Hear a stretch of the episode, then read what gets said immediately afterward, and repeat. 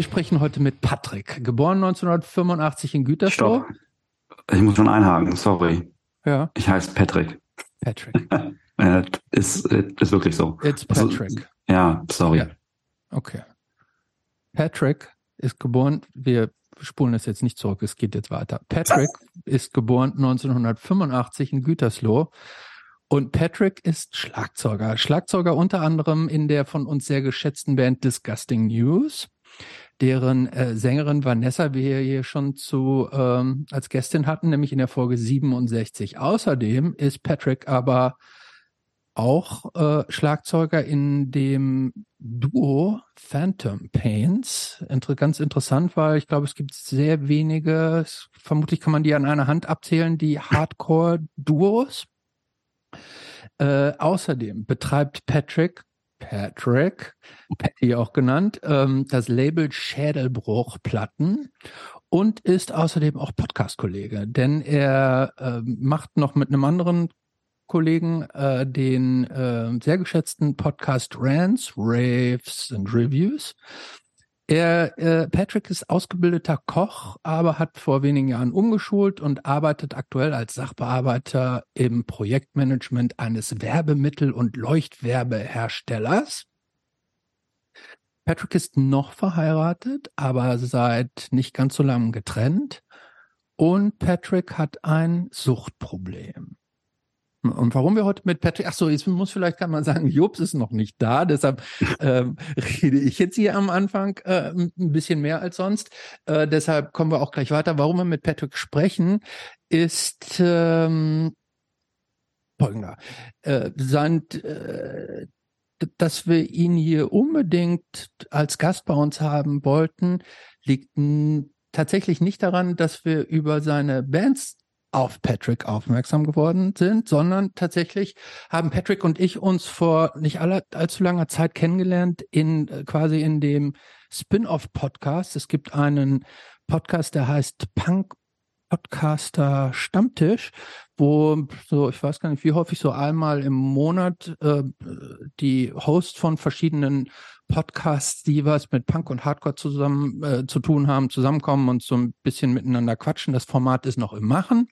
Egal, auf jeden Fall, da habe ich Patrick kennengelernt und habe ihn äh, von Anfang an als einen total interessanten, äh, herausstechenden Typen so kennengelernt, der noch dazu gewonnen hat, als er am Ende dieses relativ langen Podcast in einer sehr offenen, beeindruckenden und äh, äh, wirklich emotional auch mitnehmenden Art und Weise davon gesprochen hat, wie er vor nicht allzu langer Zeit nach vielen Jahren der Trockenheit einen Rückfall in seinem, ich glaube, man kann sagen, Alkoholismus oder zumindest ja. in seiner Alkoholsuchtkrankheit hatte. Ähm, und ähm, ich finde das spannend. Ich finde das gut, dass Leute darüber sprechen, weil das, glaube ich, ein Problem ist, das in unterschiedlichen Abstufungen, sage ich jetzt mal, äh, möglicherweise bei vielen so vorherrscht und dann ist es, glaube ich, gut, wenn man auch mal jemanden hat, der offen darüber spricht, wie sowas entstehen kann und wie man damit umgehen kann und was ihm geholfen hat und wo vielleicht auch die kritischen äh, äh, Gegebenheiten im Leben sind und so. Darum sprechen wir heute mit äh, Patrick. Hallo Patrick. Hallo Christopher. Hi, freue mich, dass ich da sein darf. Ja, wir freuen uns auch. Äh, bevor es, nee, ich überleg, lass dir erst nochmal das Wort. Ja, ich wollte sagen, danke für die tolle Einleitung. Das ist äh, so viel hat noch nie jemand äh, in, in, einer, in einem Absatz über mich gesprochen, glaube ich. Dankeschön. Es war auch mehr als ein Absatz. Ach so, okay, es waren mehrere Absätze, gut. ähm, alles, alles sehr verdient und wir werden ja noch viel mehr über dich sprechen, denn da steckt noch sehr viel mehr in dir drin, wie ich schon weiß. Aber bevor es in Medias Res geht, äh, fangen wir an, immer an mit Vorfragen. Und ähm, die erste Vorfrage lautet, wenn du irgendwann mal sehr alt bist und das Gefühl hast, dass das Leben nun endgültig zu Ende geht, hm, und da meint man nicht alt Und nicht Leben zu Ende, wie das bei dir zwischendurch auch schon mal so der Fall war, wo du das dachtest, kommen wir noch zu, sondern wir reden von richtig alt und so. Ähm, und wenn du dann auf dein Leben zurückblickst, was aus deinem bisherigen Leben sind die positivsten Streiflichter? Und was würdest du dir wünschen, dass in Zukunft noch passiert? Frage war jetzt sehr lang und kompliziert verstanden?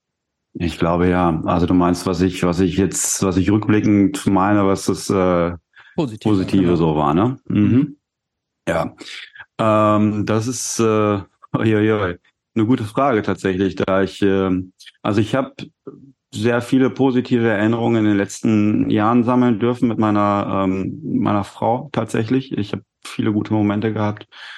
Ähm, ich glaube, bei all dem Mist, der so gewesen ist und ähm, auch wenn ich viele Erinnerungen habe oder nicht haben möchte äh, und die ich verdränge, ist es schon so, dass ich, also ich kann inzwischen sagen, dass ich ähm, recht gestärkt da rausgegangen bin und ich das Beste rausgemacht habe und ich habe ja einiges Positives geschafft. Ähm, also ich habe zwei Ausbildungen abgeschlossen, habe ähm, mit dem ersten Beruf auch mich ganz gut hochgearbeitet, war immer, immer, immer ein gern gesehener Koch, sage ich mal.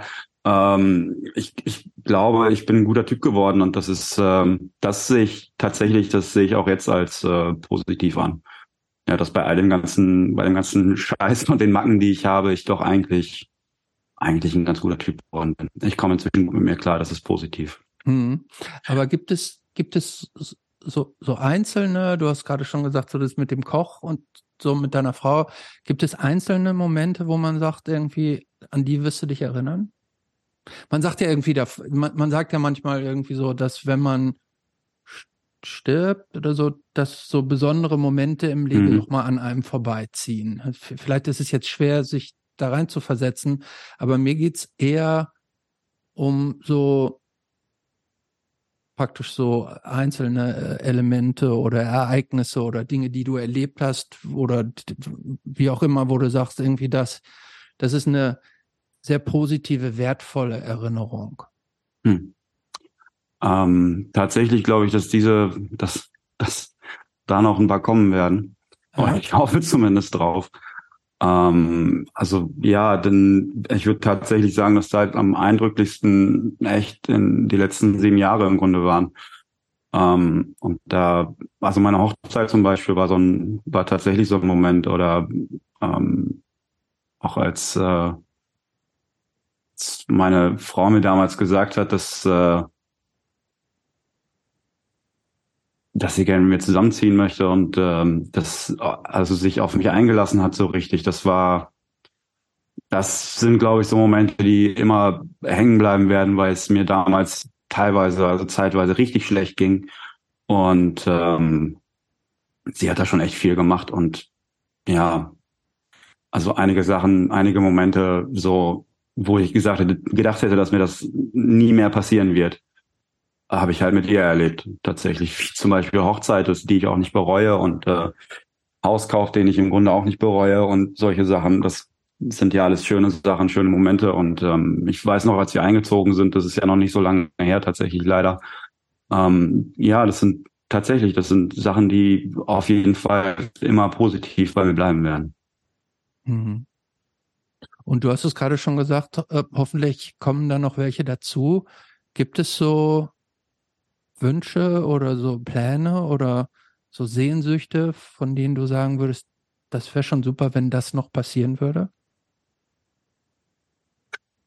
Ähm, nee, also eigentlich ist tatsächlich, also ich glaube, inzwischen habe ich mich zu jemandem, also das heißt inzwischen, ich, ich glaube, ich bin jemand, der gerne so in den Tag reinlebt und Dinge so nimmt, wie sie kommen. Und ich mache mir wenig Gedanken darüber, was jetzt tatsächlich noch kommen wird, weil ich mm, ich glaube, ich, ich komme mit Enttäuschung nicht so gut zurecht. Und deswegen, mhm. deswegen ist es besser, sich da nicht so viele Gedanken darüber zu machen, was man jetzt äh, erreichen möchte oder so. Ich bin auch recht genügsam. Also ich bin immer, ich bin recht zufrieden, wenn ich, äh, wenn, ja, wenn ich keine Termine gehabt, meine, meine Schulden alle bezahlt sind, beziehungsweise die Rechnungen bezahlt sind und ich äh, jeden Tag neu überlegen kann, was ich jetzt mache. Das, dann bin ich eigentlich schon sehr zufrieden. Und mhm. tatsächlich kommen mir, wie mir das so aufgefallen ist in meinem Leben, immer mal schöne, schöne, tolle Momente aus dem Nichts. Also das ist nichts, was ich jetzt, was ich jetzt herbeisehne oder sowas. Das passiert eh. Ich habe tolle Freunde, ich habe eine tolle Band, ich habe ähm, zum Beispiel die Sache jetzt mit Eike, der Podcast, das hat sich ja auch einfach so entwickelt, das kam aus dem Nichts raus quasi. Das hätte ich ja nie für Möglichkeiten, dass sowas mal passiert. Ähm, das sind alle so Sachen, die spontan auftreten, auch wenn ich neue Leute kennenlerne oder so. Das sind ja, das sind ja solche Momente. Und hm. das, das passiert eh. das passiert eh. Okay. Gut. Es gibt ja manche Menschen, die sagen, ähm, ich finde das gut, so, also praktisch dieses, das Leben nehmen, so wie es kommt und diese, dieser, dieser bescheidene, genügsame Ansatz. Trotzdem gibt es ja Leute, die sagen, ich würde so gerne mal nach Hawaii oder ja. ähm, ich würde gerne, ich würde gerne noch mal stricken lernen oder, oder irgendwas. Ähm, es ja. gibt ja, es gibt ja so manche kleinen und großen äh, oder ich würde gerne eine Familie gründen oder was auch immer. Es gibt ja so mhm. kleine oder große Sehnsüchte, die manche Leute so in sich tragen, die allerdings natürlich und das hast du auch richtig gesagt, die natürlich auch immer das Risiko in sich bergen, dass wenn man denen zu viel Raum gibt und das dann gegebenenfalls nicht eintritt, dass das dann auch als so als Enttäuschung auf dem inneren Konto landen kann. Und wenn man mit Enttäuschung nicht so gut umgehen kann, dann ist das vielleicht eine ganz gute äh, ähm, ähm, äh, Herangehensweise, den, den, dass die Dinge, die positiven Dinge so zu kommen, äh, zu, zu nehmen, wie sie kommen und äh, den, den, den Wünschen eher keinen beziehungsweise nur einen geringen Raum zu geben. Ja, ähm, also ich habe ja tatsächlich, ich war ja bis vor kurzem noch in, in Familienplanung und habe dann hab dann ja gemerkt, dass das, ähm, dass ich das gar nicht kann. Also ich habe immer gedacht, ich habe tatsächlich gedacht, ich wollte das. Ich habe auch gedacht, ich bin da gut drin oder ich werde da gut drin sein und ähm, habe dann aber gemerkt, dass ich das nicht bin. Ähm, und die anderen Sachen, die du die du gerade so genannt hast, so irgendwie was Großartiges erreichen jetzt im Beruf oder irgendwo hinfahren oder so, das sind ja Sachen, die kann ich mir kaufen. So, wenn ich nach Hawaii möchte, dann spare ich da drauf und fliege dahin. Ähm, ich hab, bin nicht so der Typ, der Fernweh hat. Klar bin ich gerne an anderen, an anderen Orten. Ich, ähm, ich liebe das, wenn wir mit der Band unterwegs sind, in anderen Städten, neue Leute kennenlernen, neue Sachen sehen und so. Ähm, ich bin jetzt aber auch nicht so der Typ, der alles Mögliche gesehen und erlebt haben muss. So, ich bin mhm. halt echt, wie gesagt, ich bin da recht genügsam. Bin natürlich froh, wenn das mal passiert. Ähm, aber ja, wenn ich, ja, wenn ich jetzt unbedingt, wenn ich jetzt Bock habe auf einen Dänemark-Urlaub, ja, dann spare ich ein paar Monate, dann fahre ich nach Dänemark. Mhm. So, dann ist das, mhm. oder halt, keine Ahnung, Neuseeland oder sonst irgendwas. Das sind ja, ja, Sachen, die man sich irgendwie kaufen kann und da kommt man ja. irgendwie ran. Ja. Ähm, also wenn ich das gewollt hätte in meinem Leben, dann hätte ich das mit Sicherheit auch schon irgendwie machen können. Okay. Und kann ja sein, dass tatsächlich noch der Tag kommt, an dem ich sage, boah, ich möchte, ich muss jetzt unbedingt mal ba Ballermann Urlaub machen oder mal. Ja, ich war als ja. Kind so auf den Dänemark, ich, ich habe Dänemark ja, gefressen. Ballermann Nein, hat ja so, hat, aber Ballermann, Ballermann sind ja so bestimmte böse Geister, die mit dir ja. nicht so ganz äh, äh, in Sync sind. Ne? Ähm, schöne Antwort, zweite Vorfrage. Und zwar, was macht dich im Alltag wütend? Wütend? Mhm. Oh. Oder ärg richtig ärgerlich. Ah. Ich meine jetzt nicht die großen Dinge, ich meine jetzt nicht die ah. großen Dinge wie Weltfrieden ah. oder Energiekrise oder sowas, sondern mehr so ah. im, im, im, im Alltag. Ja, das ist ganz schön. Also ich habe, ähm, wie du schon gesagt hast, arbeite ich ja jetzt als ähm, Sachbearbeiter im Projektmanagement und es ist seit einigen Wochen oder Monaten so, dass ah, irgendwie mein PC nie richtig läuft. Also ich gibt, es gibt keinen Tag, an dem ich irgendwie ordentlich arbeiten kann. Und das bringt mich manchmal echt, da muss ich ruhig bleiben. Ah, da muss ich an mir arbeiten, dass ich nicht irgendwann ausraste und den an eine Wand werfe. Ähm, ich hasse das, wenn ich durch solche, durch so Sachen gestört werde, die ich jetzt nicht ändern kann. Als mhm. Kind habe ich so mal gehasst, wenn ganz starker Wind war und ich da nicht gegen anlaufen konnte, so bei ja. Sturm. Als, als kleines Kind ist es ja noch ein bisschen problematischer. Das hat mich richtig wütend und sauer gemacht. Das hat mich mhm. rasend gemacht. Und jetzt sind es halt so technische Probleme, die ich selber nicht lösen kann. So, das, da werde ich, könnte ich, okay, kann, kann ich total ich nachvollziehen. Ähm, aber bist du grundsätzlich ein Mensch mit einer kurzen Lunte? Mm, Nee, nee, das kommt, nein, nein, nein, würde ich jetzt nicht sagen. Also es gibt, klar gibt es Tage, da ist man so ein bisschen angeknipst. Ähm, kann ja immer mal mit dem falschen, falschen Fuß aufstehen. Aber grundsätzlich eigentlich nicht. Ich glaube, dass ich eigentlich eher entspannt bin. Okay.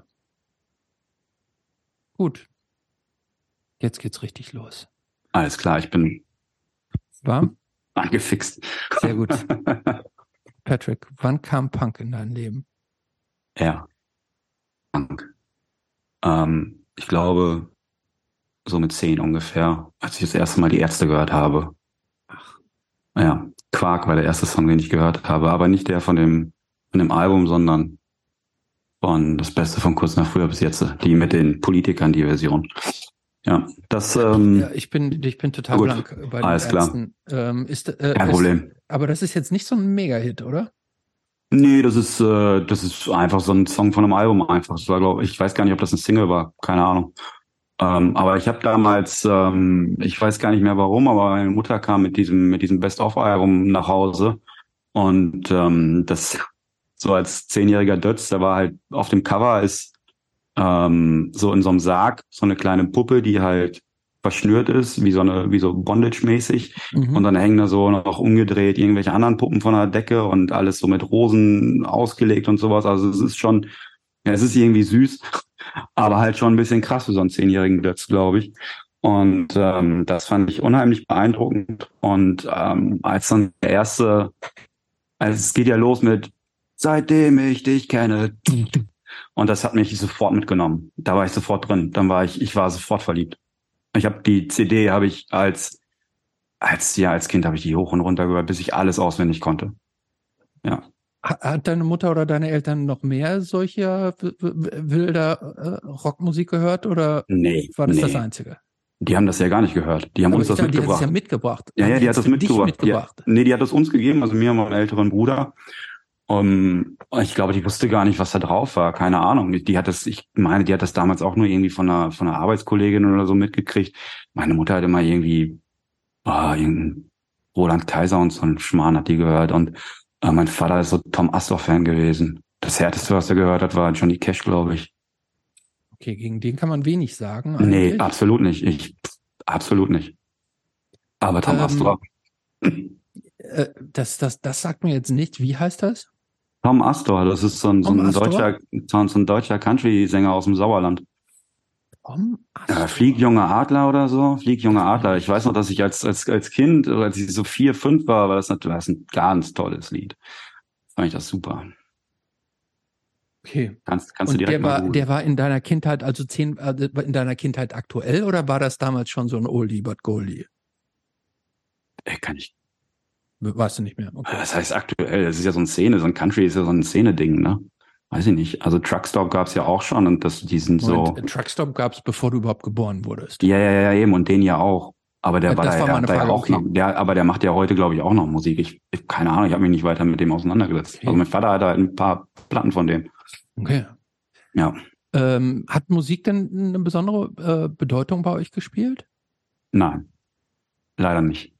Ich, nee. Ähm, meine Eltern haben auch nicht, also früher wurde eigentlich Musik nur so gehört im Wohnzimmer so zu Weihnachten. Da kam das Thomas Store Weihnachtsalbum oder so drauf. Das wurde dann den ganzen Abend hoch und runter gehört. Und ähm, mein Vater hat jetzt halt, also die hatten viele Schallplatten, alles so 70er, 80er Kram, auch so ein bisschen neue deutsche Welle und so, aber da habe ich als Kind nie so richtig durchgestiegen. Äh, aber viel Country auch und noch ein bisschen Elvis war da auch dazwischen. Aber das wird alles nie gehört. Also war ja aber auch nie so richtig jemand da. Ähm, also das wurde nie so richtig zelebriert, sage ich mal. War kein Thema. Mhm. Du hast gerade eben schon gesagt, ein älterer Bruder. Ähm, wie, wie lange, wie viele Jahre seid ihr auseinander? Äh, drei. Drei. Der ist drei Jahre älter. Und du hast jetzt noch einen jüngeren Bruder, der ist wie viel jünger? Vier Jahre. Vier Jahre. Der wiederum der berühmte Fizzle ist. Ey, wer kennt ihn nicht? Wer kennt ihn nicht? Nämlich der ähm, äh, Verlobte von äh, der Vanessa, äh, der Disgusting News Sängerin. Und der spielt, spielt er nicht auch bei, spielt er nicht auch irgendwo bei hm. äh, Weak Ties? Ja, genau. Ja, Bei Weak Ties und äh, Organa ist seine zweite Band. Und der große Bruder, wo spielt der? Er spielt beim SEK Bielefeld. S oh. SEK, ja. Auch gut. Ja, ja.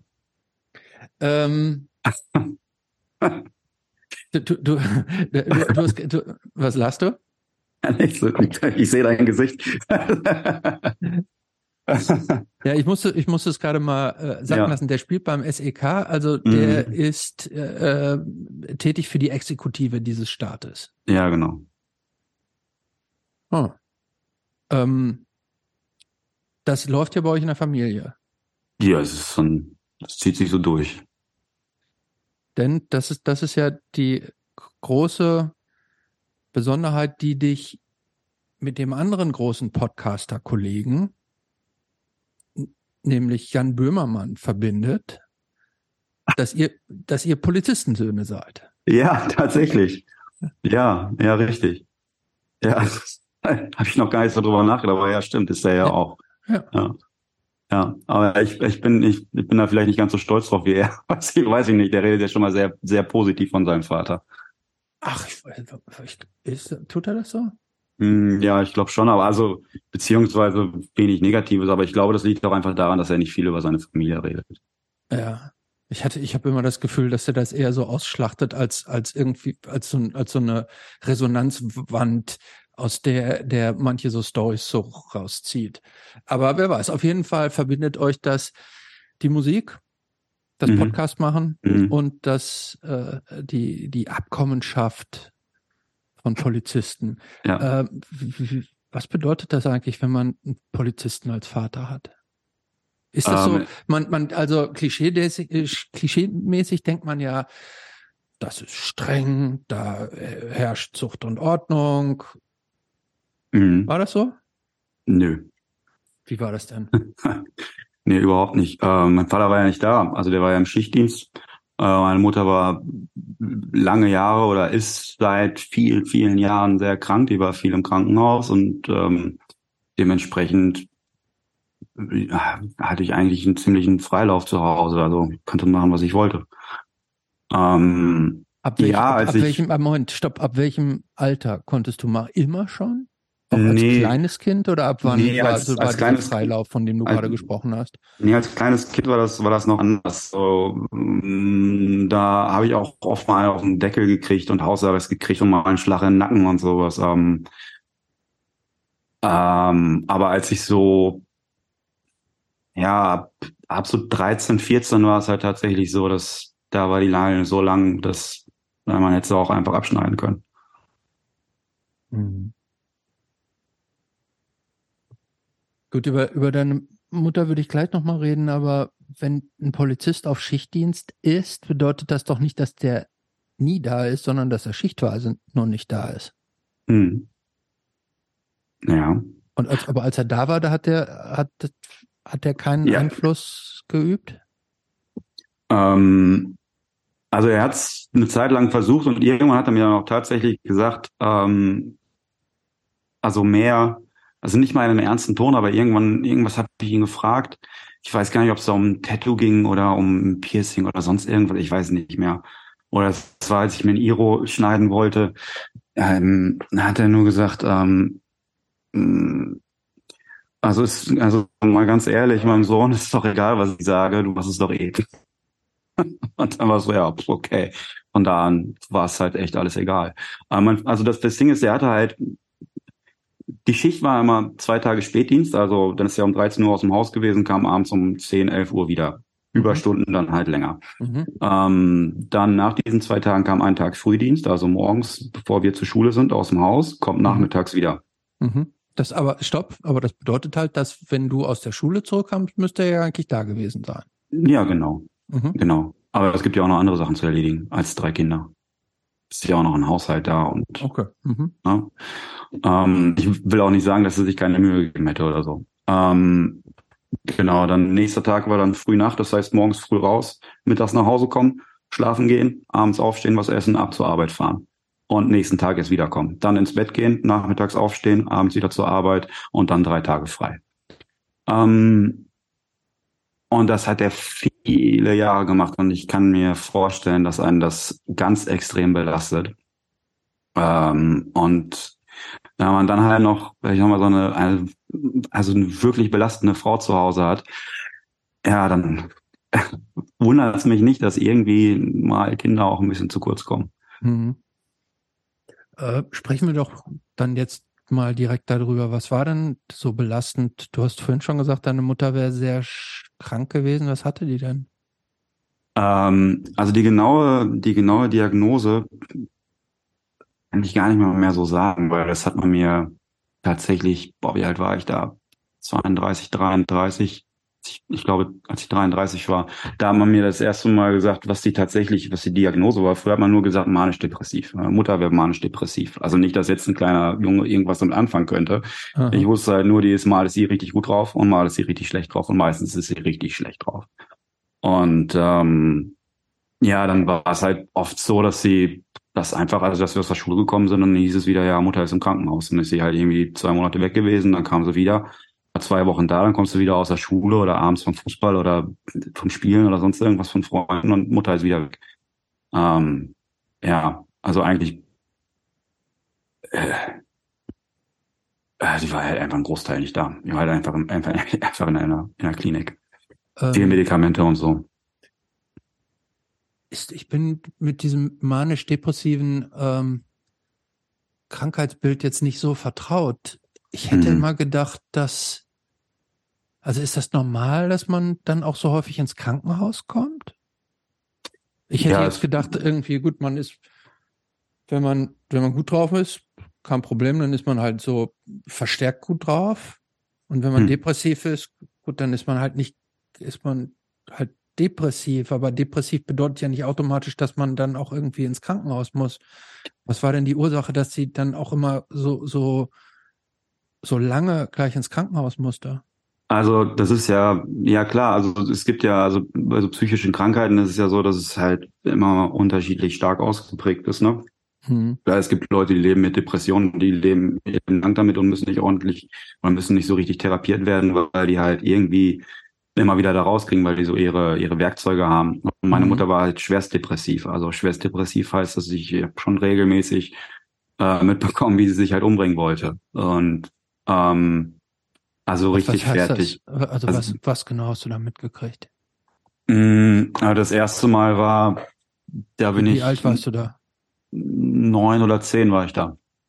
Da bin ich ähm, nach der Schule nach Hause gekommen und ähm, bin ins Haus und habe halt meine Mutter weinen gehört und irgendwie reden mit irgendwem und bin dann halt ins Schlafzimmer zu meinen Eltern und da saß sie dann halt im, im Fenster und unten auf der Straße stand unser Nachbar und hat halt versucht, sie zu beruhigen, ähm, dass sie da halt jetzt bitte nicht springt.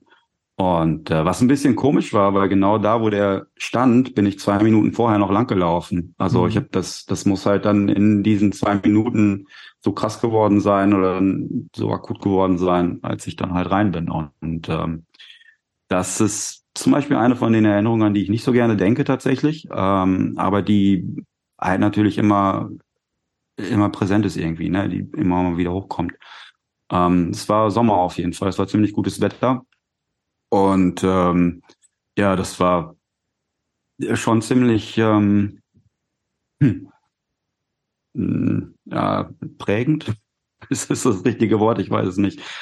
Äh, ich, also ich würde mir jetzt so vorstellen, äh, gut, also ich unterstelle mal, dass du zu, zu dem Moment schon wusstest, dass deine Mutter mhm. krank ist. Ja. Äh, so, aber wenn dann so eine krasse Situation kommt, würde ich jetzt denken, dass man dann auch totale Angst auf einmal kriegt, oder? Ja, natürlich. natürlich. Also ich, also ich meine, ich, Ah, das ist halt lange her, ne? Also ich meine, dass ich halt rein bin und natürlich dann auch geweint habe und schockiert war und an, an, an, an den Pullover von meiner Mutter gezogen habe und sie gebeten habe, da runterzukommen. Ähm, klar, also. Und da warst du ganz alleine dann auch und da war nicht deine Brüder waren nicht dabei, da warst nee. nur du da. Ja, genau. Mein Vater war arbeiten und äh, meine Eltern, nein, meine Brüder waren glaube ich noch in der Schule, beziehungsweise weiß gerade gar nicht, mein jüngerer Bruder war da noch gar nicht in der Schule. Ich keine Ahnung, wo der zu dem Zeitpunkt war. Weiß ich nicht. Hm. Ja, krass, kann man sich, glaube ich, nur, äh, kann man sich, glaube ich, nur sehr, sehr schwer vorstellen. Tatsächlich, meine Mutter hat auch äh,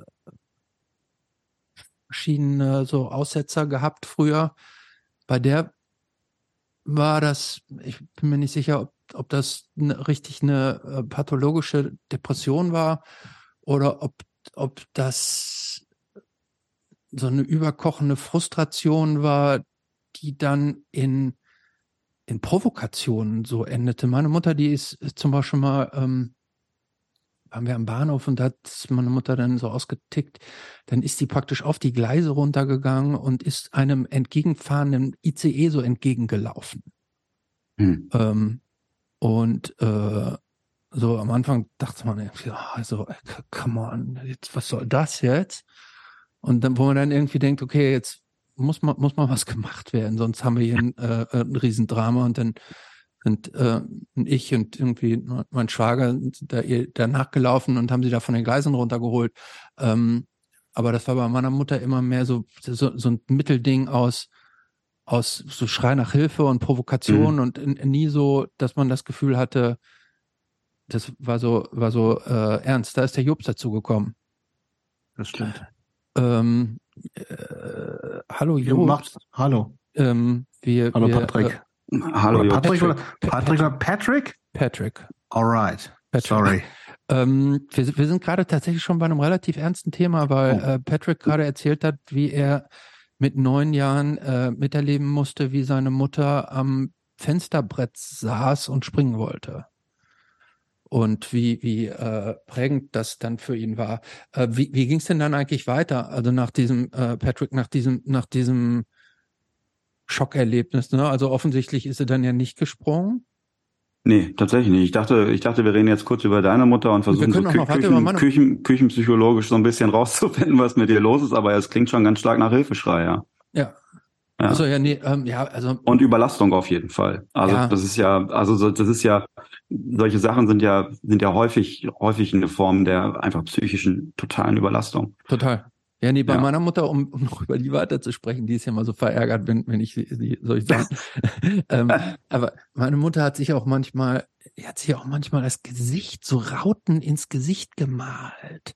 Also so wie, wie so, wie so, wie so, so komische. So Harlequins oder was? Nee, also wie so komische, wie so Kringel. Aber warum? Weil die äh, so aus, aus, aus so einem Akt des Irrsinns. So wie, wenn jemand so sagt, so total verrückt wird, also so, als, als wenn sie so verrückt geworden wäre. Und sich dann so komische Kringel ins ganze Gesicht gemalt.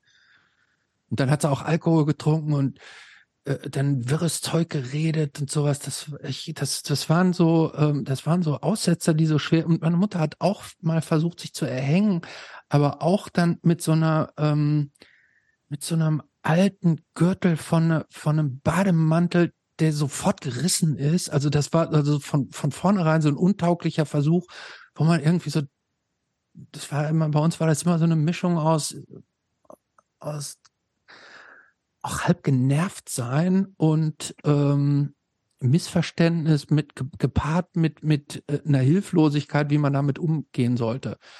Äh, aber das das waren das, das man hatte das immer so ein bisschen das Gefühl, dass da viele Dinge auch so äh, gesteuert waren, um um eine Reaktion äh, zu provozieren.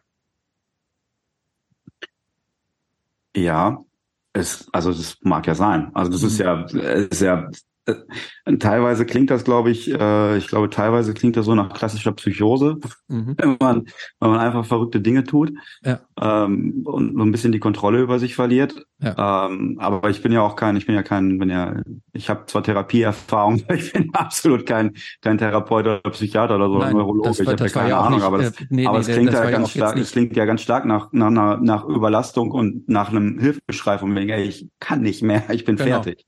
Ja, ja, aber das klar. ist ja ja, ja. ja das, das äh, war es auch. Ähm, aber wir wollten über dich äh, äh, weitersprechen. Mir fiel gerade noch so eine total verrückte Geschichte von meiner Mutter ein, aber die erzähle ich ein andermal. Ähm, okay. Ähm, nee, aber wie, wie bist du denn aus dieser, wie, also wie hat sich denn die Situation denn da bei dir ähm, aufgelöst? Ne? Also du Weiß hast eben ja schon gesagt, das ist ein total prägend auch für dich ein kleines Kind ganz alleine irgendwie und praktisch die, äh, äh, klar, die Mutter ist krank, aber wenn man dann das Gefühl hat, irgendwie, hier kann jetzt innerhalb von Sekunden ganz viel so richtig und endgültig kaputt gehen, das ist, das sind ja existenzielle Ängste, die ein Kind dann ja auch im Zweifel hat, oder? Ich weiß es nicht mehr. Mhm. Also das ist, ähm, ich glaube, dass es, dass, dass es so schlimm war, dass ich, also auch sehr, so, so schnell passiert. Also es war ja, der Moment war ja plötzlich da, ist ja nichts, wo ich langsam reingesteuert bin oder wo ich darauf mhm. vorbereitet worden bin, sondern es war ja plötzlich, plötzlich war ja diese Situation halt da. Und ähm, ich habe halt noch das, das Bild davon im Kopf und, und wie ich halt, wie ich halt kaputt war. Und ich weiß auch noch, wie mein, wie mein Nachbar halt unten auf der Straße stand. Und ähm, ich meine, dass der dann halt hochgekommen ist, um die zu beruhigen, aber ich, ich, ich weiß es halt nicht mehr. Und danach, ich, ich weiß noch, dass ähm, klar, wurde dann halt natürlich mein Vater erzählt und ähm, da hieß es nur irgendwie, von wegen, ja, wäre eh nichts passiert, die hätte sich nur die Beine gebrochen, dann wäre alles okay gewesen. Also wäre nicht so schlimm gewesen, weil es war ja, darunter war irgendwie ein, ein Strauch, das war ja auch im, im ersten Stock bei jetzt, wir haben ja im Hochhaus gewohnt, man, ja, mhm. Ich komme ja aus vom Dorf, wir hatten ja ein normales Einfamilienhaus. Ähm, und ich weiß noch, dass ich das so auch angenommen habe für mich, dann um das, um damit zurechtzukommen. So, es wäre ja nichts passiert, sie hätte sich ja nur die Beine gebrochen. Hm. Hat dir deine halt Mutter irgendwie mal was erzählt dazu, zu hm. ihrer Intention oder so? Meine Mutter? Ja. Nein. Meine Mutter ist das bis heute nicht ganz, die läuft bis heute nicht rund. Da ist mit Gesprächen nichts wirklich. Und das, okay. das wäre nämlich auch meine Frage gewesen. Und es gab dann eben, also das war offensichtlich ja ein ganz extremer Ausschlag Mhm. Ähm, du sagst es gerade irgendwie, äh, manisch-depressiv bedeutet ja auch, die Ausschläge sind mal nicht so stark oder in die andere Richtung. Da gab es dann keine hellen Momente, ähm, wo deine Mutter dann auch erkannt, erkannt hat, wie sie so tickt und was sie dir und euch Kindern oder und euch Familie so antut, jetzt in Anführungsstrichen? Ähm, damals nicht so, jedenfalls nicht, dass es mir bewusst wäre. Ähm, also das ist ja auch, also ich glaube, also was halt, glaube ich, wichtig ist zu sagen, ist, manisch ist auch kein toller Zustand. Also das Ding ist, wenn man manisch ist, ist man ja, ist man, ist man total überheblich und macht Dinge, die, also man traut sich Dinge zu, die halt eigentlich völliger Quatsch sind, die man gar nicht schaffen kann oder mhm. Ähm, das ist nicht einfach nur eine gute Laune oder übertrieben nee. gut gelaunt, sondern mhm. das ist halt krankhaft. Also das ist nicht, ähm, man hält sich schon für den Allergrößten, glaube ich. Mhm. ähm, aber im, im, Nachhinein hat sich auch rausgestellt, meine Mutter war nicht manisch depressiv, die war einfach, weiß ich nicht, psychotisch schwerst depressiv. Die hat, die hat ja, die hat sich ja, die, hat, die, die saß halt zitternd auf dem Sofa tagelang und hat sich eingeredet, dass sie schuld am Zweiten Weltkrieg wäre und am Holocaust und überhaupt an allem und sie wäre ja der Teufel und solche Sachen halt. Das war meine Mutter und das mhm. halt ähm, ziemlich oft über ziemlich lange Zeiträume. Ähm, hat sich dann so kaputt gekratzt am Hals und sowas. Also sie war richtig, ja, ja, psychotisch mhm. kaputt. Ähm, weiß ich nicht. Und das erste Mal, also den klarsten Moment, den ich, glaube ich, in den letzten 30 ja, 30 Jahren bei ihr erlebt habe, war vor äh, vorletztes Jahr Weihnachten. Da war sie auch in der Klinik tatsächlich. Äh, da musste sie auch wieder in die Klinik. Und da habe ich sie dann an Weihnachten besucht, um, um ihr ein Geschenk zu bringen. Wir durften nicht rein wegen Corona. Und ähm, da hat sie dann gesagt, da hat sie, hat sie mir und meiner Frau irgendwie erzählt, dass sie dass sie das zu Hause nicht mehr schafft mit dem Haus und dass es alles viel zu viel ist und der große Garten und dass, dass sie das so fertig macht und so kaputt macht, immer dieses, immer dieser Druck, was zu tun haben zu müssen und sowas und hat dann, konnte das erste Mal irgendwie so artikulieren, was sie denn eigentlich so belastet oder dass sie etwas belastet.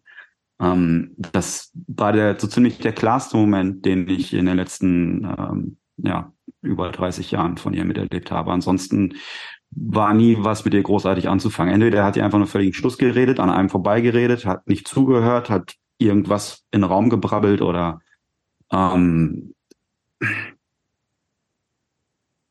ich war ein sehr wütender Jugendlicher tatsächlich. Ich, hab, ich war so sauer, weil. Nicht ohne Grund offensichtlich, ne? Ja, aber meine Oma hat immer gesagt, ja, du musst es verstehen, das ist eine Krankheit. So, aber das, ja, ich habe das gesehen, es war eine Krankheit, aber es ist halt, es war halt immer so, es war halt so unheimlich anstrengend, wenn du morgens vor der Schule schon deiner Mutter in den Arsch treten musst, dass sie zur Arbeit geht und mhm. sie dann aber halt, dann sitzt sie da kettenrauchend auf dem Sofa und ist am Heulen und sagt, ich mach das doch alles nur für euch. Und ich, ja, du machst nix für uns. Du sitzt hier und rauchst verdammte Scheiße. Boah, ich bin sehr oft sehr heiser zur Schule gegangen, tatsächlich. Ähm, ich glaube, ich, ich habe gerade keinen richtigen roten Faden. Das heißt also, Arbeit und so hat für Sie noch funktioniert irgendwie, mehr oder weniger? Ja, ja, was heißt Arbeit? Also sie hat früher viele Jobs gemacht, also sie ist krank geworden mit 19, wenn ich das jetzt so richtig verstanden habe. Und, ähm, und hat dann aber so, auch. Kurz, so, so ja. geboren wurde dein ältester Bruder. Wie alt war sie da?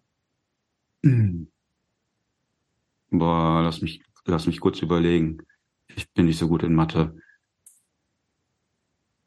Ja, ja, ja, ja, ja, ja, ja. Das, ich, boah, mein, also meine Mutter ist 56 naja, aber die geboren. muss auf jeden Fall schon krank gewesen sein, ja, oder die hat den ja nicht. Ja, ja, ja, auf jeden Fall, auf jeden Fall. Die war ja schon krank, die war schon, nee, die war schon krank, als meine Eltern geheiratet haben. Mein Vater wusste das auch. Mhm. Ähm, das ist auch das Einzige, was ich meinen Eltern halt oder beziehungsweise meinem Vater vorwerfe, ist überhaupt das, ähm, also ich, es war unverantwortlich, meiner Meinung nach, halt drei Kinder in diese Situation zu bringen. Aber egal. Ähm, jedenfalls, äh, worauf wollte ich hinaus? Mutter krank, Arbeit, genau, die hat eine Ausbildung gemacht als MTA tatsächlich, medizinisch-technische Assistentin und hat da auch lange gearbeitet und ähm, war auch Arzthelferin danach und sowas, also zumindest als so Kinder dann da war und sie es ja nicht mehr Vollzeit machen konnte, alles, hat sie irgendwann mal in der Fleischerei gearbeitet und ja, und dann irgendwann konnte sie nicht mehr richtig arbeiten. Dann ist sie halt nur noch so, ja, so Werkstatt für Behinderte. Da ist sie dann arbeiten gegangen. Mhm. So mhm. Arbeits, so Beschäftigungsmaßnahme quasi.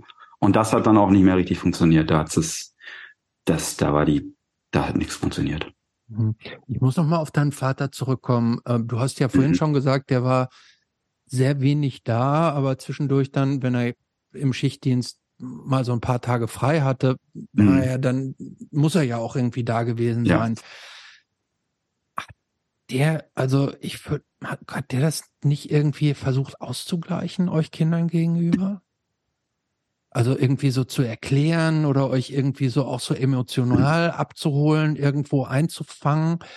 Denn das muss doch eigentlich auch für einen Vater total offensichtlich sein oder gewesen sein, wie, wie, wie irritierend das für Kinder ist, dass die Mutter so neben der Spur ist. Ob nun krank oder nicht krank, das ist ja egal. Also die, die ist, ähm, also jetzt für die Situation, dass, dass das für Kinder belastend ist, müsste doch eigentlich auf der Hand gelegen haben. Und dann hat der Vater nicht irgend, irgendwie versucht, euch abzuholen, da das auszugleichen oder mhm. irgendwas zu machen? Nee, es wurde nicht drüber geredet. Also es hieß halt, wenn Mutter im Krankenhaus war, hieß es halt, Mutter ist wieder im Krankenhaus. Hin und wieder hat, äh, also ich kann mich an zweimal, glaube ich, erinnern, da hat ähm, äh, mein Vater uns irgendwie abends zusammengerufen, dann haben wir uns in die Küche gesetzt und dann hat er irgendwie gesagt, ja, Mutter ist wieder im Krankenhaus, das und das ist vorgefallen ähm, wir müssen jetzt, keine Ahnung, uns kümmern, die Zukunft ist irgendwie unklar. Da hat er auch mal überlegt, sich scheiden zu lassen und so, das weiß ich noch. Da stand auch irgendwie einmal an, dass das Haus verkauft werden soll und wir alle umziehen. Das sind, aber es wurde nie, es wurde uns nie gefragt, wie es uns geht. Also wirklich nicht. Das ist als ähm, ich habe das natürlich auch erst vor, also als ich angefangen habe, mich selber damit auseinanderzusetzen, vor, vor, vor sieben Jahren ungefähr, ähm, erst realisiert, dass das ganz schlimm ist. Uns nie jemand gefragt hat, wie uns damit geht. Also weder mein Vater noch meine, meine Oma, meine Oma war halt dann oft da, also die Mutter meiner Mutter hat, hat äh, ein bisschen Haushalt gemacht, hat mittags für uns gekocht und sowas. Ähm, die war viel da. Ähm, aber es war nicht, es Nee, also es war keine, also dann da war, keine da war kein, Da war keine praktisch ähm, so Leitfigur da, die euch auch mal so in den Arm genommen hat oder euch irgendwie so getröstet hat, irgendwo Empathie gezeigt? Gar nichts? Nee, nicht, dass ich, nicht, dass ich wüsste. Also ich kann mich nicht erinnern. Hat das, hat das dich nicht als Kind total emotional einsam gemacht? Vermutlich schon. Ich kann das. Schneidet man das Kind ja auch gar nicht unbedingt, ja, oder? Ich gerade nee, sagen, ja. also das ist ja, man entwickelt ja, man entwickelt ja so dann Techniken und Mechanismen, mhm. um mit dem Ganzen zurechtzukommen. Also bei mir war es dann halt zum Beispiel so, ich habe, ich weiß noch, dass ich sehr früh aufgehört habe, nachmittags das für die Schule zu machen. Das ging bei mir schon so in der, in der dritten Klasse ging das bei mir los. Weil das auch ich, niemand interessiert hat, ob du das genau, machst oder nicht wahrscheinlich. Genau, ja. es hat sich ja keiner mit mir da hingesetzt. Es war auch egal im Grunde, was ich für Noten schreibe und so. Und mhm. dann, ich, ich weiß, dass ich immer raus wollte und spielen wollte. Ich wollte immer zu Freunden, am besten zu irgendwelchen, die ganz, ganz viele Spielsachen haben. Ähm, und habe dann tatsächlich auch viel so mh, mm, ja so Rollenspiele quasi gespielt, so so Polizistenkram und sowas. Ne? Also oder ja doch, also viel so viel solche Sachen, sich so in andere Welten ähm, versetzen. Also ich hatte eine tatsächlich recht präge Fantasie, glaube ich. Ähm, ja, genau. Das, ich glaube, das war so meine meine Art, dann damit zurechtzukommen. Wussten eigentlich so deine Freunde oder Klassenkameraden oder Kameradinnen, äh, was bei dir so zu Hause abgeht? Hm, manche ja. Mhm. Ja, manche schon. Meine Lehrer wussten das ja auch.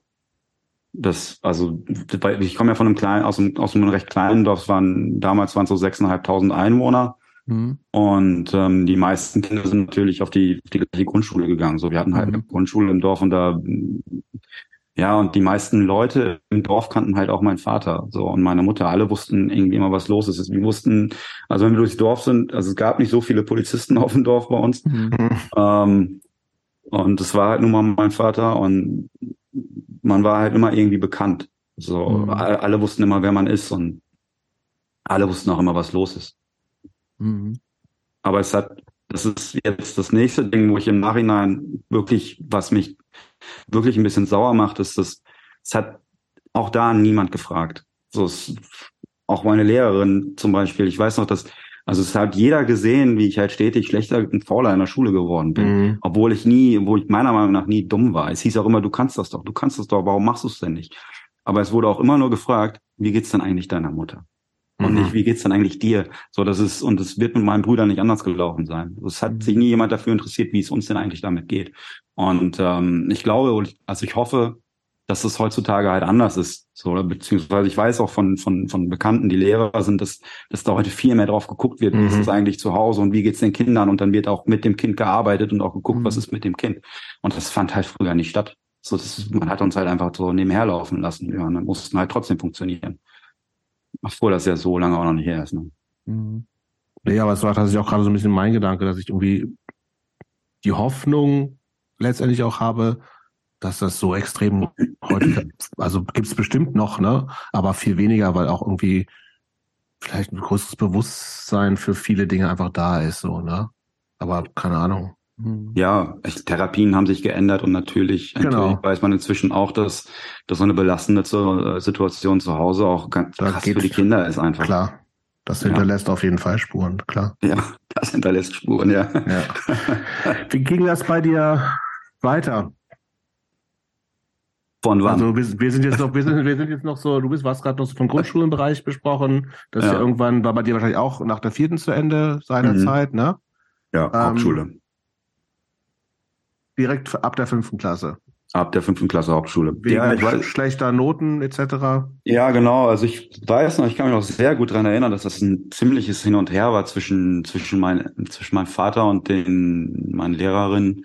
Ähm, weil mein Vater meinte, ich könnte doch auf die Realschule gehen und meine Lehrerin sagten, ja, also grundsätzlich könnte der das auf jeden Fall, aber der ist halt zu faul, der macht halt nichts. Mhm. Und das war halt auch immer so ein Ding. Das war immer mein Label, war auch immer zu faul. Es hieß halt immer, du bist zu faul.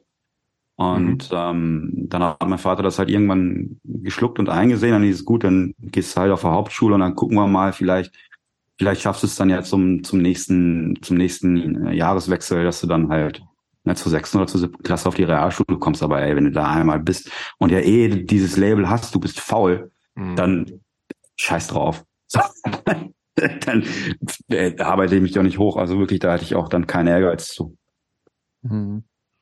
Ab wann hast du denn bei dir selber festgestellt, dass bei dir auch dann irgendwas aus dem Tritt war? Das habe ich ja selber erst sehr spät festgestellt. Ähm, ich habe das ja, ich habe ja meine, meine, also ich glaube, ich weiß, worauf du hinaus möchtest. Meine Gedanken und meine Gefühle habe ich ja ähm, als so gegeben hingenommen. So, mhm, ich habe ja, ich habe genau, ich habe ja grundsätzlich funktioniert. Also ich habe ähm, so mit zehn, elf Jahren ging das halt tatsächlich bei mir los, dass ich ja diese lebensmüden Gedanken bekommen habe und eigentlich gar nicht mehr aufstehen wollte. Also ich wollte, wenn ich abends ins Bett gegangen bin, bin ich mit dem Wunsch ins Bett gegangen, am nächsten Tag nicht mehr wach zu werden. Mhm. Und das ging ja, ja, bis ich 30 war, ging das so. Und da musste erst ein Hammerschlag kommen, bis ich dann gemerkt habe oder dass ich gemerkt habe, okay, das ist nicht, nicht vernünftig, das ist nicht normal. Das, so geht es einem nicht, wenn es einem gut geht. Und das hat damals niemand mitgekriegt oder hat niemand äh, darauf reagiert, niemand äh, mit umgegangen? Ich habe ja auch mit niemandem darüber gesprochen. Das ist ja so ein, das ist ja so ein, wenn du halt nie in der Familie über irgendetwas redest, wenn dich nie einer fragt, wie es dir jetzt, wie es dir geht oder wie es mit der Situation geht, wenn nie darüber gesprochen wird, was jetzt tatsächlich mit der Mutter los ist, ähm, also wenn keine offene Kommunikation stattfindet, und auch unter uns Brüdern war das dann ja schwierig. Ne? Es war ja kein, es war, also ich habe von meinem älteren Bruder habe ich im Grunde stetig nur Ablehnung bekommen. Der hat alles gehasst, was ich getan und gesagt habe. Warum? Ähm, weiß ich nicht. Ich kann es nicht sagen. Ähm, also als als Jugendlicher, ja klar, dann habe ich angefangen, Punkmusik zu hören, dann habe ich angefangen zu trinken, irgendwann habe ich angefangen zu kiffen und so und er war halt auf seinem straighten Weg zum Richtung SEK-Bahn. Äh, klar hat er das dann gehasst, was ich gemacht habe, aber davor war es eher so ein, also meine Mutter hat mir irgendwann mal erzählt, dass, dass als sie, als sie mit mir schwanger war, hat sich mein Bruder halt voll drauf gefreut, weil endlich ein Spielkamerad oder so, keine Ahnung. Und ich denke, dann ist es dieses, ja, dann ist das, das, dann ist das Baby da und alle kümmern sich nur noch um den und der kann mhm. ja gar nicht damit spielen und sowas. Und ich glaube, dass sich das schon so ein bisschen, dass das auch was mit einem macht. das kann mhm. ich mir schon gut vorstellen. Mhm. Ähm, so erkläre ich mir das auf jeden Fall. Und dann war es halt so, dann hieß es natürlich irgendwann immer so von wegen, ja, nimm doch deinen Bruder mit und lalala, wenn er mit seinen Freunden gespielt hat und sowas, ne, Fußball gespielt hat, dann musste ich da halt mit und ähm, das nervt also, dann irgendwann auch. Das, das nervt. Also das werfe ich dem auch nicht vor. Also wirklich nicht. Das ist jetzt kein, das ist jetzt kein, mein Bruder hat mich gehasst. Natürlich hat er mich gehasst. Ich war, sein, ich war sein kleiner Bruder und mhm. wurde halt mitgeschickt. Ähm, ja. ja. Aber ich finde das interessant, was du sagst, dass du das im Grunde so richtig betit äh, betiteln also erst sehr viel später so betiteln konntest, was mit dir los war. Äh, denn man würde ja eigentlich denken, dass so das Gefühl, morgens nicht aufwachen zu wollen, ist ein total unnormales Gefühl. Ne? Ähm, mhm. da, da, und das hast du selber nicht als un, da, das hast du, also so weit konntest du nicht aus dir raustreten, um zu erkennen, hier ist irgendwas mit mir grundlegend nicht in Ordnung? Ja, offensichtlich nicht. Mhm. Ähm, ich habe ja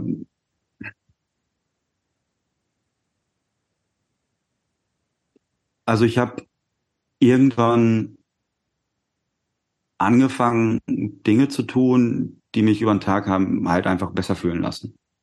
So, ich habe ähm, mit, mit zwölf hat mein Vater mir das erste Mal ein Bier in der Hand gedrückt, weil ich ihm gesagt habe, wir waren irgendwie bei einer Gartenparty von Nachbarn oder so und ich habe gesagt, hm, ja, äh, ich freue mich schon darauf, wenn ich 14 bin, dann kann ich endlich mit euch Bier trinken. Und mein Vater natürlich gut drauf, wie er ist, ne, und richtig, richtig gute Aktion, macht ein Bier auf und drückt mir das in die Hand. Mit zwölf, ähm, der Polizist. Ja, ja, ja, ja. Ja, aber erstmal auch tatsächlich auf dem Dorf nichts Ungewöhnliches. So, ne? Natürlich, ja. natürlich. Entschuldigung, Jobs, du bist doch auch auf dem Dorf aufgewachsen und dir wurde immer nur Fanta in die Hand gedrückt. Das stimmt, aber ich, ich glaube, das ist, das ist erstmal nichts. Das, aber eine Gartenparty, Schützenfest. Ja, grundsätzlich, grundsätzlich gebe ich dir da recht. Und wenn man da so, ich sag mal, relativ unreflektiert drüber nachdenkt, ist es ja richtig. Ja, ist ja auch vor allem auf dem Dorf, du fährst ja auch mal ein Auto. Trotzdem ist das scheiße. Klar, absolut. Ja, ja, nur weil das auf dem Dorf normal ist, heißt es ja nicht, dass das cool ist, seinem zwölfjährigen nee, nee. Kind eine Flasche Bier in, in, in den Hals zu drücken. Cool. Ja, ja, richtig. Und ähm, ja, hat natürlich scheiße geschmeckt, aber das hat nicht lange gedauert. Ein Jahr später war dann tatsächlich so ein Dorffest und ähm, da haben wir uns dann, wie das auf so einem Dorf halt ist, du kriegst du natürlich, wenn du jemanden kennst am Bierwagen, irgendwie einen Fußballtrainer oder sonst irgendwas, kriegst du halt auch dein Bier, ne? Oder dein, dein, dein Alster oder was auch immer. Und da war dann das erste Mal, dass ich mich echt richtig, dass ich richtig voll war. Also wirklich randvoll, granatenvoll, hat man früher auch immer gesagt. Ne?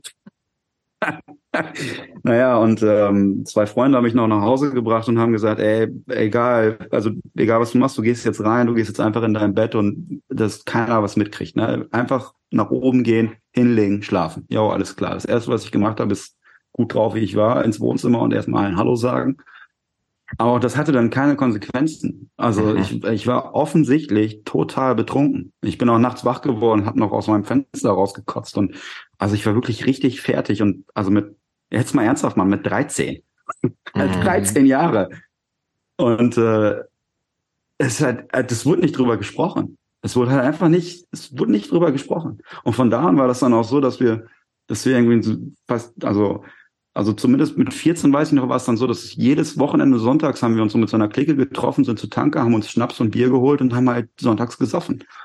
So, und es wurde nicht darüber gesprochen, dass ich jeden Sonntagabend betrunken bin. Als ja, ob es keine interessieren würde. Das ist total, es ist total unglaublich eigentlich gut, aber ähm, man kann es vielleicht so erklären, dass diese, die, dass die Krankheit, also dass der, das Ausmaß, Stichwort Dorf, äh, mhm. möglicherweise nicht richtig erkannt wurde und gleichzeitig die, die Krankheit deiner Mutter so viel mehr Raum eingenommen ja. hat, so dass, so dass mhm. da vielleicht einfach auch nicht mehr Platz irgendwie so war im, in, in der Kümmerbatterie, um, um dem die nötige Aufmerksamkeit äh, zu geben. Aber äh, das war dann also auch schon die die Zeit, du hast am Anfang gesagt, die Ärzte drei Jahre. Mhm. Ja, äh, genau. Hat, ja, ja, also zwei, drei Jahre lang habe ich nur die Ärzte gehört. Hat, ja. Waren da praktisch musikalisch die Ärzte schon was an von was anderem abgelöst oder äh, wo haben wir uns da, wo haben wir dich da musikalisch dann so vorzustellen? Ähm, als ich so 13, 14 war, ja, da habe ich, boah, da habe ich das erste Mal, glaube ich, auch eine Schlachtrufe BRD gehört. Äh, Klassiker. Vier, glaube ich. Fand ich ganz toll. Äh, was, auch wenn ich, was, war, ich, was war denn da so drauf? Äh, Fahnenflucht war da drauf. Ähm, boah, Normal war auf jeden Fall drauf. Dann der Sänger von Normal hatte da auch so ein Solo-Ding drauf. Äh, mehr weiß ich gerade gar nicht mehr. Okay. Ich fand es auf jeden Fall ziemlich geil, wobei mich bei einigen Bands die Stimmen total gestört haben. so, so ein Gegrunze war oder so. Auf jeden Fall, ähm, Fahnenflucht fand ich richtig geil. Demokratie hieß, glaube ich, der Song. Ähm, Und deine von Son ähm, deine sonntäglichen Saufkumpanen, waren die auch so drauf, so deutschpunkmäßig drauf oder?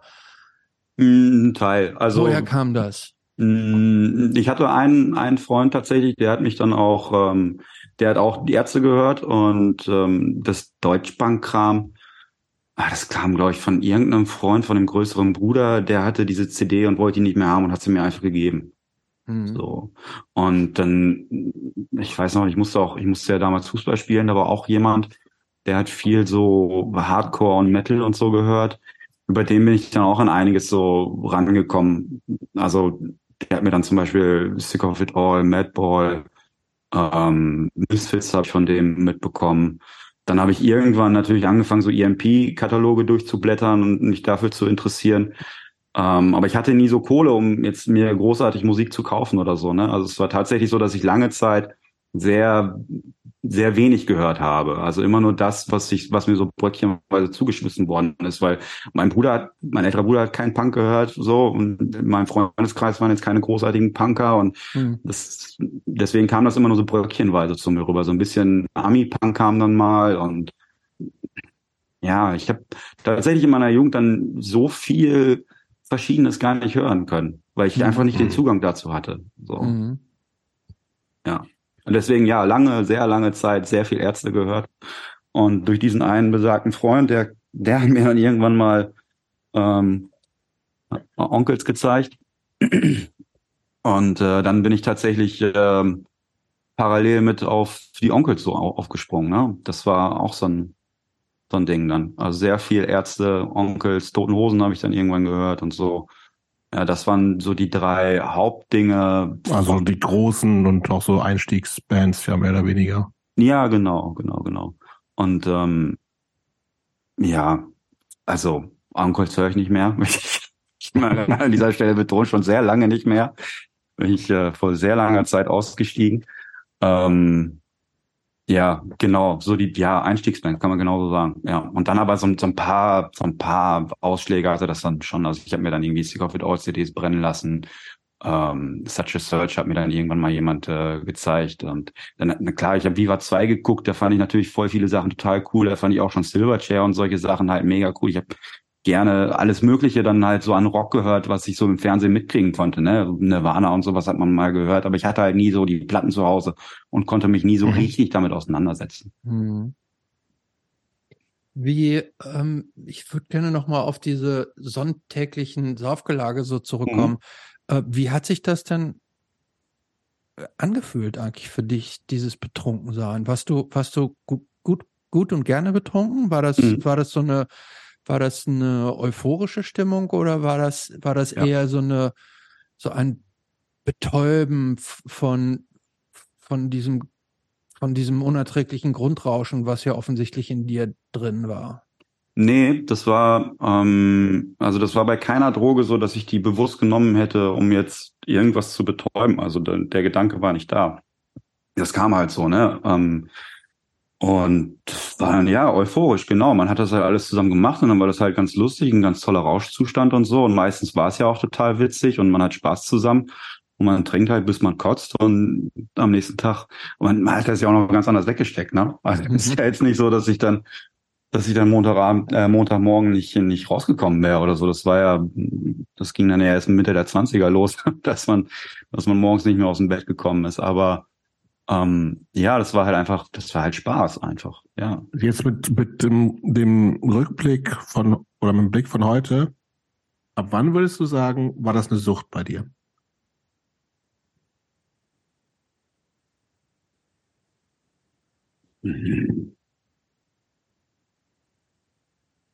Ja, Alkohol erst später tatsächlich. Okay. Also ich glaube, ich glaube, ich habe ein grundsätzliches Suchtproblem. Ähm, ich bin jemand, der gerne berauscht ist. Und mhm. ja, das ist, das ist mein Problem.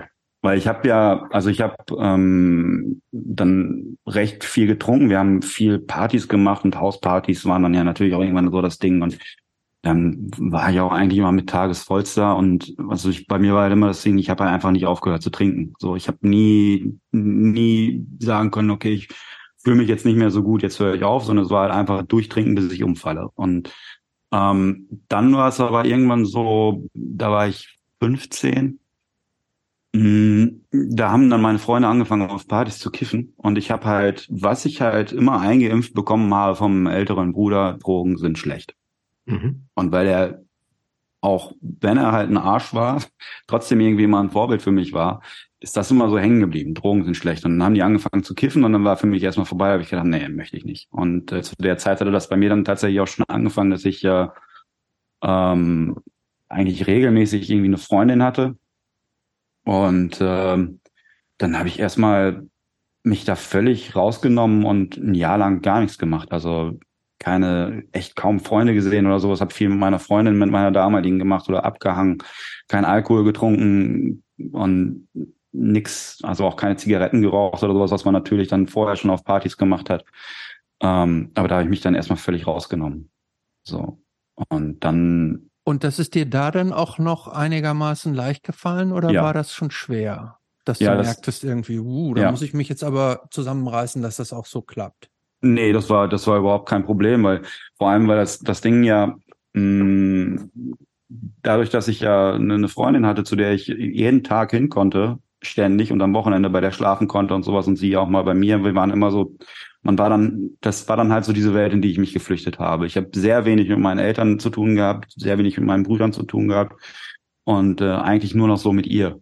So, also davor hatte ich auch schon eine Freundin, da war das halt auch so. Ich habe immer versucht, möglichst viel Zeit mit denen dann halt zu verbringen, möglichst viel Zeit rauszukommen und, und dahin zu gehen und möglichst wenig von zu Hause mitzukriegen. So, das war, ist mir jetzt natürlich auch erst im Nachhinein bewusst, dass, dass das so, ein, so, ein, so eine Flucht war auch. Ne? Mhm. Einfach, um, um sich nicht damit auseinanderzusetzen. Aber ja. war das, äh, war das eine, ähm, eine romantische Veranlagung von dir, dass du einfach so ein, so, so, so diese, diese romantische Zweisamkeit besonders genossen hast, genießt? Äh, ähm, oder war das für dich auch, also so Beziehung in dem Alter, war das also auch so eine emotionale Kompensation für das, was du in der Familie nie hattest? Ja, ich denke schon, dass es eher letzteres war. Ähm, ich glaube schon, dass ich ein ziemlich romantischer Typ sein kann und das konnte ich früher bestimmt auch schon. Ähm, aber ich glaube schon, dass das so ein bisschen war natürlich auch das Bedürfnis nach Zuneigung und so, ne? Also es ist ja jeder braucht das. Jeder muss das Gefühl haben, irgendwie geliebt zu werden. Und ich glaube, dass das ein, ein Ding ist, was mich schon jetzt inzwischen halt mein Leben lang begleitet. Das ist, ähm, ich merke das auch heute noch, dass mir das, ähm, dass mir das, dass mir das fehlt, wenn ich, wenn ich, wenn ich keine körperliche Nähe bekomme, wenn ich nicht, wenn ich die Person, die, die ich liebe, wenn die mir nicht zeigt, dass, dass sie das für mich empfindet oder wenn da nicht, nicht, ja, weiß ich nicht. Mmh wenn ich das nicht vermittelt bekomme, dann, dann fehlt mir das schon, auf jeden Fall. Und das war früher mit Sicherheit auch schon so. Ja. Mhm.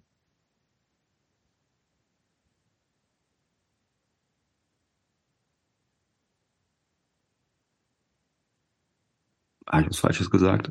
Nee, ich versuche das gerade sagen zu, ähm, äh, sagen zu lassen, was du gerade sagst. Ähm, ähm, ich finde das, ähm, es macht total Sinn, was die, die Frage, die ich mir eben gestellt habe, war, dass man so, also das sind ja auch so emotionale Skills,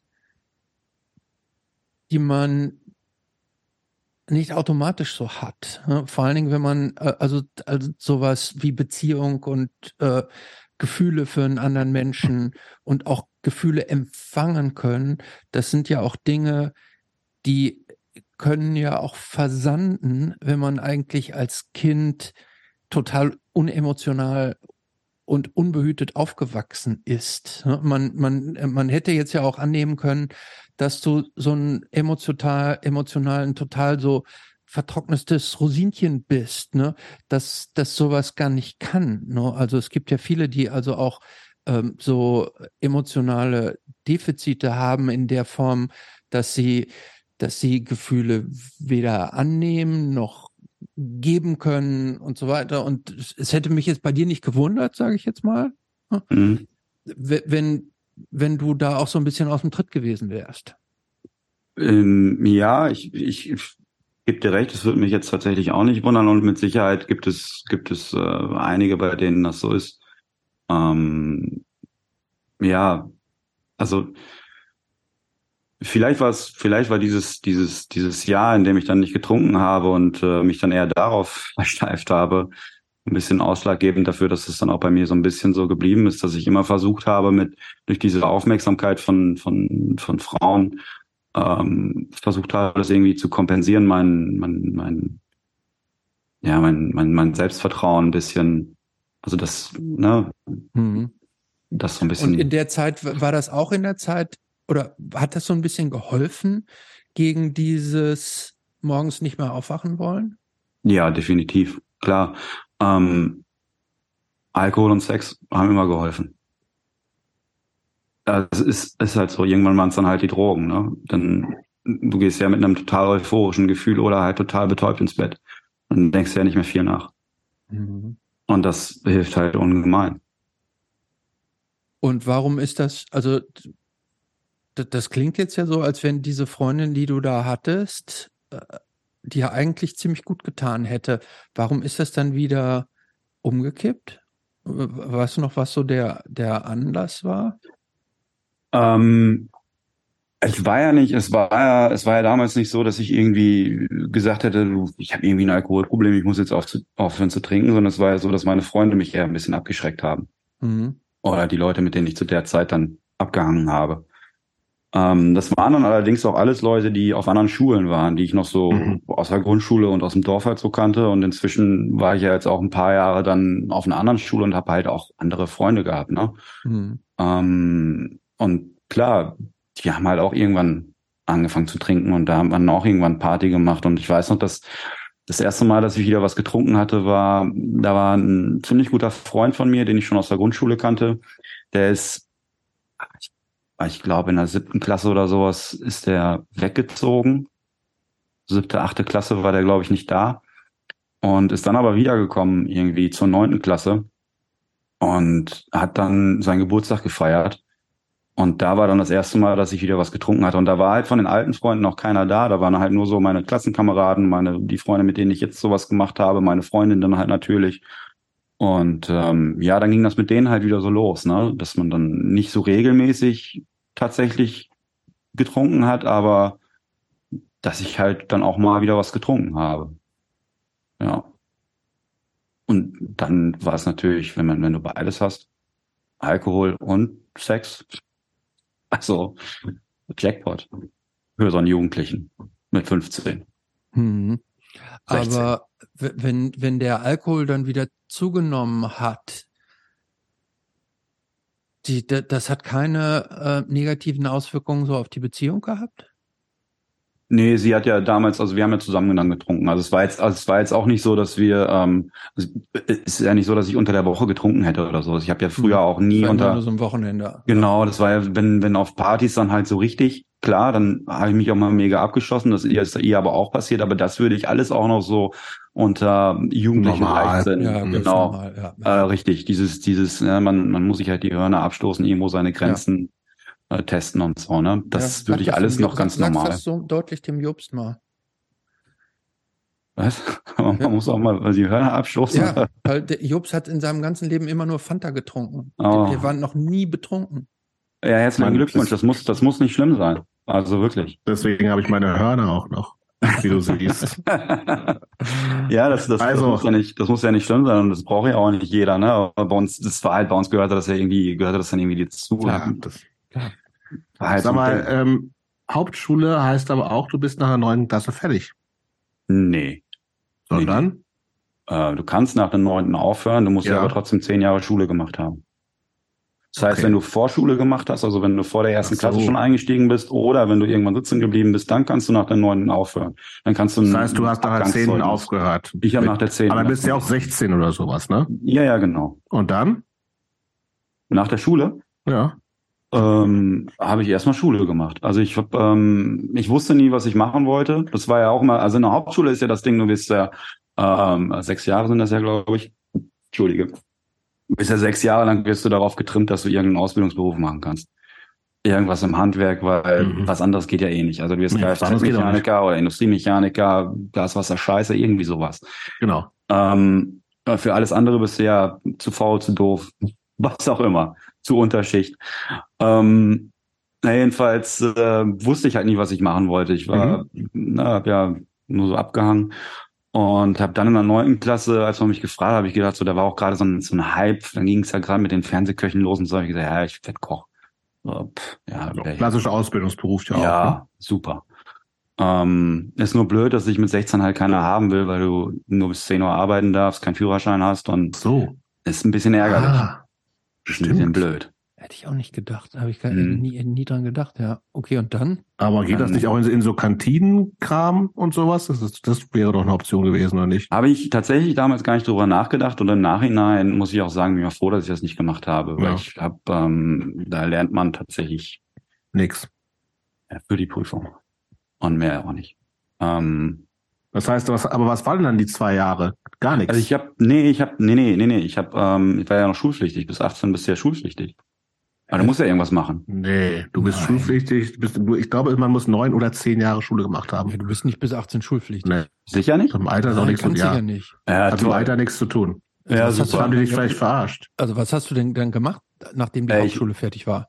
Also Auf ich weiß, was ich, ich weiß, was ich gleich mache. Wo du gar nicht hättest hingehen müssen. Ich, ich, rufe gleich erstmal meinen Vater an und sage ihm, was, was das soll. Ähm, ich bin, habe dann Berufsgrundschuljahr gemacht für Ernährung und Hauswirtschaft äh, hat mir sagen lassen, dass wenn man da die Prüfung besteht, dass man dann äh, Chancen hat, auch seine Ausbildung zu verkürzen. Ich war so faul, dass ich nicht mal zur Prüfung zugelassen worden bin, habe aber in dem Jahr ein Praktikum gemacht in einem, ähm, in einem Restaurant oder in einem Hotel und die haben auch gesagt, dass ich da meine Ausbildung machen kann, aber erst im übernächsten Jahr, weil die für das nächste Jahr schon jemanden haben. Also musste ich noch ein Jahr machen und habe dann Berufsgrundschuljahr für Bürowirtschaft und Verwaltung gemacht. Richtig was gutes ist, Fach. Was, was ist ein Berufsgrundschuljahr? Das, ich muss gestehen, ich, ich kenne diese Bezeichnung noch nicht einmal. Berufsgrundschuljahr. Ja, das ist sowas für Leute, die halt keinen Ausbildungsplatz bekommen haben. Ach so. Und du kannst da tatsächlich, ähm, kannst du dein, dein, dein, deine Qualifikation nachholen. Ähm, was heißt Qualifikation hier? Dann hier Sekundärstufe 2, glaube ich, ist das ja. Eine Realschulabschluss konnte man da halt nachmachen. Mhm. Ähm, ja, und das gibt's dann halt, das gibt's einmal so für, für Metallbau, für Holzkram, dann ja für Ernährung und Hauswirtschaft halt ähm, und halt für so äh, verwaltungstechnische Sachen. Mhm. Ähm, ich habe übrigens genau. gerade nochmal nachgeguckt, weil ich dachte, also es ist, gibt tatsächlich zwölf Jahre Schulpflicht. Dödö. Dödö. Weil ich habe, ich erzähle meinem Sohn, muss ich, ja wissen. ich erzähle meinem Sohn auch immer, er muss mindestens neun. Also es gibt äh, neun beziehungsweise zehn Jahre Vollzeitschule, ne? Mhm. Also und danach kann das eben durch einen Besuch einer Teilzeitschule, was ja eine Berufsschule ist, weil du ja nicht die ganze Zeit da bist, erfüllt sein. Aber es gibt tatsächlich die Pflicht, äh, zwölf mindestens zur Schule zu gehen, inklusive halt äh, auch Berufsschule und so. Da könnt ihr noch was nicht. lernen. Da könnt ihr mal so lernen, was lernen von mir. Gut, gut, dass wir mit dir sprechen. Christoph als Rechtsanwalt, der muss sowas aber auch nicht wissen. Nein. Rechtsanwalt äh, mit schulpflichtigen Kind, muss man dazu sagen. Wie lange noch? Schulpflichtig? Noch sehr, fängt gerade erst an. Auf ja. jeden Fall jetzt zwei Jahre länger. Ja. Ähm, okay, aber das ist so ein bisschen so alles und, und nichts so ein bisschen machen dann ohne, ohne Plan. Hört sich das auch so ein bisschen an. Ja, ja, genau. Also das war halt auch, ich wusste, dass ein paar Leute von meiner Schule und aus meiner, aus meiner Klasse das gemacht haben, mit denen habe ich das dann gemacht. Das war auch eine ganz witzige Zeit. Und äh, in dem ersten Jahr, in dem ich das gemacht habe, gab es dann tatsächlich auch noch so Abschlussprüfungen, zu denen man, da musste man bestimmte Notendurchschnitt haben, um da zugelassen zu werden, um dann halt seinen Realabschluss nachmachen zu können. Wurde ich nicht zu zugelassen. Also ich habe auch nur gekifft und ich habe echt nur gekifft. Mhm. Ich habe nur, nur gekifft. Und ähm, dann im zweiten Jahr, als ich dann das gemacht habe, wurden diese Prüfungen abgeschafft. Und da war es tatsächlich so, dass ich einfach mit rumhängen und nichts tun so gute Noten hatten, dass ich meinen Realabschluss nachgemacht habe. Ähm, den habe ich am Ende bekommen. Das ähm, da klopfe ich mir heute noch für auf die Schulter. Und dann habe ich halt meine Ausbildung angefangen. Als Koch. Als Koch. Aber das interessiert mich total, weil ich bin auch, ich bin jetzt immer noch so ein Koch. Kochsendungen. Geil. Also, ja, geil. Und da mhm. frage ich mich Aber ja die ganze Was alles. Ich gucke alles. Ich gucke auch, ich gucke Kochprofis, das ist mhm. schon lange her, ne? Äh, mhm. Küchenchefs. Mhm. Natürlich. The Taste. The Taste, natürlich. Kitchen Impossible. Kitchen Impossible, auf jeden Fall. Meine Lieblingskochsendung, ja. ja. Grill, den, Grill den Hensler. Nee, den Hensler hasse ich. Was? Der, ja, ist, doch, der ist doch voll cool sexistisch und so. Oh, das ist der Was? schlimmste Typ ever. Es gibt wenige Men Menschen, die ich hasse, aber äh, Hens, Steffen Hensler ist einer und der andere ist Günther Jauch. Ja, okay, alles klar. Ja, aber die würde ich auch in eine Schublade stecken. Melzer bin ich schon ein bisschen Fan. ich finde, er könnte noch mal könnte vegan werden, dann finde ich noch mehr Fan, aber doch, ja, obwohl, na, ich glaube, dass der eigentlich nett ist, aber in den Sendungen geht er mir so ein bisschen auf die Nerven mit seinem. Das ist mir zu, also da denke ich mir so, Mann, ja, ich will die, ich will die Ausschnitte sehen, aber ich brauche nicht diese bescheuerten Kommentare die ganze Zeit dazwischen bei Kitchen Impossible. Wo er immer so halt so, ja auch so halb ironisch sagt, dass er der Geiste ist und bla. Ja, das, das, das, nervt mich echt das, extrem. Ja, das ist ja diese Rolle, die er dann immer so spielt. Genau, und das finde ich aber, es schneidet ja jeder, dass es ja, eine Rolle ist. Ein bisschen ist, überflüssig, ja. Ist überflüssig. So, genau, aber. Das, das, ja. Nee, erzähl du. Nee, ich wollte sagen, das ist ja im Unterschied zum, zum, zum, zum Hensler. Bei dem ist das nicht eine Rolle, der hält sich wirklich für den Geilsten. deswegen, deswegen hält man den auch, deswegen ist er auch der Arsch, tatsächlich. So, aber du hast ja auch gesagt, das war, also das war ja auch so ein bisschen so vielleicht Inspiration für dich zu sagen, ja, das klingt doch ganz interessant. Mhm. Das sind ja alles coole, übrigens auch fast durch die Bank nur Männer, ne? Muss man, diese Fernsehkopf ist, eine, ist eine totale Männer- Macho-Geschichte. Ja. Ähm, wie viel hat das, was wir so in den Kochsendungen sehen und mitkriegen, mit deiner Realität zu tun? Ja, ja, schön, dass mal einer fragt. Fast gar nichts eigentlich. Also gar nichts. Nix. Was heißt das? Aber was, was, wie ist, wie ist das denn? Also was, was, wie, wie kann man sich so einen Alltag als Auszubildender in einem, du warst in einem gehobenen Restaurant, ne? Ja, gehobene Mittelklasse tatsächlich nennt man das, glaube ich. Also Oder hat man es damals genannt? Kein, kein Stern, aber halt so. Nee. Schon, schon besser als das. Ja, also wir haben schon ordentlich gekocht. Also wir haben also klassische, klassische französische Küche gelernt, sage ich mal. Okay. Ähm, so heißt das, glaube ich. Also ich weiß, wie man klassische Soßen ansetzt und Suppen kocht und solche Sachen und schöne das, Froschschenkel. Ja, genau, genau. Schildkröten auch. Auf jeden Fall. Okay, aber wie ist, wie ist das im Alltag in der Ausbildung? Mhm. Geht los wann? Morgens? Ähm, normale, normale, normale Schicht ging um halb zehn los. Ähm, dann baust du halt erstmal deinen Posten auf, musst halt also Bretter aufbauen und sowas, ne? Dann, dann machst du Mise en place Vorbereitung, also was halt ist halt leer gegangen ist. Am Tag davor checkst einmal den ganzen Posten durch, musst eventuell irgendwelche Behälter wechseln, weil die zu groß geworden sind für die wenige Masse, die auf einmal nur noch drin ist und sowas.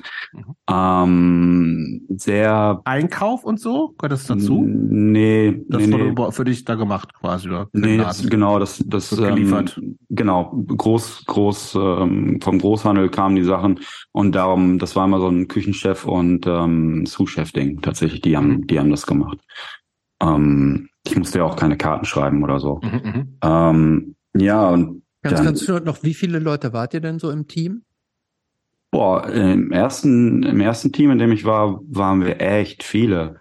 Zwei, drei, vier, fünf, sechs, sieben, wir waren, glaube ich, zwölf Köche oder so. Boah, Mit Auszubildenden 15, meine ich. Boah. Mhm. Ja. Also wir waren, oder sogar mehr, weil wir waren in jedem Jahr, in jedem Jahrgang waren wir zwei. Wir waren zwei im zweiten, zwei im dritten, zwei im ersten. Ja. Genau, schon alleine sechs Auszubildende und dann eine doppelte Besetzung pro Posten. Plus Küchenchef und Sous-Chef. Ja, dann sind wir so 16, 16, 15, 16 Leute. Mhm. Waren schon recht viele. Wenn du sagst, wenn du sagst Posten, dann ist das so, ein Posten ist für die Vorspeise zuständig, mhm. einer macht die Hauptspeise, ein Posten macht das Dessert oder, oder wie auch immer. Da hat man praktisch genau. dann immer so seine bestimmten äh, Gerichte oder, oder ja. Oder Parts zum Gericht, Parts genau. Im, ja, also ähm, ähm, ich habe halt, ich habe angefangen in einer äh, kalten Küche und Patisserie, also Vorspeise, Garde und Patisserie, also Vorspeisen und Dessert. Das war, das ist in vielen Küchen zusammengepackt in einem Posten, weil das halt so die kalte Küche dann halt ist. Ne? Mhm. Ähm, und weil man sagt, dass man da, ich sag mal, am, in Anführungsstrichen am wenigsten zu tun hat, weil ja doch mehr Hauptgänge bestellt werden als als mehrere Gänge. Und mhm. ähm, dann gab's noch den ähm, Entremetier, die haben dann ähm, Suppen und Gemüse und äh, Kartoffelbeilagen, Sättigungsbeilagen gemacht. Und Soßi hat halt Fleisch, Fisch, Geflügel und Soßen halt gemacht. Und die eigentliche Aufteilung in seiner Küche ist viel größer, aber das kann sich halt niemand leisten, weil da gibt's einen, der ist nur für Fisch zuständig, einer ist nur für Fleisch zuständig, äh, einer macht nur Braten, einer steht nur am Grill, einer macht nur das Gemüse, einer macht nur Kartoffeln, einer macht nur Reis und einer macht nur die Suppen. Und also die klassische französische Aufteilung, dann hast du irgendwie 25 Leute in der Küche. Mhm. Ähm, das gibt's halt heute nicht mehr, weil sich das halt auch keiner leisten kann. Und die Küchen sind ja auch gar nicht so groß. Weil ich war halt in einer kalten Küche und ähm, ja, ein Alltag war, war extrem angsterfüllt tatsächlich. Weil ich hatte einen äh, Küchenchef, der ganz extremer Choleriker war. Mhm. Ähm, und der hat uns uns Auszubildenden im, im ersten, hat den, auf jeden Fall drei Monate lang hat er uns komplett in Ruhe gelassen. Also hat uns Sachen gezeigt und ist ganz normal mit uns umgegangen. Und dann ging es aber, also ich habe ja schon gemerkt, wie der mit anderen Leuten umgeht. Ne? Der hatte so ein paar, paar Leute auf dem Kieker und er kommt dann rein guckt halt alles durch und sucht halt nach Fehlern und fängt dann halt die Leute an, richtig anzuschreien. Also er war ein richtiger beschissener Unsympath. So wie man das auch, ähm, ja, also dieses, es heißt ja immer, in, in der Küche wäre ein, würde ein grober Ton herrschen und ja, so. Ja, genau. ja tatsächlich mhm. ist auch so. Das ist aber mhm. dem geschuldet, dass halt dass halt alles immer schnell passieren muss. Es passieren Sachen auf Ansage. Ne? Du mhm. hast nicht, ich, ich mache ich sag nicht heute, mach nicht heute eine Ansage und morgen Abend kannst du das irgendwann fertig abgeben und wir stecken das in die Post und schicken das weg. Sondern es muss halt jetzt gleich in fünf Minuten fertig sein. Mhm. Und dann muss ich auch mal das klarstellen, dass das so ist. Und nicht bitte, bitte, sondern Alter, mach bitte. Ne? Mhm. Hau rein. So, deswegen, also das ist das eine. Also dieser grobe Ton ist ja total okay. Aber wenn du jemanden hast, der den ganzen Tag durch die Küche läuft und sich dann einen raussucht mhm. und ihn zwei Stunden lang zu Sau macht und persönlich wird und das dann so als 18-Jähriger, der nie damit gelernt hat, irgendwie mit Konflikten umzugehen, Selbst wenn, also was willst du da machen? Also ist ja immer also regelmäßig, wenn er regelmäßig irgendwie eine Postenchefin in den Keller verschwindet, weil sie heulen muss, mhm. äh, ist das halt nicht geil. Und ähm, das war dann tatsächlich zwei Jahre lang so, dass ich echt Angst hatte, zur Arbeit zu gehen. Ne? Ich bin zitternd, zitternd zur Arbeit gefahren. Jeden Morgen im Zug habe ich gedacht, boah, bitte lass den Zug verunglücken. Ich will da nicht hin. Das ähm, war so, das hat so ein bisschen meinen Alltag geprägt da, ja. Also Tage, an denen der frei hatte, waren immer gute Tage. Da Wenn aber ganz kurz, äh, also 10.30 Uhr anfangen, es geht dann aber schon bis mhm. spät abends, ne? Ja, genau, 10.30 Uhr anfangen, dann ähm, bis 12 Uhr Vorbereitung, Mise en place mhm. machen. Um 12 Uhr haben wir dann alle zusammen gegessen. Mhm. Und um 12.30 Uhr ging das Geschäft los bis 14 Uhr. 14, Mittagstisch. Genau, Mittagstisch bis 14, 14.30 wenn ich war ja, Patisserie, Dessert kommt immer als letztes, also meistens bin ich erst um 14.30 rausgekommen. Ähm, und in der Zeit ist dann halt aber auch, also während des Mittagstisch machst du halt auch Vorbereitung. Ne? Du arbeitest, ja, machst immer, immer wenn du Zeit hast, machst du deine Vorbereitung weiter. Ähm, was was genau. waren so deine, die, was waren so Gerichte, die du oder für für Desserts, ich will nur kurz wissen, gekocht hast? wie lange der noch gearbeitet hat. Das okay, Arbeitszeit. Ich mach kurz die Arbeitszeit zu Ende. Ja bitte. Mhm. Okay, 14, 14:30, dann hast du Pause bis ähm, 17:30 ungefähr, doch 17:30. Ja, aber kannst du ja auch nichts machen in der Zeit. Nee, nee, nee, nee. Und ich habe das Ding war auch, dass ich, ich habe ja, ich hatte keinen Führerschein und habe irgendwie zwölf Kilometer entfernt gewohnt. Also es war ja. tatsächlich so, dass ich halt meistens dann im Keller verbracht habe und Fernsehen geguckt habe und dann halt um 17.30 Uhr wieder hoch. Und ähm, dann wird um Viertel vor sechs gegessen und um sechs Uhr geht halt das Abendsgeschäft los und dann bis zehn, zehn Uhr dreißig. Manchmal elf. Okay. Ja. Es gab auch noch einen anderen Dienst, dann fängst du um 13 Uhr an, machst über den Nachmittag place für alle Leute so und bereitest das Personalessen vor und machst dann halt bis abends um 10, 11 Uhr. Und dann putzen. Und ja, ja, klar, natürlich. Nach dem Kochen wird geputzt. Mhm. Okay. Jetzt, Christopher, du. Ja, jetzt, was, was Dessertfrage. Was, was waren das so Gerichte, Desserts, die du zu der Zeit äh, gelernt und gekocht hast? Mm, also, wie gesagt, wir haben ja, also in, zumindest bei dem, bei dem bei meinem ersten Küchenchef für sieben Choleriker haben wir noch sehr viel so alte Schule gemacht. Ähm, in der kalten Küche haben wir viel so Terrinen gemacht tatsächlich. So, das sind ja so pochierte Fleischgerichte.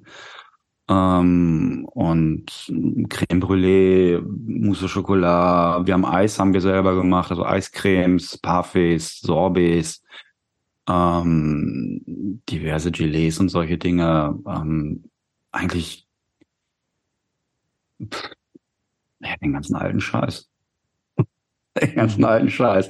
Durch verschiedene Salate und sowas und Remoulade haben wir selber gemacht und also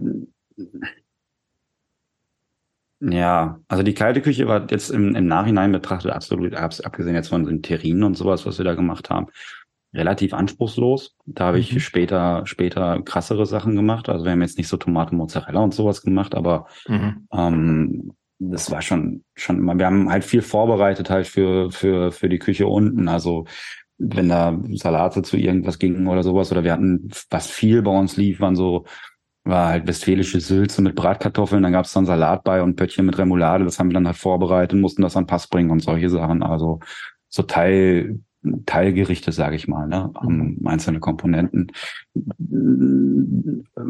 Bisher, also Patisserie war schon ein bisschen anspruchsvoller, weil wir da musst du halt schon, schon natürlich auch mehr drauf achten, was du halt machst. Wir haben auch Brot selber gebacken. Wir haben sogar die Kekse, die es zum Kaffee gab, selber gebacken und sowas. Also viel, ich habe viel mit Teigen gearbeitet. Also ich habe tatsächlich echt ein richtig gutes Handwerk gelernt. Mhm. Ähm, also ich habe ein Gefühl dafür ähm, bekommen, wie ein, wie ein Mürbeteig sein muss, wie ich den verarbeiten kann, wie ein, wie, wie ein Hefeteig sich anfühlen muss, damit da ein gutes Brot raus wird, wie sich das Brot anhören muss, bis es fertig ist. Ähm, wir haben Kuchen selber gebacken, wir haben Torten habe ich selber gemacht und sowas. Da war ich tatsächlich bei uns in der in der Berufsschule einer der ganz wenigen, die das halt alles gelernt haben. So, das Vegan, vegetarisch war bei dir damals noch gar kein Thema. Äh, wir hatten, es gab immer ein vegetarisches Menü tatsächlich. Okay. Und ähm, das war für mich damals tatsächlich kein Thema. Mhm. Und das war auch noch gar nicht so Thema. Also ich wüsste jetzt nicht, dass ich irgendwen gekannt hätte, der kein Fleisch gegessen hätte zu der Zeit. Wow, interessant, aber. Also du warst auch nicht ganz so in diesen, in so Punk-Hardcore-Kreisen eigentlich noch gar nicht so, oder in der Zeit nicht so unterwegs, oder doch? Nee. Ich okay. habe, ähm, das ist, das ist eine Sache, die ich tatsächlich äh, inzwischen so ein bisschen bereue, ist, dass ich halt früher, ich war kaum auf Konzerten und sowas unterwegs. So, ich habe mhm. ähm, meine Schule gemacht, äh, bis bis ich meine Ausbildung gemacht habe und dann war halt auch erstmal nur Arbeit angesagt. Naja. So. Und was war mit dem, mit dem Alkohol und mit dem Kiffen zu der Zeit? Ja, viel auf jeden Fall. Ähm, also Aber gekifft auch während der Arbeit oder dann erst, wenn du hast ja von einem sehr langen Arbeitstag eben mhm. erzählt. Hast du dir dann zwischendurch irgendwie noch einen durchgezogen oder dann erst, wenn du dann nach diesen langen Tagen äh, endlich abends frei hattest, dass du dann da noch drauf gekifft und gesoffen hast? Ähm,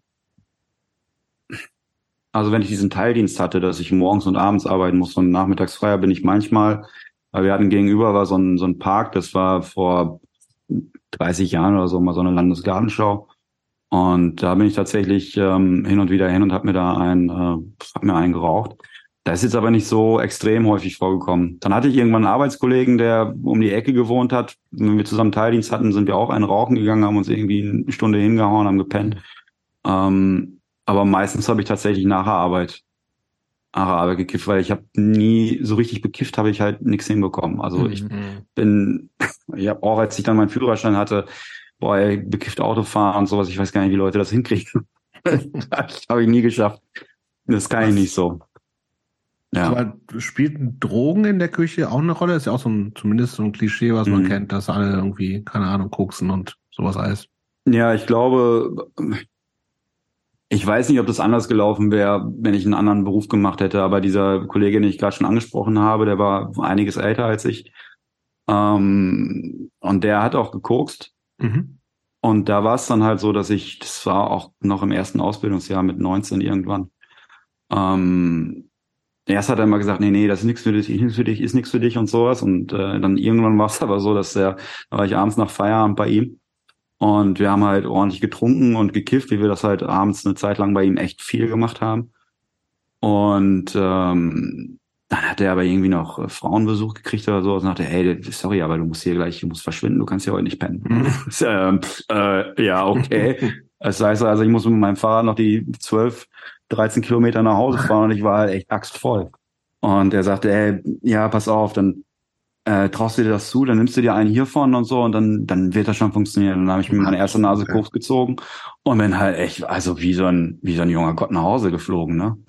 also ich war, das war also hat, äh, das Beste. Hat gewir gut gewirkt. Hat super gewirkt. Ich war schlagartig nüchtern und ratzfatz zu Hause tatsächlich. Ja. Und dann ging das los. Und dann war ich auch sofort angefixt. Wie gesagt, ich bin halt so ein, ich hab halt dieses, dieses, dieses Suchtpotenzial. Ne? Das ist, wenn mich was, wenn mich was begeistert, wenn mich was, wenn ich was geil finde, dann will ich davon mehr. Ob das mhm. jetzt, ja, ob das jetzt Alkohol ist, ob das Drogen sind, ob das Sex ist, ob das, ist völlig egal. Wenn ich was geil finde, dann will ich nicht aufhören, das zu machen. Mhm. Ja. Und das war dann auch irgendwann so, dass wir das, also das haben wir dann auch bei der Arbeit tatsächlich dann irgendwann viel gemacht. Geguckt. Aber heimlich. Ja. Dann ist man halt mal aufs Klo gegangen und hat sich dann ja, okay. reingezogen oder so. Aber äh, Koks ist jetzt ja auch keine sonderlich günstige Droge, ne? Und als, als auszubildender Koch verdient man doch auch nicht so viel. War die Beschaffung finanziell nie ein Problem für dich, euch? Absolut. War ein Problem. Ich war, ich war immer am dritten des Monats pleite. Du, du warst am dritten des Monats pleite. Ja, ja, und das ist nicht mal übertrieben. Das, ja, ist, ja, das ist ja, das ja Gut, Essen, Essen hattest du. Ja, ja, Essen hatte ich ja in der Küche oder zu Hause. Ich habe ja noch bei meinen Eltern gewohnt. Mhm. Ähm, oder die Zeit lang halt, die ich halt bei meinem Kollegen da gepennt habe, da war auch immer irgendwie, der hatte auch immer irgendwie Nudeln im Haus oder so. Und wir haben ja meistens echt, also wir haben halt bei der Arbeit gegessen. Mhm. So, und ich bin in der Zeit nur schwarz gefahren, wenn ich Zug gefahren bin. Mhm. Also, ja, Kippen habe ich bei der Arbeit immer geschnort. Ja, es ist so. War, war, ich war immer pleite. Also, ja gut, aber ich die Beschaffung, wenn ich schon nach dem dritten Tag das Geld weg war. Ja, ich hatte ja diesen Kollegen, der hatte ja immer was auf Tasche. Der hatte immer was da. Der hatte irgendwie immer was auf Tasche oder kannte jemanden, der ihm was gegeben hat oder sowas. Ist jetzt auch nicht so, dass der dann keine Schulden gemacht hätte bei, der, bei seinen Dealern, aber ja, irgendwie Gras war immer da, Koks war immer da, hat irgendwie immer funktioniert. Mhm. Und ich, muss jetzt nochmal auf dieses äh, Beziehungsthema zurückkommen. Ähm, mhm. Hat das äh, diese, dieser Lifestyle praktisch, dieses lange Arbeiten, dann äh, noch den Exzess drauf mit Kiffen, Koks, mit Alkohol, das ist auch an der oder den Beziehungen nicht, ähm, das ist einfach so vorbeigegangen, an denen vorbeigegangen, das war für die okay oder gab es da nie auch mal ein mahnendes Wort? Ähm, die Freundin, mit der ich zusammen war, als ich angefangen habe zu kiffen, das erste Mal gekifft habe ich mit 16. Ähm, das war ein 1. Mai. Ähm, genau, da war ich auch mit ihr und habe dann heimlich irgendwie an einem Joint gezogen. Und die hat mir das hinterher übel genommen, dass ich das alleine gemacht habe. Da war es schon so, dass ich konnte aus irgendeinem Grund ihr das nicht erzählen, dass ich das jetzt mache. Also ich konnte es einfach nicht. Und ähm, dann ging das dann ja los mit dem Kiffen und das war anfangs auch so okay, so, dass ich gekifft habe und irgendwann fand ich das halt richtig scheiße und wir haben auch ständig uns im Arsch gekriegt deswegen. Ich habe immer wieder gesagt, nein, ich höre auch auf und nee, ja, stimmt, das ist doch total kacke und nein, ich höre auf, wirklich versprochen und eine halbe Stunde später saß ich bei einem Freund und hatte eine Lunte in der Hand. So, das war, also ich konnte es nicht. Also da war es schon so im rückblickend, ja, ey, ich war süchtig, mhm. absolut süchtig. Ähm, und mit der war das dann tatsächlich auch so ein, das war dann mal, ich glaube, man nennt das On-Off-Beziehung, ne? Mhm. Mal waren wir zusammen, mal waren wir nicht zusammen, wir konnten nicht miteinander, wir konnten nicht ohneinander. Und das größte Problem war halt tatsächlich dann, dass ich gekifft habe. Mhm. Und dann ging es halt auch los in meiner Ausbildung, beziehungsweise davor ja auch schon die beiden Jahre, war ja schon regelmäßig dann auf Partys und so. Und ich habe auch nichts anbrennen lassen, ne? Also, ob ich jetzt eine Freundin hatte oder nicht, das ist nicht cool. Also absolut in keinster Weise. Ähm, aber ja, ich habe halt, ich hab halt regelmäßig dann mit anderen Frauen irgendwie. Das ging los mit 17, 18 und hat sich auch so durch die Ausbildung gezogen. Und dann war auch irgendwann klar, dass, also die hat das dann auch irgendwann spitz gekriegt und dann war ich mit der auch nicht mehr zusammen. Dann hatte ich erstmal keine Freundin mehr und dann nach der Schule halt, ach, nach der Ausbildung wieder eine. Äh, ja. Aber das hat sich dann irgendwie so festgesetzt, damit konnte ich dann auch nicht aufhören. Das heißt, äh, du, du hast, du hast es eben ja schon ein paar Mal auch gesagt, irgendwie, dass das im Grunde alles das, was dir gefällt, dass du von dem eigentlich immer mehr haben willst und dass das eben mhm. auch Sex dann irgendwie so beinhaltet. Das heißt, du hast dann schon auch einen sehr hohen Verschleiß an Frauen gehabt. Verstehe mhm. ich das richtig?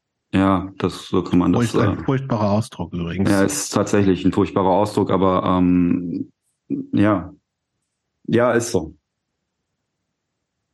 Mhm. Es war auch immer so, es, ich wollte immer eine Freundin haben. So, ich wollte immer was Festes haben und konnte dann aber nicht aufhören, nebenbei noch weiterzumachen. So, ich musste dann, ich musste so einen sicheren Hafen haben aber wollte auch alles andere. So, was halt völlig, völlig verkehrt ist und menschlich völlig, völliger Abfuck. Also mir tut das auch im Nachhinein so leid, was ich jahrelang praktiziert habe. Weil, also nicht, nicht, dass ich, nicht, dass ich Alkohol genommen habe, dass ich Drogen genommen habe oder so, dass ich mit irgendwelchen Frauen geschlafen hätte, sondern dass ich immer, es immer damit zusammenhing, dass ich da mit jemandem ganz extrem wehtue. Mhm. Und hast du das damals schon als, als ein Manko oder als ein, ähm, als ein Fehler erkannt? Mm. Also manchmal erkennt man, äh, manchmal ist man sich ja darüber im Klaren, dass es, dass das, was man macht, eigentlich total scheiße ist und macht es trotzdem. Aber genauso gibt es ja auch Situationen, wo, wo man sich einfach so treiben lässt und unreflektiert die Dinge passieren und man erst im Nachhinein dann feststellt, so cool war es nicht. Ja, ich, ich glaube, es gab beides. Also vor allem bei der ersten, bei der ersten Freundin, als ich halt noch in der Ausbildung war, da ist mir das dann auch das erste Mal passiert, dass ich ähm, tatsächlich fremdgegangen bin. Ähm, ich weiß auch noch, was das für ein Abend war irgendwie. Das war ganz verrückt. Ähm, da wusste ich, dass das nicht richtig war. Also in dem Moment, wie ich es gemacht habe, war ich ja, das klingt jetzt nach einer blöden Ausrede oder so, ich war halt total betrunken, ich war total gut drauf, ich war in Partylaune und ähm, habe das in dem Moment nicht als Fehler wahrgenommen, aber am nächsten Tag wusste ich natürlich, dass es absolut scheiße ist, was ich da mache. Mhm. Ähm, und dann gab es aber auch Phasen, in denen ich, in denen ich dachte, ey, was ich, ja, was ich zu Hause nicht kriege, das hole ich mir dann halt woanders. Mhm. Und habe das dann in dem Moment für total okay empfunden, was halt natürlich auch völliger Quatsch ist, anstatt halt mit meiner, mit meiner derzeitigen Freundin, Lebensgefährtin, äh, Lebensabschnittsgefährtin darüber zu reden, was mir fehlt in meiner Beziehung, habe ich mich halt einfach woanders hingegangen. Und das, das ist nicht cool. Wie funktioniert sowas eigentlich vom, vom Zeitmanagement? Also ähm, so, so wie du deine Arbeitszeiten geschildert hast, hattest du doch eigentlich wahnsinnig wenig Freizeit auch, oder? Mhm. Ich habe ähm, ich hab fast jedes Wochenende gearbeitet. Ähm, vor allem auch bei dem ersten Küchenchef, weil der war so, die Leute, die der halt gebrauchen konnte, hat er am Wochenende arbeiten lassen. Das hat mir mal sehr Zuschef gesteckt. So, irgendwann habe ich gesagt, ey, ich arbeite ständig am Wochenende, warum hat denn hier mein Kollege Till, oh, der denn ständig äh, am Wochenende frei und sowas? Und dann hat der gesagt, so, ja, mh, hm, am Wochenende weiß ja viel los und sowas und dann, so, also. Oh, gut, gute Leute. Genau. Und das war, das habe ich auch tatsächlich, ähm, das, also das war mir immer ein Anliegen tatsächlich bei der Arbeit auch gut zu sein. Ich wollte mhm. diesen Anschluss nicht bekommen. Ich wollte nicht, dass der einen Grund hat, mich zu Sau zu machen. Also habe ich natürlich versucht, alles akkurat und echt mein Bestes zu geben. Und das hat auch ganz gut funktioniert. So, und dann war es halt oft so, dass ich, ja, Freitagabend sind dann meine, meine Freunde halt gekommen aus dem Dorf, haben mich halt abgeholt und sind wir in Wiedenbrück war das ja, sind wir Party machen gegangen. Da gab es ja diverse Kneipen das Roadhouse hatte immer bis morgens äh, aufgehabt. Da fingen die dann an, so um 8 Uhr, glaube ich, die Leute aus dem Laden zu schicken. Äh, und dann bin ich halt ja von der Arbeit zum Bäcker, Brötchen, ach, von der Party zum, zum, zum Bäcker, Brötchen holen, zur Arbeit, Kaffee trinken, anziehen, los geht's. Dann kam mir irgendwann die Teildienstpause, da habe ich dann gepennt drei Stunden lang, abends weitermachen und samstags dann halt wieder in der Kneipe. Und wann kam denn dann der Moment, zu dem du gemerkt hast, äh, ich habe das nicht mehr unter Kontrolle? Oder kam der erst viel später? Das kam viel später. Irgendwann, ähm, ich habe ja während der Ausbildung noch zu Hause gewohnt bei meinen Eltern. Und ähm, irgendwann, also ich war selten zu Hause tatsächlich dann eine Zeit lang. Äh, auch einfach, weil ich halt immer weit, extrem weit mit dem Fahrrad fahren musste und da ich einen Kollegen mhm. hatte, wo ich auf dem Sofa pennen kann, äh, mache ich das halt, ne? Klar. Ähm, und ähm, dann war ich irgendwann mal zu Hause und dann kam mein Vater zu mir und sagte, er müsste mal gerade mit mir quatschen. Und ich, ja, alles klar. Dann bin ich mit ihm runter und er sagte, ey, Junge, du siehst total scheiße aus und du verhältst dich auch so. Und da habe ich das erste Mal gedacht, boah, okay. Also mein Vater redet ja selten mit mir, überhaupt nie eigentlich. Das wird wohl wahr sein dann.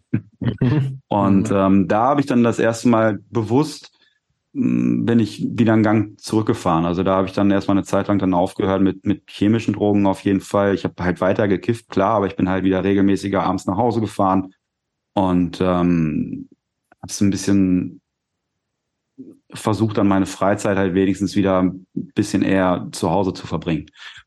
Mhm. Ja, genau. Ja, doch. Und dann, das, hat dann auch tatsächlich ein paar Jahre ganz gut funktioniert. Das war nicht so, dass ich dann irgendwie eine völlig weiße Weste gehabt hätte, aber dann auch, ich habe ja dann nach der Ausbildung auch Restaurants gewechselt und so und andere Kollegen gehabt und hier und da hat man auch mal Drogen genommen, aber das war ist dann nie mehr so, ist dann nicht mehr so ausgeufert.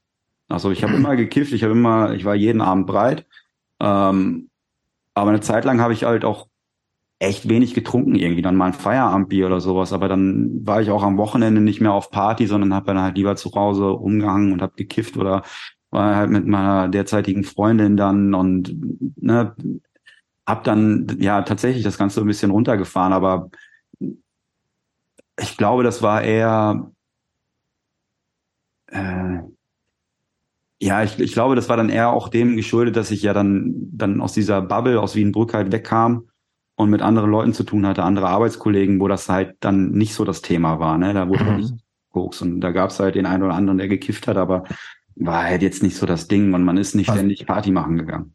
Das heißt, nach der Ausbildung hast du weiter als Koch gearbeitet, aber in einem anderen Restaurant. Ja, genau. Ich bin ein halbes Jahr bin ich in dem Betrieb geblieben, weil ich mhm. bin tatsächlich davon ausgegangen, dass ich meine Prüfung nicht bestehe, ähm, weil ich nicht gelernt habe, weil ich in der Schule mhm. total schlecht war einfach davon ausgegangen, dass das nichts wird.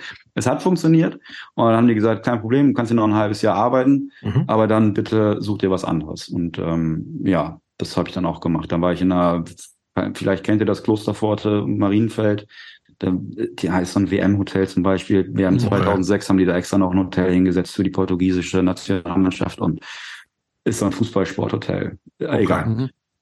Ähm, Wie lange warst du da? 2008 hm, bis 2010 erstmal. Mhm. Ja. Okay. Und, ähm, äh, ja, du. Mhm. Ähm, mhm. mhm. Ich, nee, mach du, ich weiß gerade gar nicht so richtig. Ich würde, äh, ich würde gerne mal wieder so ein bisschen zum Thema Musik vielleicht noch mal kommen. Also würde ich, würde ich auch gleich gerne hinkommen. Ich hätte noch eine Zwischenfrage. Ja, bitte. Äh, und zwar, äh, hattest du eigentlich in dieser ganzen Zeit in deiner wenigen Freizeit auch noch andere Hobbys außer Kiffen und Frauen und und das reicht doch oder nicht? Ja, aber ähm, die, ähm, die, Frage, die Frage, die ich mir gestellt habe. Minigolf meinst du vielleicht? Nee, also oder Strecken. ich hätte jetzt gedacht, äh, dass er vielleicht möglicherweise auch Gamer war oder sowas. Nein, war er nicht. Nee, Gamer war ich nicht. Also ich habe immer gerne Playstation gespielt tatsächlich, aber ich war jetzt nie ein Gamer. Ich spiele auch heute noch gerne ähm, mhm. mal Videospiele, aber ich bin kein Gamer. Mhm. Und du hast, du hast auch keine Fantasy-Romane gelesen oder sowas? Nein, irgendwelche boah. anderen Interessen? Nein. Ja, das erste, das erste Buch durchgelesen habe ich in meiner ersten, in meiner ersten, in meinem ersten Klinikaufenthalt mit 30. Davor habe ich nie ein Buch durchgelesen. Halleluja. Was war das erste? Das erste war Die Pest. Ah, ui, Camus. Camus. Ja. Mhm. Gutes Buch. Hat mir sehr gut gefallen. Und danach habe ich mhm. Der Prozess gelesen von Kafka. In, in den gleichen der leichten Literatur. La, la, genau, in den, also das habe ich in zwei Wochen habe ich das gemacht. Also in den zwei Wochen habe ich glaube ich sieben Bücher gelesen. Ja, und die beiden waren die ersten. Leichte Kost, hast du mhm. gedacht? Gut. Ja, ja, muss ja irgendwo muss man ja anfangen. Absolut. okay, ähm, was hast hat über in der Zeit überhaupt Musik eine Rolle gespielt in dieser ganzen, sagen wir jetzt mal so bis 30? Ja, klar. Ich, äh, ja, ja, ja. Ich habe ja. Bei der Arbeit läuft da Musik in der Küche? Nee. Das muss ja, doch meistens lief, lief Radio und ah, ja? ähm, wobei ich habe auch irgendwann hatte ich einen, einen CD-Player bei mir hinten in der kalten Küche und habe ja klar, wenn du irgendwie dann im, im zweiten Layer bist und, und, und so einen Posten dann auch alleine machen kannst und sowas. Ne? Also mhm. viel selbstständig arbeiten und wenn ich dann nachmittags alleine da war, habe ich dann halt ja, dann habe ich meine CDs halt mitgenommen, ne? Dann habe ich so oh, okay. Rikers aufgelegt oder dann auch mal irgendwie so ein paar Metal-Sachen, hatte ich mhm. damals ein paar äh, Sicker with All damit zur Arbeit genommen und dann habe ich da halt meinen mein Hardcore halt gehört, ne? Mhm. Also es war schon so, ich hatte ja auch einen Irokesen während der Ausbildung die ganze Zeit, ähm, war gepierst und Lederjacke mit Exploited Patch hinten drauf und so. Also war ja, ich war ja schon Punk. Okay. So ist ja nicht. Ja. Okay. Gab das eigentlich Stress in der Küche oder Hauptsache es war so Hauptsache die Leistung stimmt, Hauptsache er macht das ordentlich? Ähm, ja, das, das, ähm, mein Küchenchef damals war, also mein Zuschef hat mir irgendwann erzählt, dass als ich das Praktikum gemacht habe, ich, war ich ja auch Punker, Irokese, bunte Haare. Und ähm, als ich halt fertig war, hat der wohl zu meinem Zuschef gesagt, ey, der Typ hat einen Irokesen, den will ich ausbilden. Weil man, der war halt ein absoluter Choleriker, war mhm. halt aber auch so ein, so ein, ich weiß nicht, so ein 68er halt, ne? Irgendwie so damals so ein bisschen, der hat auch immer auch viel Metallica gehört und solche Sachen mhm. und so Einstützen, Neubauten und so. Er war halt auch schon so ein bisschen so alternativer Typ. Voll der mhm. Choleriker, absolut, aber schon von Grund auf eher alternativ. Okay. Ja. Mhm. Genau. Also das gab äh, nur Stress mit der mit der Frau vom Besitzer des Hotels. Die fand das überhaupt nicht gut. Das sah nicht so gut aus für sie. Nee, nee, ich durfte nicht, ich durfte nicht in den Gastbereich. Also normalerweise gehört auch zur Kochausbildung, dass man äh, zwei, drei Monate in Service geht und ah. da halt das auch lernt. Durfte ich nicht. Wollte sie nicht. Fand ich nicht schlimm. Konzerte? Konntest äh, du das überhaupt machen? Gab es da Zeit für oder so wenig wie vorher auch schon? Ähm, ja, das ging dann tatsächlich, ging das halt los, als ich so 17, 18 war, das bei uns auf dem Dorf gab es eine Kneipe, das Muck, und da waren recht häufig Punk- und Hardcore-Konzerte, so Aha, kleine, okay. kleine Shows. Und da sind wir regelmäßig gewesen tatsächlich. Wenn da ein Konzert war, in den, vor allem in den Jahren der Ausbildung, war ich echt oft da. Was ist denn da so hängen geblieben an Bands?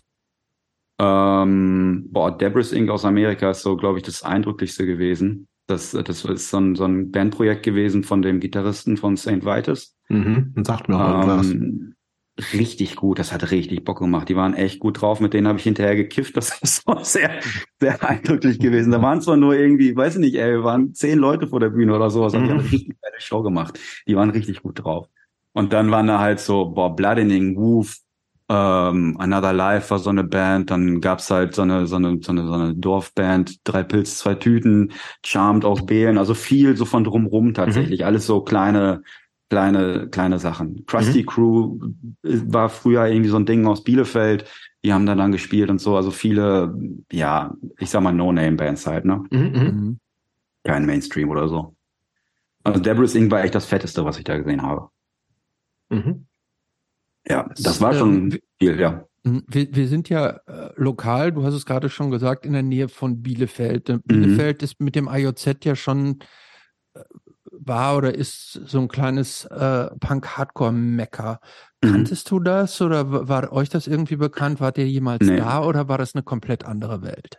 Das war, ähm, also es gab so ein paar, also ich war ja, ich war ja obwohl ich mich selber so als Punk gesehen habe und das auch bin und tatsächlich war, meiner Meinung nach, bin ich ja nie so irgendwie in der Szene angekommen oder reingerutscht oder so. Ne? Es gab, mhm. ähm, ich war einmal auf einem Konzert, da haben mich welche mitgenommen im AJZ tatsächlich. Da war ich das erste Mal im AJZ äh, bei Chefdenker. Mhm. Aber das, der Laden hat mich so abgeschreckt nach ich war dann da halt mit meiner damaligen Freundin und die waren dann, ich kannte die Band nicht, das hat mir nichts gesagt und ähm, das war dann irgendwie so, boah, das wirkte so runtergekommen und abgeranzt und diese Toiletten, wofür das AJ, ja, AJZ ja so bekannt ist und so, das war so richtig, so richtig schlimm und ich wollte irgendwann nur noch da weg. Das war ganz, ganz komisch. Ich hatte auch kein Geld für Bier und dann, weiß nicht, war das, das war ein total blöder Abend. Und äh, dann war es eher so, dass wir hin und wieder äh, eher Richtung Gütersloh sind. Da waren dann tatsächlich mal ähm, größere Konzerte. Ähm, Bambix zum Beispiel haben dann mal da gespielt mhm. oder Balzac aus äh, Japan haben da gespielt ähm, in der Weberei. Da sind wir dann halt eher so hin. Und da waren auch immer Cross Night einmal im Monat. Das war dann halt so eine, so eine, die machen jetzt inzwischen auch Konzerte, aber früher war das halt einmal. So in die Disco. Genau, genau, genau, genau. Also viel Punk dann tatsächlich auch und da waren dann auch die ganzen Kreis Gütersloher Punks und so. Ähm, aber irgendwie fand ich die alle scheiße. irgendwie fand ich die alle blöd. Ja. Das heißt, du warst mehr oder weniger äh, dieses Punk-Ding, das warst du für dich solitär, äh, für dich alleine.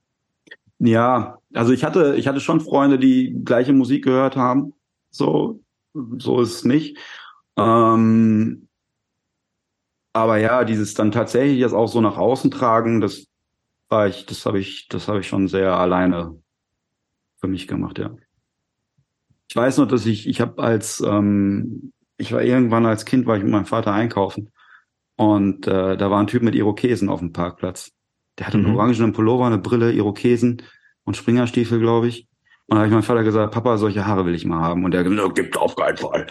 Das gibt's auf keinen Fall. Und ähm, ungefähr zehn Jahre später habe ich mir dann Irokesen geschnitten, ja. Also ich fand das als Kind schon immer mega cool, tätowierte Leute und ähm, so, ja, diesen, diesen Punk-Style, das fand ich schon, das fand ich als, als Kleinkind schon immer ziemlich cool, ja. In welchem Alter hattest du dein erstes Tattoo? Hm, mit 16. Ah, das ist aber auch viel zu früh, wie viel du weißt. Früh. Ja, ja, ich weiß, aber. Du bereust es hoffentlich auch. Was war das? Da habe ich, äh, es ist inzwischen übergestochen. Okay. das habe ich schönes Cover-Up drüber. Das war, ich sag dir, was das war. Es war ein Drache. Oder ein Tribal. Ein Tribal. Äh, äh, Sondern? Chinesisches, chinesisches Schriftzeichen. Ah. ah. Das Tribal, das Tribal war dann das zweite, das ist aber auch schon übergestochen. Der Tribal ist doch, Tribal ist doch wieder in. Richtig cool, ja, auf jeden Fall. Ich, ja. ja ich lasse es rauslasern jetzt. Ja, mit Tribal kannst du in Berlin 2023 auf jeden Fall wärst du wieder angesagt. Ja, alles klar. Dann weiß ich ja, wo es mich als nächstes hinzieht. ähm, Nein, es war, es war tatsächlich mein, mein Bruder, mein älterer Bruder hat sich äh, tätowieren lassen. Der SE, was, Moment, der SEK-Typ? Ja, ja, genau, genau. Der hat sich, ähm, hat sich irgendwie sein, sein, sein auf Schulterblatt irgendwie sein, wie heißt das nochmal, Sternzeichen tätowieren lassen und bei, bei so einem Typ, ähm, der hat das so privat gemacht. Und hat das dann für Schüler und Auszubildende für 25 Euro. Das finde ich sehr fair. Ja, ja, auf jeden Fall. Privat fair. ist eh am besten, finde ich, bei am Tattoos. Am allerbesten. also das konnte jetzt keiner sehen, aber wir sind uns einig. Das ist das Beste. Ähm, scheiß, scheiß auf Tattoo-Studio, scheiß auf Hygiene. Ja. Ja, aber der hat auch nebenbei geraucht und so. Im Nachhinein habe ich dann von einem anderen Tätowierer ähm, erfahren, der mich gefragt hat, wo ich das aber machen lasse. Ach so, der besoffene Frank. ja, ja, genau, bei dem. ähm, ja, genau. Also mein Bruder hatte sich halt irgendwie tätowieren lassen und dann wollte ich das, ich wollte das natürlich dann auch. dann habe ich gedacht, ja, wenn der das mit 16 darf, dann darf ich das ja bestimmt auch. Hat mein Vater angehauen und er sagte, ja klar, ja, mach doch. Ja, klar. Okay. Ja, Oberarm. Halt gemacht. Nee, auf dem Rücken. Ja. Auf dem Rücken zwischen, äh, auf, auf die, auf die Wirbelsäule. Aua. Hm. Ja, das war, das war die Hölle. Sehr aua. ja. Ja. Genau. Okay, ich würde aber nochmal so einen Sprung machen. Ähm, ja. Wir haben im Vorfeld ja schon ein bisschen, hast du uns ein paar, wie einige unserer Gästinnen, so ein paar Sachen rübergeschickt. Ähm, mit 30 mhm. gab es einen großen Einschnitt in deinem Leben. Jetzt, jetzt mal, wie das da hingekommen ist, in was für eine Situation, was passiert ist. Du warst noch als Koch tätig? Mhm. Ja, genau. Äh, mit 30. Ähm, ich war als, als, als Koch tätig und war dann, hab dann auch zu der Zeit recht viel getrunken. Also hab dann nach der Arbeit, wenn man sich halt mit dem Personal gut stellt, dann bekommst du halt so viel zu trinken, wie du willst. Mhm. Nach Feierabend. Dann bleibt das nicht bei der einen Abend, Feierabendrunde, die der Chef erlaubt hat, sondern dann geht halt auch mal einer vom Service halt rum und holt nach und nach und nach. Und das ist tatsächlich recht viel gewesen. Ähm, und ich hatte eine Freundin zu der Zeit. Und wie ich halt so war, hat das anscheinend nicht gereicht. Das ist dann rausgekommen und dann bin ich halt in so ein echt krasses Loch gefallen von Selbstvorwürfen und weil ich damals auch gar nicht ich wusste gar nicht, warum ich das gemacht hatte, weil die Person, mit der ich dann tatsächlich ähm, fremdgegangen bin, ich wollte das gar nicht. Also ich konnte die, ich mochte die gar nicht großartig leiden. Ich konnte halt nur nicht Nein sagen. Also ich konnte einfach nicht Nein sagen. Und ähm, boah, das hat mich, das, das hat mich dann, da habe ich mich, glaube ich, selbst zerstört in dem Moment. Also es war vorher schon so, dass ich ähm, über Jahre verteilt immer mal so Zusammenbrüche hatte, wenn ich betrunken war, dass ich halt also wirklich mh, mm, im betrunkenen Zustand ultra depressiv geworden bin und halt mhm. nicht mehr nichts mehr machen konnte. Entschuldigung, ich habe dich nicht ultra aggressiv oder depressiv? Das habe ich depressiv, akustisch nicht de verstanden. Depressiv, depressiv, also so in so ein, in so ein, also ja in so ein krasses Loch gefallen bin während des Betrunkenseins und äh, nur geheult habe und sterben wollte und ähm, das dann halt dieses, was ich halt jahrelang immer nur abends zum Schlafen gehen halt dran gedacht habe, was ich dann so in meinem Kopf festgesetzt habe, dass ich nicht aufwachen möchte, dass das halt so im Betrunkenen halt durchgebrochen ist. Und dann kam halt dieses, naja, kam es halt zu diesem, zu diesem Moment, wo ich halt selber auch nicht, mir selber nicht erklären konnte, warum ich das gemacht habe. Und dann diese, diese, diese Frau hatte, die das auch absolut nicht verdient hatte. Also ich habe alles gehabt im Grunde mit der. Es war ein total netter Mensch und total liebenswürdig und ähm, ich habe mich so scheiße gefühlt, dass ich ähm, ja, das ging dann halt über ein paar Monate. Wir sind dann halt zusammengeblieben und haben auch noch meinen Geburtstag zusammen gefeiert. Da hat sie mich sogar noch eingeladen in ein Hotel nach Rügen und sowas. Und dann, aber irgendwie hat das dann alles nicht so funktioniert und ich bin halt stetig immer depressiver geworden. Und dann war es halt irgendwann nicht mehr nur so, dass wir nicht betrunken war, sondern dass ich halt durchgehend in so einer, in so einer scheiß Laune war und in so einem, in so einem Loch irgendwie, in so einem, ja, so ein emotionales Loch, so ein, wo du halt nur noch ich halt nur noch gedacht habe, es muss aufhören, das muss aufhören, das muss aufhören. Und ja, dann bin ich irgendwann, hatte ich frei und sie ist zur Arbeit gefahren morgens.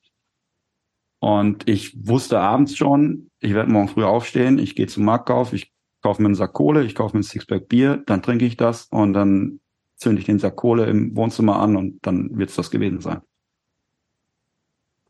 Und das habe ich dann gemacht. Und das habe ich vorher jahrelang abends habe ich solche Gedanken gehabt, aber habe das nie umgesetzt und wusste auch eigentlich, dass ich das nicht machen werde. Und dann bin ich halt morgens, ich bin aufgestanden, habe mich angezogen, habe mir nicht mal die Zähne geputzt, bin zum Markauf gelaufen, habe den ganzen Scheiß geholt und bin dann halt zurück. Habe angefangen zu trinken. Das habe ich, das habe ich noch nie gehört von so einem, von so einer äh, Selbsttötungstechnik, dass, dass sich jemand betrinkt und dann, also du wolltest dich und die Wohnung verbrennen mit einem Sack mm. Kohle? Nee, ähm, ähm, also du durch Kohlenmonoxidvergiftung. Ver Kohlenmonoxidvergiftung. Ach so, also das, was andere Leute, die das dann auch im ins, Leben ins Auto, in sich ins Auto also. setzen und einen Schlauch reinmachen und das genau. wolltest du praktisch so in. Genau. Ich hatte ja kein Auto, ich habe meinen Führerschein hatte ich schon abgegeben vorher. Und ähm, ja, genau, das war, das war mein Plan. Aber wie, wie funktioniert das? Du, du sitzt dann im Wohnzimmer und wo hast du denn die Kohle einfach auf dem Teppich ausgebreitet? Topf, nee, in einem, im, im Topf wollte ich das machen. Einfach in einem, in einem, in einem Kochtopf. Mhm. Auf einer Glasplatte, also ein Glastisch, Kochtopf drauf, dann kann ja im Grunde nichts passieren, dann brennt ja auch nichts ab. Und dann? Also das, dann? Klingt, das klingt ja. jetzt also nach so einem Fenster also ich, zu, jetzt, Fenster. So wie du das schilderst, klingt, also hätte ich jetzt gedacht, dass so ein Kochtopf voll Kohle nicht reicht. Ja, würde ich auch denken. Ja, könnte also, sein, weiß ich nicht. Also es ist ja zum Glück nicht so weit gekommen. Nee, offensichtlich. Also ich sitze ja hier. Nicht, sonst würden wir nicht sprechen. Ja, was, genau. Was, genau, was, was ist denn dann passiert? Was, ja. was, was ist passiert? Also ich hatte alles, äh, hatte so alles bereitgestellt und ähm, habe dann halt angefangen zu trinken und ähm, habe dann,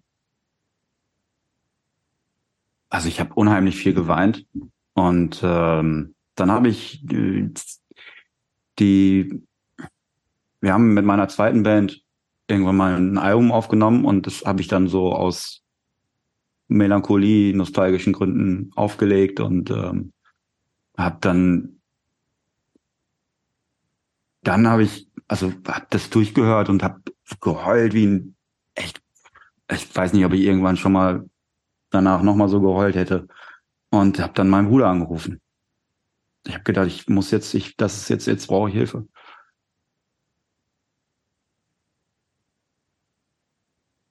Also das war das erste Mal in meinem Leben, dass ich gesagt habe, ich muss jetzt was machen.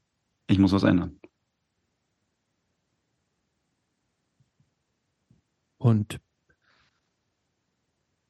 als du den dann angerufen hast, ist der dann aus allen Wolken gefallen oder hat der, hast, hattest du das Gefühl, dass der im Grunde darauf gewartet hat, dass dieser Anruf irgendwann mal kommt? Tatsächlich ähm, habe ich das im Nachhinein, habe ich gedacht, dass das so gewirkt hat, ja, weil ähm, ich habe ihn angerufen habe gesagt, komm bitte hier hin und der ist sofort losgefahren. Also es hat sich sofort in den Zug gesetzt und ist gekommen. Der hat nicht nachgefragt und gar nichts und ist dann reingekommen und hat sich zu mir gesetzt, wir haben geredet und ist hat, das der der der Fizzle oder der Ja, genau. Bruder? Der kleine. genau, ja, ja, Mhm. ja, genau. Und ähm, ja, dann war der einfach da erstmal. Das war unheimlich. Das hat mir schon unheimlich viel geholfen in dem Moment, dass er halt da ist. Und äh, ja, ich war halt dann natürlich auch betrunken und habe dann auch noch den Rest Alkohol getrunken und habe mit ihm auch noch was getrunken und hatte auch noch eine Flasche Schnaps da stehen, die habe ich auch noch leer gemacht. Ähm, und wir haben dann aber darüber geredet, wie es jetzt irgendwie weitergeht. Und ähm, ja, dann war erstmal klar, ich musste halt zu Hause raus. Also ich musste aus dieser Situation, aus dieser Umgebung raus und dann hat er mich mitgenommen zu sich und selber nur eine kleine Wohnung irgendwie, in der er mit seiner Freundin gewohnt hat und da war ich dann, äh, habe ich dann zwei Nächte war ich dann, glaube ich, da und dann hatten wir schon einen Termin in der, und am nächsten Tag hatten wir schon direkt einen Termin in der Suchtberatung, da ist er mit mir hin und die haben dann recht schnell einen Termin für mich, äh, einen Platz für mich in einer, in einer ähm, Entzugsklinik gemacht in Gütersloh. Ja, das ging dann recht schnell. Da habe ich noch zwei Tage gearbeitet und ähm, habe das dann mit meinem Küchenchef besprochen, der auch ein guter Freund von mir ist. Und ähm, ja, dann hat mein Bruder mich da halt so hinbegleitet. Ne? Und wie läuft das in so einer äh, Entzugsklinik ab? Hm. Erstmal Aufnahme, Aufnahmegespräch. Wie geht's Ihnen? Was ist passiert? Ein bisschen Anamnese. Was ist, also vor allem, was jetzt vor kurzem akut passiert ist und sowas, ne? Wie dann natürlich die, die Suchtgeschichte so ein bisschen. Was haben Sie wann, wie viel genommen und ähm, dann gibt's halt auch noch, ja, so EKG und sowas wird halt gemacht, um zu gucken, was du für Medikamente bekommen kannst. Ähm, ja, und dann bin ich ähm, in so eine Aber das, war das zum ersten Mal, dass du von so über die Suchtsachen auch gesprochen hast, oder gab es da vorher schon Ja. irgendwie? Nein, mit niemandem. Okay. Das war auch, ich habe mir auch nie, ich habe mir auch nie gesagt, ich hätte ein Problem. Mhm. So in meinem, in meinem, in meinem Umkreis, in meinem Bekanntenkreis und so war es ja auch völlig normal, dass man am Wochenende total besoffen ist. Mhm. So, Und du warst, du warst tatsächlich auch, ne, aber du warst ja nicht nur am Wochenende besoffen, ne? Du warst nee, ja dann auch nicht mehr. Dann nicht mehr. Dann war es tatsächlich so, dass ich, ähm, dass es dann abends, wenn ich, ich hatte mit der, ich habe in Bielefeld gearbeitet und in so einem Außenbezirk ähm, von Bielefeld, ähm, wenn man das so nennen kann, gewohnt. Das waren 45 Minuten mit der Bahn, mit Bus und Bahn und habe dann ähm, nach Feierabend oft so boah, zwei, drei halbe Liter getrunken, bis die letzte Bahn kam. Bin dann vorher aber noch zum Kiosk, habe mir nochmal vier Bier geholt und habe dann ja, in den 45 Minuten bis nach Hause. Also ich habe halt dann regelmäßig so viel getrunken, dass ich abends halt, bis ich eingeschlafen bin. Ich, ich hab, konnte jetzt so schnell nicht mitrechnen. Das heißt, zwischen dem Ja, so Ende sechs, der Arbeit, sechs, sieben, sechs, sieben, halb Liter oder so. sechs, sieben, ha halbe Liter, also drei Liter. Drei bis dreieinhalb Liter. Ja. Mhm. Ja. Auch nicht jeden Tag. Auch nicht jeden Tag. Ähm, aber das war dann schon, schon die Regel irgendwann, ja. Mhm. Aber zu der Zeit dann ausschließlich oder überwiegend Bier oder auch oder auch dann Sch Schnaps oder härtere Sachen dazu? Überwiegend, überwiegend Bier. Also ich hatte nur zufällig diese Flasche Schnaps zu Hause. Ich habe Schnaps damals nie, nie so getrunken. Also nur, es gab halt einen, so ein Klüsener Apricot Brandy. Den ähm, habe ich mit einer Freundin irgendwann für mich entdeckt und wir sind regelmäßig essen gegangen in schickeren Läden und haben uns immer die Läden ausgesucht, haben vorher angerufen und gefragt, ob die den da haben. Und haben den dann halt zwischen den Gängen, dann haben wir immer Apricot Brandy getrunken. Ja. Und irgendwann kam ich dann halt über die Arbeit relativ günstig dran und hatte dann zufällig so eine Flasche zu Hause. Mhm. Okay, und wie ging es denn dann in dieser Entzugsklinik weiter? Ja, richtig spannend. Ähm, ich kam, also ich glaube, das war ein, ein Freitag, als ich reingekommen bin. Und also das ist ja, Gütersloh ist ja, ist ja eine riesen Klinikkomplex. Meine Mutter war ja damals auch da. Mhm. Und die haben ja verschiedene Stationen. Und ich bin halt ins Haus Cellavi gekommen. Und das ist halt tatsächlich für, boah, echt fertige Menschen, glaube ich. Also die meisten, die da drin waren, waren heroinabhängig. Die haben halt mhm. morgens ihr Methadon bekommen. Und äh, ich hatte ja meiner Meinung nach nur jetzt ein kleines Alkoholproblem und bin vielleicht nicht ganz dicht gerade, aber das war halt schon echt ganz schön schlimm. Ähm, und da habe ich mir auch das Zimmer geteilt mit einem, der war auch total nett, aber war halt ja voll der Heroin-Junkie einfach. Der hat auch für sich selber erkannt, das wird wahrscheinlich nichts mehr mit ihm. Mhm. Und der war, weiß ich nicht, äh, keine zehn Jahre älter als ich. Ja, vielleicht, vielleicht ja Ende 30, Anfang 40 und der hat es schon für sich erkannt, so das wird hier nichts mehr mit mir. Und da war dann da sind dann halt so, ja natürlich so Therapeuten und so, die da rumlaufen und dann gab es immer, gab es so einen Dienst, so einen Küchendienst, also Leute, die halt mithelfen mussten beim Schnibbeln und sowas und dann gab es Leute, die mussten dann halt ein bisschen aufräumen, ein bisschen putzen, die anderen waren halt dafür zuständig, dass der Tisch gedeckt wird und so. Man hat so ein, das war dann halt wie so ein Gemeinschaftsleben. So ein bisschen wie so eine, wie so eine Riesen-WG. Mhm. Alle mussten halt irgendwie, hatten so ihren Dienst. Und ich habe mir halt das Zimmer mit jemandem geteilt und das war aber also an dem Sonntag, also zwei Nächte später, habe ich dann wieder so einen krassen Zusammenbruch gehabt und habe mit dem Arzt gesprochen und habe gesagt, ich kann das hier nicht. Also ganz ehrlich, die sind hier. Die sind verrückt. Die sind fertig. So, mhm. das bin ich doch nicht. So, ich, ich gehöre hier nicht hin. Ich bin hier total falsch. Ich, ich kann mit denen nichts anfangen. Die sind alle total kaputt. Und ähm, dann haben die mich in eine andere Station gebracht, äh, wo ich auch ein Einzelzimmer gekriegt habe. Und ähm, da war dann, da waren dann viel so Tabletten, Alkoholsüchtige und solche, die da halt teilweise dann nur eine Woche sind oder sowas, weil das mal wieder übertrieben haben oder so, die auch dann regelmäßig da sind, aber die im Grunde noch ja arbeiten gehen können und so ihr Leben geschissen kriegen nebenbei. Also ein paar Leute waren auch da, die halt äh, morgens den Methadon bekommen haben, aber das waren dann echt nur drei Leute oder so von 20. Und da war dann mhm. viel, viel so Tabletten und Alkohol war war das, das meiste dann. Und dann bist du halt, ich hatte halt das, mein Problem war halt, dass ich suizidal war. Ich konnte nicht raus. Ich war halt tatsächlich, für mhm. mich war das dann halt. Geschlossen einfach, ne? Ja, genau. Mhm. Andere hatten dann halt Freiheiten, die konnten dann halt sich auf dem Gelände bewegen. Andere, wieder andere konnten dann zweimal die Woche in die Stadt gehen und einkaufen. Ähm, die haben dann für die anderen Tabak mitgebracht und so. Und ähm, ja, aber ich war halt dann da quasi eingesperrt und mit einem Haufen echt bekackter Leute. So, mhm das ist ja, es ist ja immer so, wenn du, das ist ja, ob du jetzt in der Ausbildung, in der Berufsschule oder sonst wie bei der Arbeit, das sind ja immer so Zwangsgemeinschaften. Du kommst ja, wirst mhm. ja immer in einen Pott geworfen mit Leuten, die aus, aus, aus, aus den verschiedensten Umkreisen und Bubbles kommen. Und boah, das ist halt richtig. Und dann hast du halt echt so Leute, so AfD-Typen mit dabei gehabt und mhm. weiß ich nicht. Das war. Ja, vor allem ja 24-7 und nicht nur, nicht ja, nur genau. bei der Arbeit oder so, ne? Genau. Richtig. Und das war schon teilweise, teilweise sehr anstrengend. Aber ich habe dann also für mich im grundsätzlich hat es mir halt kurz, Entschuldigung, dass ich ja, kurz unterbreche. Hattest bitte. du eigentlich irgendwie einen physischen Entzug oder so? Hm. Dagegen habe ich Tabletten bekommen. Okay.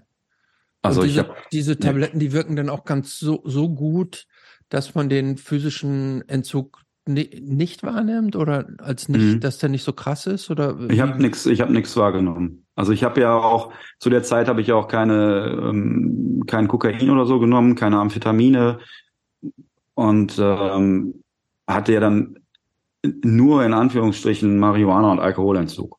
Mhm. Und äh, nach den Gesprächen mit dem Arzt war es auch so, dass halt der das so eingeschätzt hat, dass ich gar nicht so ein krasses Alkoholproblem hätte, dass mhm. es ähm, klar dann halt durchbricht, aber das ist viel schlimmer ist, wenn ich halt kiffe, dass ich dann halt so depressiv werde und keine Ahnung. Und ähm, dann dachte ich, ja, dann ist ja alles, ist ja kein Problem, wenn wir jetzt auch zu kiffen. Und das ist ja alles gut. Und ich habe dann mhm. halt auch weiter noch Antidepressiva bekommen und sowas. Also ich habe bei Tavor heißt das, glaube ich, ist so ein Entzugsmedikament. Mhm. Das habe ich bekommen. Das Depressivum ist das, ja. Ja, und ähm, dann habe ich noch so Quetiapin oder so oder boah, keine Ahnung, irgendwas, damit ich schlafen kann. Und ja, ich habe über den Tag so ein paar Tabletten bekommen, dass es mir halt so Uppers und Downers auch, ne? Mhm. Und ähm, aber ist da, wird, wird denn, also wie viel war denn bei dir auch so dann so therapeutische Ansätze, so irgendwelche waren in den zwei Therapien oder sowas? Waren in den zwei Wochen fast gar nicht. Okay. Das einzige, das einzige war morgens gab es dann eine Morgenrunde um neun Uhr mhm. nach dem Frühstück. Da haben sich alle zusammengesetzt, es wird einmal gefragt, wie es einem so geht, wie man geschlafen hat. Und dann war es das. So, und dann mhm. gab es noch ein bisschen Ergotherapie und, und ansonsten hast du da abgehangen. Dann habe ich mhm. viel Schach gespielt und Ja, ein bisschen gelesen, spazieren gehen und sowas. Und gelesen tatsächlich. Ja, ja, mein Bruder hat mir dann Bücher mitgebracht und äh, dann viel auf meinem Zimmer gesessen und gelesen, weil ich mit den anderen Leuten auch echt nicht viel anfangen konnte. Das heißt, du warst da nur zwei Wochen? Da war ich. Das ist aber sehr kurz auch. Zwei ne? oder drei Wochen, ja. Zwei oder drei Wochen. Und dann? Also ich bin, ich bin, oh, ich bin rein, ach nee, ich bin am, ja doch, ich bin am 8., war das der 8. Januar oder so, bin ich rein und am 28. bin ich wieder raus. Ganz raus. Fast, fast drei Wochen. Dann durfte ich da raus, ja. Bin auch okay. direkt wieder arbeiten gegangen. Ich wollte eigentlich Urlaub haben, aber mein Küchenchef hat mich gefragt, ob ich schon wieder anfangen könnte zu arbeiten, weil ein anderer Kollege krank geworden ist. Und er so, ja klar, auf jeden Fall, ich will unbedingt wieder arbeiten. Ich war ja voller Energie auf einmal. Okay. Und hattest du da das Gefühl, also war, hat das dann schon gereicht, um dich praktisch so auf die richtige Bahn wieder zu setzen oder war, nee. das hat noch nicht gereicht? Nee, bei weitem nicht. Nee, ähm, also ich habe dann aufgehört zu kiffen. Mhm. So habe ich nicht mehr gemacht und das fiel mir dann auch nicht schwer tatsächlich. Ähm, das, das ging dann halt voll klar. Ich war dann noch in so ambulanter Suchttherapie. Ähm, da war ich dann irgendwie alle zwei Wochen mhm. musste ich da hin und äh, oder was heißt musste, wollte ich da hin. Und ähm, Nein, man halt immer, dann war dann halt mal so, ja, wie geht's und was machen sie so und lalala. Und am meisten haben wir uns tatsächlich über Kochen und Küchen unterhalten. Weil mhm. eigentlich war es immer 45 Minuten lang ein nettes Gespräch. Ähm, habe ja auch noch ähm, Tabletten nebenbei bekommen und sollte halt vom Arzt her nur kein Alkohol trinken, wenn ich diese Tabletten nehme, damit die mhm. halt weiterhin wirken und so. Und äh, ja, blöd wie ich war, hab ich irgendwann angefangen, die Tabletten abzusetzen und wieder Alkohol getrunken, weil der Arzt ja auch gesagt hat, Alkohol ist gar nicht mein Problem. Mhm. Wenn Alkohol nicht mein Problem ist, kann ich ja Alkohol trinken. Mhm. Und dann?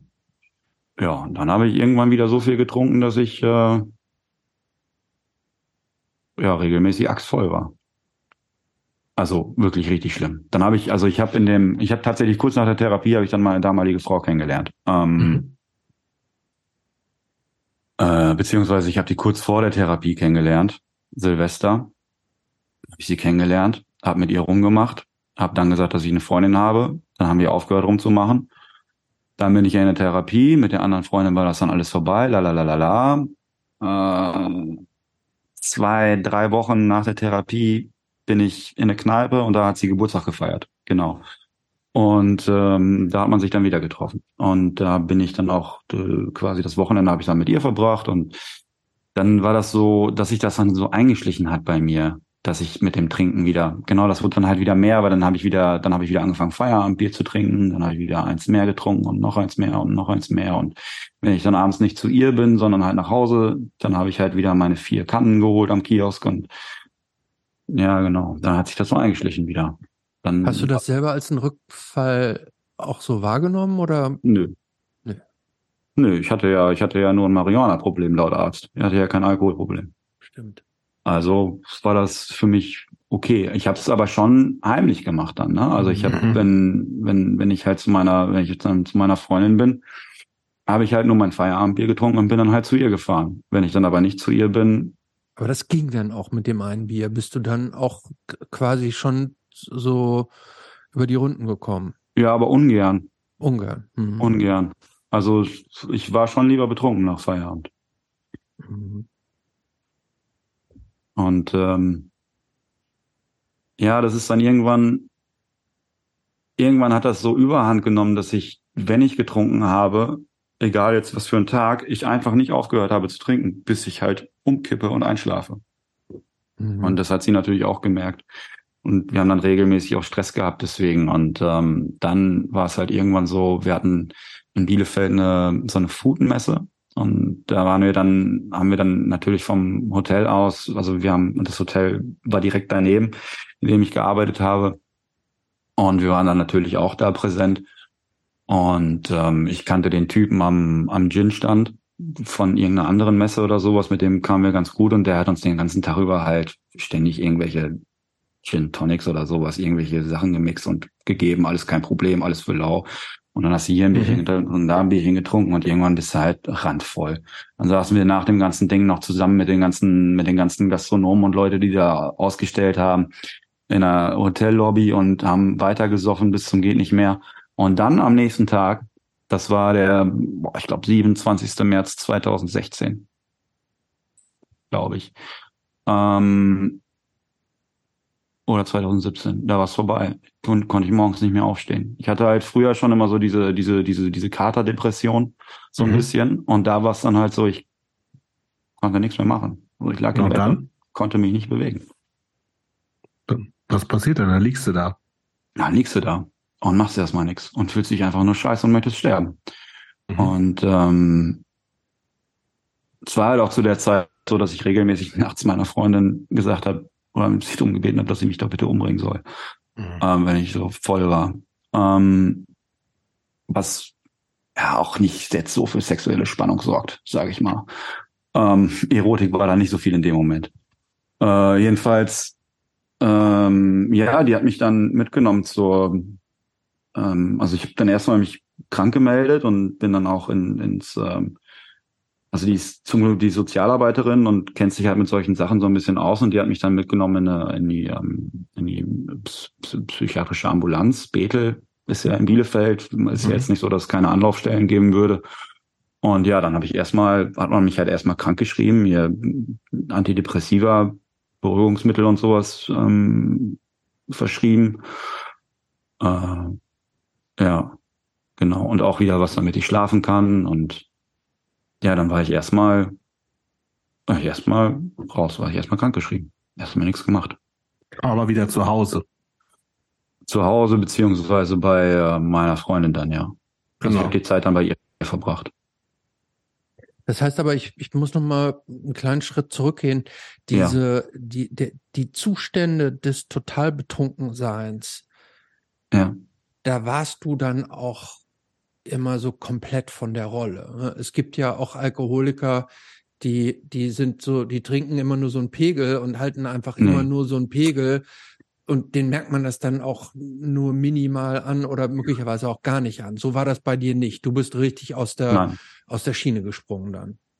Mhm. Das war so ein, das, wir haben ja, wir haben ja anfangs über dieses manisch-depressive gesprochen, ne? Dieses, mhm. dass man total euphorisch ist und alles ist super geil und man kann ja eh alles und dann mhm ist man irgendwann nach drei, vier Monaten in so einer totalen Depression drin. Mhm. Und diese drei, vier Monate waren bei mir dann komprimiert auf einen Abend. War mhm. angefangen zu trinken und wurde dann immer euphorischer, immer besser drauf, habe alle geliebt, alles war super toll und bin irgendwann in so ein absolutes Loch gefallen und war nur noch depressiv und wollte sterben. Mhm. Hab geheult und war halt einfach fertig. Und das dann regelmäßig tatsächlich. Das ist dann halt fast jedes Wochenende so gewesen. Mhm. Also ja, man hat mir schon ange angemerkt, dass ich betrunken war. Mhm. ja, aber und dann? Und dann hat sich, wie gesagt, dieses, dieses, diese Depression, die eigentlich nur durch mit Alkohol da war, hat sich dann halt auch einmal festgesetzt. Die war dann halt da. Die war halt da. Dann war ich nicht mehr, dann wollte ich nicht nur sterben, wenn ich betrunken war, sondern dann halt auch wieder so, und dann hat sich das aber so geäußert, ich, wie gesagt, ich, ich, ich konnte nicht aufstehen, ich konnte nichts machen, ich konnte mich nirgendwo alleine hinbewegen, ich konnte keine Entscheidung treffen, ich konnte jetzt nicht, ich wusste jetzt nicht, stehe ich jetzt auf, gehe ich jetzt duschen, mache ich jetzt mhm. irgendwas, mache ich jetzt Frühstück, esse ich jetzt Scheibe Wurst oder eine Scheibe Käse auf dem Brot oder Marmelade doch lieber oder keine Ahnung, dann esse ich lieber gar nichts. So, und wenn ich mhm. Netflix geguckt habe, habe ich angefangen zu heulen, weil ich mich für keinen Film entscheiden konnte. So, also es hat einfach nichts mehr funktioniert. Ich konnte auch nicht einkaufen gehen, ohne direkt eine Panikattacke zu kriegen, wenn ich die Zwiebeln nicht finde oder so, weißt du? Das ist, es ist unbeschreiblich, was für ein beklemmendes, beschissenes Gefühl das einfach ist. Mhm. Es war halt einfach da. Und war, war morgens da und ist nicht mehr weggegangen. Und wie bist du damit umgegangen? Oder wie, wie, wie ging es dann weiter aus dieser ja, fast auswegslosen Situation? Ja, es ist ja, also zum Glück ist es ja nicht auswegslos. Ähm, aber also ich bin, wie gesagt, also wir sind dann halt in diese, in diese ähm, ambulante ähm, psychiatrische Klinik da gefahren. Also das war, okay, das war dann der. Mhm. Genau, genau. Und dann hat man halt erstmal tatsächlich wurden so zwei, drei Medikamente erstmal ausprobiert und wie sie die, wie die sich so einstellen und so. Und das braucht dann tatsächlich auch ein bisschen. Also erstmal habe ich zwei Wochen lang zu Hause auf dem Sofa gesessen und nichts gemacht. Hab nur im nötigsten Fall mich geduscht und immer nur gegessen, wenn meine Freundin was gekocht hat und ähm, hab halt da gelegen mit der Decke über dem Kopf und dem Kater auf dem Schoß und hab da halt gelegen, bis meine Freundin von der Arbeit wiederkommt. Und ähm, ja, und dann hat sich das so nach zwei Wochen tatsächlich ungefähr, hat sich das so eingestellt, glaube ich, dass halt die Medikamente so weit angeschlagen waren, dass ich dann auch wieder, auch mal wieder was machen konnte, also dass ich dann mal wieder selber was kochen konnte. Und dann war aber, dann habe ich nach, oh, das war ja im März, im April, genau nach diesen zwei Wochen, drei Wochen später hatten wir noch von der Arbeit aus so ein äh, so, ein, so ein zwei Tage Workshop irgendwie, den habe ich mitgemacht. Ähm, das war auch ganz okay und habe dann eine Woche später gedacht, okay, ich versuche mal wieder zu arbeiten und habe das dann auch gemacht und hat aber habe dann an dem Tag so viele Beruhigungsmittel nehmen müssen, um nicht völlig abzudrehen und nicht völlig Panik zu bekommen, dass ich dann halt einen Tag später auch wieder gesagt habe, sorry, aber es geht halt nicht, ich konnte hier gestern nicht, ich kann nichts machen. Und dann war halt eigentlich klar, okay, ich brauche halt irgendwie noch mehr Hilfe. Also es reicht nicht, wenn ich ein bisschen zu Hause bleibe. Also habe ich äh, eine Überweisung bekommen in eine Tagesklinik und ähm, bin dann da vorstellig geworden und konnte dann tatsächlich auch schon einen Monat später ähm, direkt da rein. Ja, und habe das dann sechs Monate, glaube ich, war ich da. Okay. Und da hat sich dann auch wirklich was getan. Ja, genau. Da hatte ich ja ähm, das das war so krass. Das hatte ich das erste Mal seit meiner Schule, seit meiner Schulzeit wieder einen geregelten Tagesablauf. Ne? Also ich bin halt morgens um 8 Uhr ging es da halt los mhm. und dann wurde erstmal gefrühstückt. Dann gab's da ja auch so Morgenrunden und so. Und dann gab's ja immer so ein, du hattest ja so einen Therapieplan dann. Ne?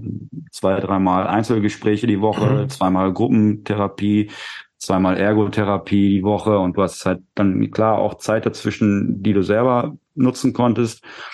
Mhm mit Spielen und solchen Sachen, ein bisschen sportliche Betätigung gab's halt auch. Wir sind einmal die Woche Badminton spielen gegangen und so. Und das war dann schon, das war dann schon echt gut. Und ähm, um 16 Uhr war das dann halt zu Ende. Und dann hatte ich halt Feierabend und konnte nach Hause, abends was kochen und dann hatte das erste Mal, das erste Mal in meinem Berufsleben so einen, so einen normalen Tagesablauf und am Wochenende frei und sowas. Und ich konnte ich wusste das erste Mal, wenn ich jemand gefragt hat, ob ich nächsten Monat auf das und das Konzert komme, konnte ich das erste Mal sagen, ja. Mhm. Ja, ich habe Bock, also komme ich, ich muss ja nicht arbeiten. Aber was, weißt, was hat, was hat denn bei dir, kannst du sagen, was bei dir so den Ausschlag, also was wirklich was verändert hat? Ich glaube, das war's. Diese, dieses Tagesablauf? Dieses, ja, eine normale Routine zu haben. Mhm. Ähm, und natürlich auch also das war ja auch das erste Mal, dass, dass jemand mit mir über meine Vergangenheit gesprochen hat, so richtig. Mhm. Also da ging das dann das halt auch los mit der Aufarbeitung. Mhm. Ähm, genau. Da ging das erst los, dass, dass, dass ich angefangen habe, mich damit auseinanderzusetzen, was halt so gewesen ist die letzten Jahre und was halt in meiner Kindheit gewesen ist, und mit meiner Mutter gewesen ist. Und dann gab es dann auch irgendwann ein Gespräch zwischen Therapeuten, meiner Mutter, meinem Vater und mir. Mhm. Und also solche Sachen. Also da wurde sich das erste Mal tatsächlich damit auseinandergesetzt. Und da wurde mir auch das erste Mal gesagt, Sie haben seit über 20 Jahren Depression. Sie hätten mhm. das Ganze schon mit 10 machen sollen. Mhm. So. Ja, da ging das los. Okay, aber das ist, das war dann sehr spät, aber offensichtlich noch nicht zu spät. Ne? Also ähm, wie, wie lange kannst du sagen, wie lange das weiß es nicht genau, also, aber ähm, kannst du sagen, wie lange das gedauert hat, bis du dich dann wieder so einigermaßen stabil gefühlt hast? Mm. Und klar und irgendwie äh, einsichtig, bis du, bis du die Dinge einordnen konntest und, und sich dieses, diese neue Routine, also auch dein Leben gefestigt hat in dieser, in dieser Drogen- und Alkohol, in diesem drogen- und alkoholfreien Zustand? Wie lange hat das ungefähr gedauert? Also reden wir von, von Wochen oder Monaten? Ich würde eher sagen Wochen. Also dieses, ähm, diese, diese Zeit in der Klinik, also ich habe sehr schnell gemerkt, dass das, ähm, dass ich aus diesem Rhythmus nicht mehr raus möchte. Also dass ich das, dass ich das, was ich vorher gemacht habe, nicht mehr machen kann. Mhm. Ähm, habe mir das auch attestieren lassen und so. Also ich wurde dann auch tatsächlich berufsunfähig geschrieben. Ich durfte laut Arzt und Therapeuten meinen mein, meinen Beruf nicht mehr ausüben. Mhm. Und ähm, das hat mir echt so gut getan, dass ich dann auch, ja, also, boah, ja, doch, es hat bestimmt zwei Monate gedauert, dass ich, dass ich zwei, drei Monate, dass ich auf Partys sein konnte, ohne ein Problem damit zu haben, dass die Leute sich gerade betrinken. Mhm. So, das war tatsächlich, das war tatsächlich ähm, an einigen Abenden noch echt schwer für mich, dass ich halt frühzeitig irgendwie gehen musste. Ähm, nicht weil ich, nicht weil ich selber jetzt unbedingt was trinken wollte, sondern weil ich einfach nicht damit zurechtgekommen bin, dass das andere das gerade halt mhm. so exzessiv betreiben. Es hat ein bisschen gedauert, ja. Ja, tatsächlich. Und äh, würdest du sagen, dass, dass dann viele gute Jahre angefangen haben? Mhm. Auf jeden Fall. Also ähm, meine Frau hat mir halt unge ungemein geholfen, also weil sie halt da war, dann weil sie das halt alles mit mir so durchgezogen hat und ähm, mich dabei halt unterstützt hat und mich auch nicht nicht verurteilt hat oder so und dann ja also dann ging es auch tatsächlich bei mir halt so los, dass ich halt wirklich angefangen habe, also nicht nur, nicht nur Dinge, die ich getan habe, zu reflektieren, sondern auch mich täglich irgendwie damit auseinanderzusetzen, wie ich eigentlich so bin, was ich mache, wie ich, was ich für eine Wirkung auf andere habe oder was ich für eine Wirkung auf andere haben möchte.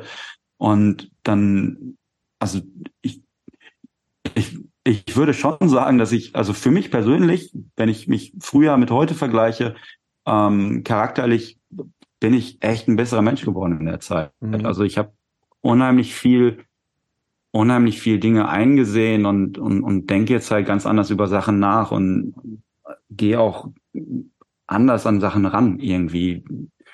Ich glaube ein bisschen lockerer, also nicht, schwer zu sagen. Also ich, ach, ich weiß es nicht. Vielleicht habe ich gerade den Faden verloren. Dann lass uns mal einen Faden woanders hinschmeißen. So bitte. Ähm, hast du vorhin schon mal gesagt, dass du in einer Band gespielt hast? Ja. Habe ich ja. Also, dass, dass du das jetzt machst, weiß ich. Aber mhm. das hat bisher noch nicht so richtig. Wann hast du denn angefangen, überhaupt Musik zu machen? Äh, in meiner Ausbildung. Mit ähm, 20 habe ich mir von ähm, sagt euch die Band Freiburg was? Echt jetzt? Die Stadt. Boah, Leute. Aber das, die, die, aber das ist doch eine aktuelle Band jetzt. Die sind aktuell, ja. Ja, ähm, nee, ja genau. Weil ich gerade dachte, vor 20 Jahren. Nee, also jetzt kenne ich die. Doch, damals, damals gab es die auch schon. Nein, weiß ah, ich gar nicht. Auf nein. jeden Fall, der, der Drummer, der Drummer hat irgendwie, der hatte ein altes Schlagzeug zu Hause stehen, hat mir das für 120 Euro oder so verkauft. Mhm. Ähm, und ich konnte aber nichts. So, ich hatte der, der Typ, von dem ich eben erzählt habe, der Arbeitskollege, mit dem ich halt so viel gekokst und gekifft habe, bei dem ich so oft gepennt habe, ähm, der ist sehr guter Schlagzeuger Man hat mich halt hin und wieder mit in seinen Proberaum genommen und hat mich, dann habe ich mich ins Schlagzeug gesetzt, habe gemerkt, okay, ufta, ufta, kriege ich hin und so. Und ähm, dann habe ich mir halt ein Schlagzeug gekauft und habe angefangen, Musik zu machen direkt mit irgendwie so Bekannten. Ein Kollege hat sich dann halt eine Gitarre geholt, der war halt ultra schlecht natürlich. Also wirklich richtig schlecht. Dann hatten wir allerdings noch einen bekannten Nachbarn, der ist äh, irgendwie ein Jahr älter als mein älterer Bruder. Ähm, der kommt aus einer Musikerfamilie, der hat dann Bass gespielt und so und so ging das dann los. Dann haben wir uns noch einen Bekannten rangeholt, der hat sich irgendwann mal selber beigebracht, Gitarre zu spielen und dann haben wir halt so angefangen, ein bisschen Musik zu machen. Das war so, das waren so die Anfänge. Richtig mhm. schlecht tatsächlich, ja. Okay, aber diese erste Band, die du vorhin erwähnt hast, die ja offensichtlich dann ja auch schon ein Album hatten, weil du hattest es dir ja angehört. Nee, das, das war die zweite. das, war, die das war dann die zweite tatsächlich. Genau. Also aus dieser, aus dieser Band ist ähm, äh, ja irgendwie unser, also der eine Gitarrist, der so unheimlich schlecht Gitarre spielen konnte, dann haben wir irgendwann gesagt, ey, du, wie wär's, wenn du einfach Tschüss. versuchst zu singen? Mhm. dann ja, okay, ja, alles klar. Hat er gemacht, dann ist er irgendwann mit seiner Freundin in Türkei Urlaub gefahren und hat sich dann nach den zwei Wochen einfach nicht wieder gemeldet. So, wir mhm. haben in den zwei Wochen haben wir auf einmal vier Songs geschrieben, was wir vorher nicht geschafft haben. Und äh, waren auf einmal, hatten auf einmal tatsächlich das Gefühl, in der Band zu spielen und haben dann auch tatsächlich ein paar Auftritte gemacht. Ähm, mhm. Aber halt ohne ihn. Er hat sich dann halt selber irgendwie ins Aus befördert. Wie hieß, was die, hieß die Band? Äh, Pro-Oxidationsmittel. Pro-Oxidationsmittel. Ja, genau. Ah, okay. Ja. Ähm, ja, ist auch kein. Was kam danach für eine Band? Danach kam dann äh, Radio Bastard. Also es ist dann, wir haben unseren Bassisten irgendwann rausgeschmissen, weil sich herausgestellt hat, dass er Republikaner wählt. Und ähm, haben gedacht, ja, das ist Punkband und Nazi-Parteien ist, ist irgendwie schwierig, ja. Ja, ist ein bisschen, bisschen schwierig. Ähm, haben wir dann rausgeschmissen und dann waren wir halt nur noch zu zweit, haben dann allerdings noch irgendwie äh, boah, haben dann noch einen, einen Freund dazugeholt, der hatte gesagt, okay, ich habe Bock zu singen bei euch. Und wir hatten noch ein Konzert anstehen und haben dann noch meinen Bruder gefragt, ob der nicht Bock hätte, Bass bei uns zu spielen. Mhm. Und ähm, also zumindest für dieses eine Konzert. Und dann hat sich das aber irgendwie so, dann war das so, dann hat es so gut funktioniert, dass wir zusammengeblieben sind. Und, haben, und da gibt's auch Aufnahmen richtig und Platten oder was? Ähm, eine CD haben wir gemacht. Ja, wir haben irgendwann haben wir eine Demo gemacht, noch mit alten ähm, Songs, die wir von der anderen Band noch größtenteils hatten. Irgendwie vier Songs, das war auch echt richtig schlecht. Und ähm, dann haben wir allerdings auch, also wir waren ja jetzt nicht gerade mm, super organisiert und straight. Mhm. Also, äh, wir haben, boah, jetzt muss ich mal gerade überlegen. Das klingt auch mehr so nur so lokale Auftritte und sowas alles. Ja, ja, genau. Also wir haben mal in Bielefeld gespielt und Gütersloh ja. so richtig weit gekommen sind wir nicht. Okay. Und haben dann irgendwie nach, nach drei Jahren oder so haben wir eine CD aufgenommen. Okay. Ja. Und da gab es noch mehr Bands? Mm, ja, also wir haben dann, boah, ich glaube 2012 haben wir aufgehört oder 2013 ähm, und war dann, weil die anderen haben halt tatsächlich so in anderen Bands dann angefangen zu spielen und hatten dann auch irgendwie wenig Zeit und ich musste ja eh mhm. ständig arbeiten und so.